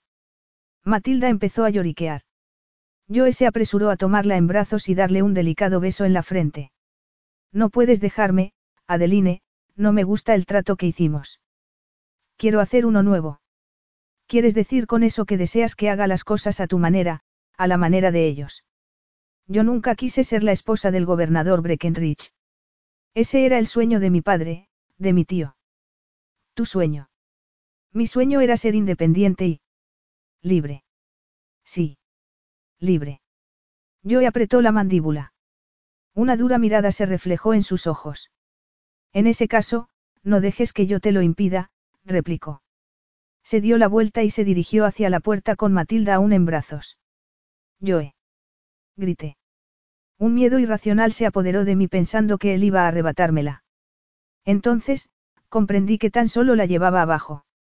Sin embargo, Joe pareció entender la razón de mi grito. Miró a Matilda. ¿Te lo imaginas? Me preguntó suavemente.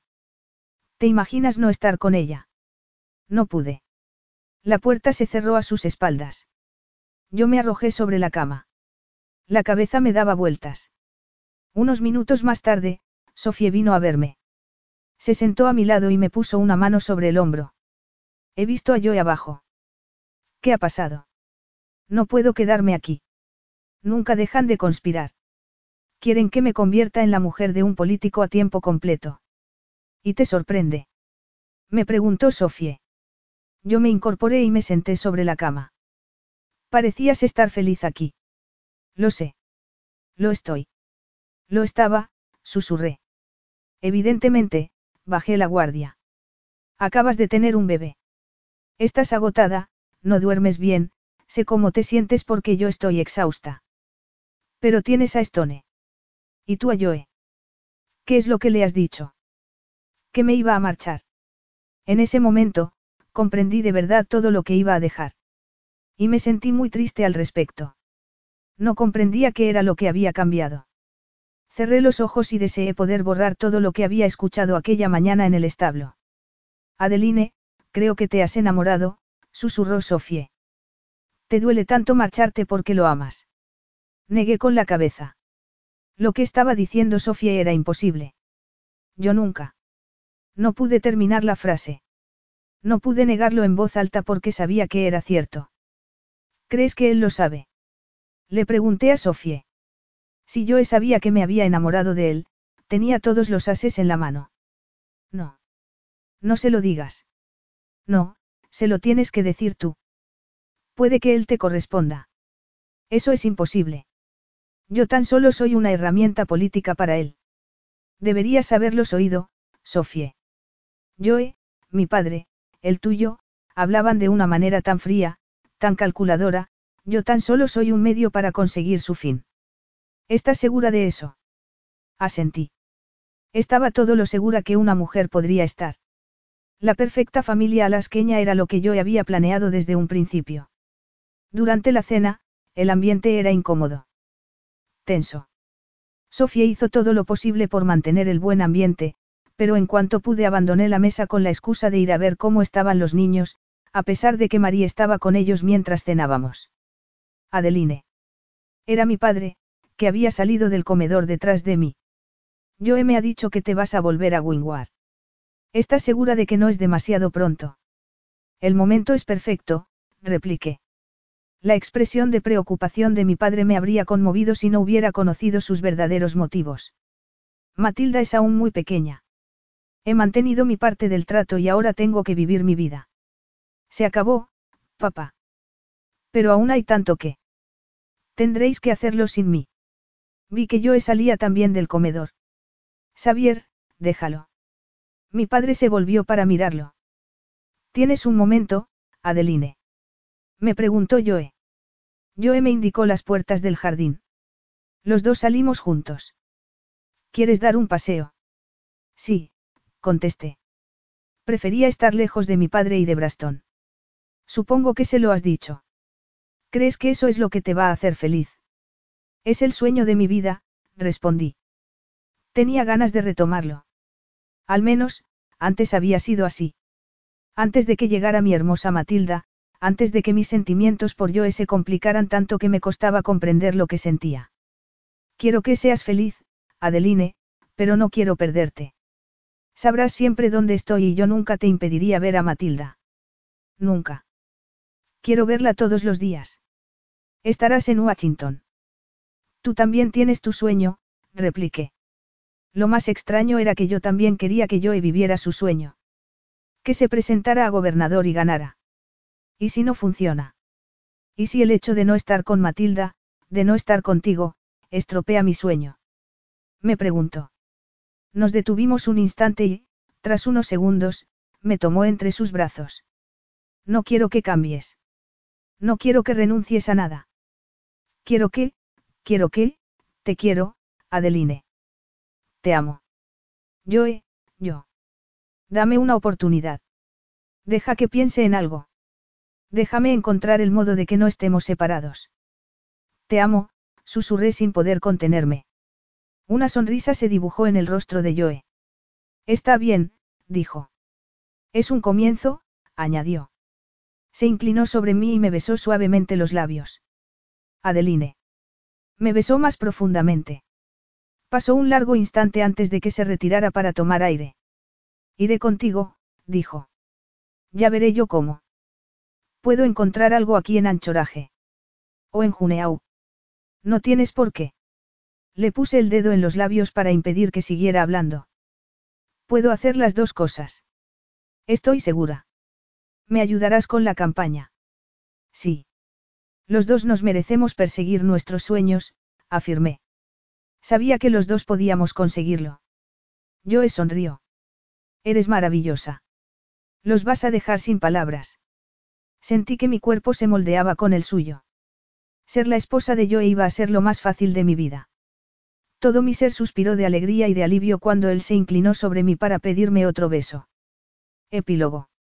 Aún faltaban algunos detalles de jardinería, pero el Centro de Artes y Cultura estaba terminado. Toda la ciudad había acudido para aplaudir por su inauguración. El alcalde había cortado la cinta y había dado su discurso y la fiesta había comenzado. Todos estábamos dentro, resguardándonos del frío y disfrutando de la celebración. La pequeña Matilda se estaba comportando estupendamente en los brazos de Joe. Sofie, muy sonriente, también estaba con Lucas. El pequeño no quería más que estar en el suelo, por lo que Stone lo tomó en brazos y lo puso sobre el suelo para el pequeño pudiera fingir dar sus primeros pasos. Katie también había venido a la celebración. Se había alojado con nosotros en la mansión. Se había pasado todo el verano en Alaska, en parte conmigo en Wingward, parte con Mason. No sabían si su relación se extendería en el tiempo, pero, por el momento, estaban muy felices. Vi a Nigellon en la distancia. Sabía que el gobernador estaba presente, pero era la primera vez que veía a Nigel. La carrera de Joe para presentarse al puesto de gobernador iba muy bien. Solo quedaban dos meses para las elecciones y las encuestas lo mostraban en cabeza. Miré a Joe y él me sonrió. Matilda comenzó a darle palmadas en la cabeza, revolviéndole el cabello. ¿Estás seguro de que no quieres que la tome en brazos un poco? Le pregunté una vez más.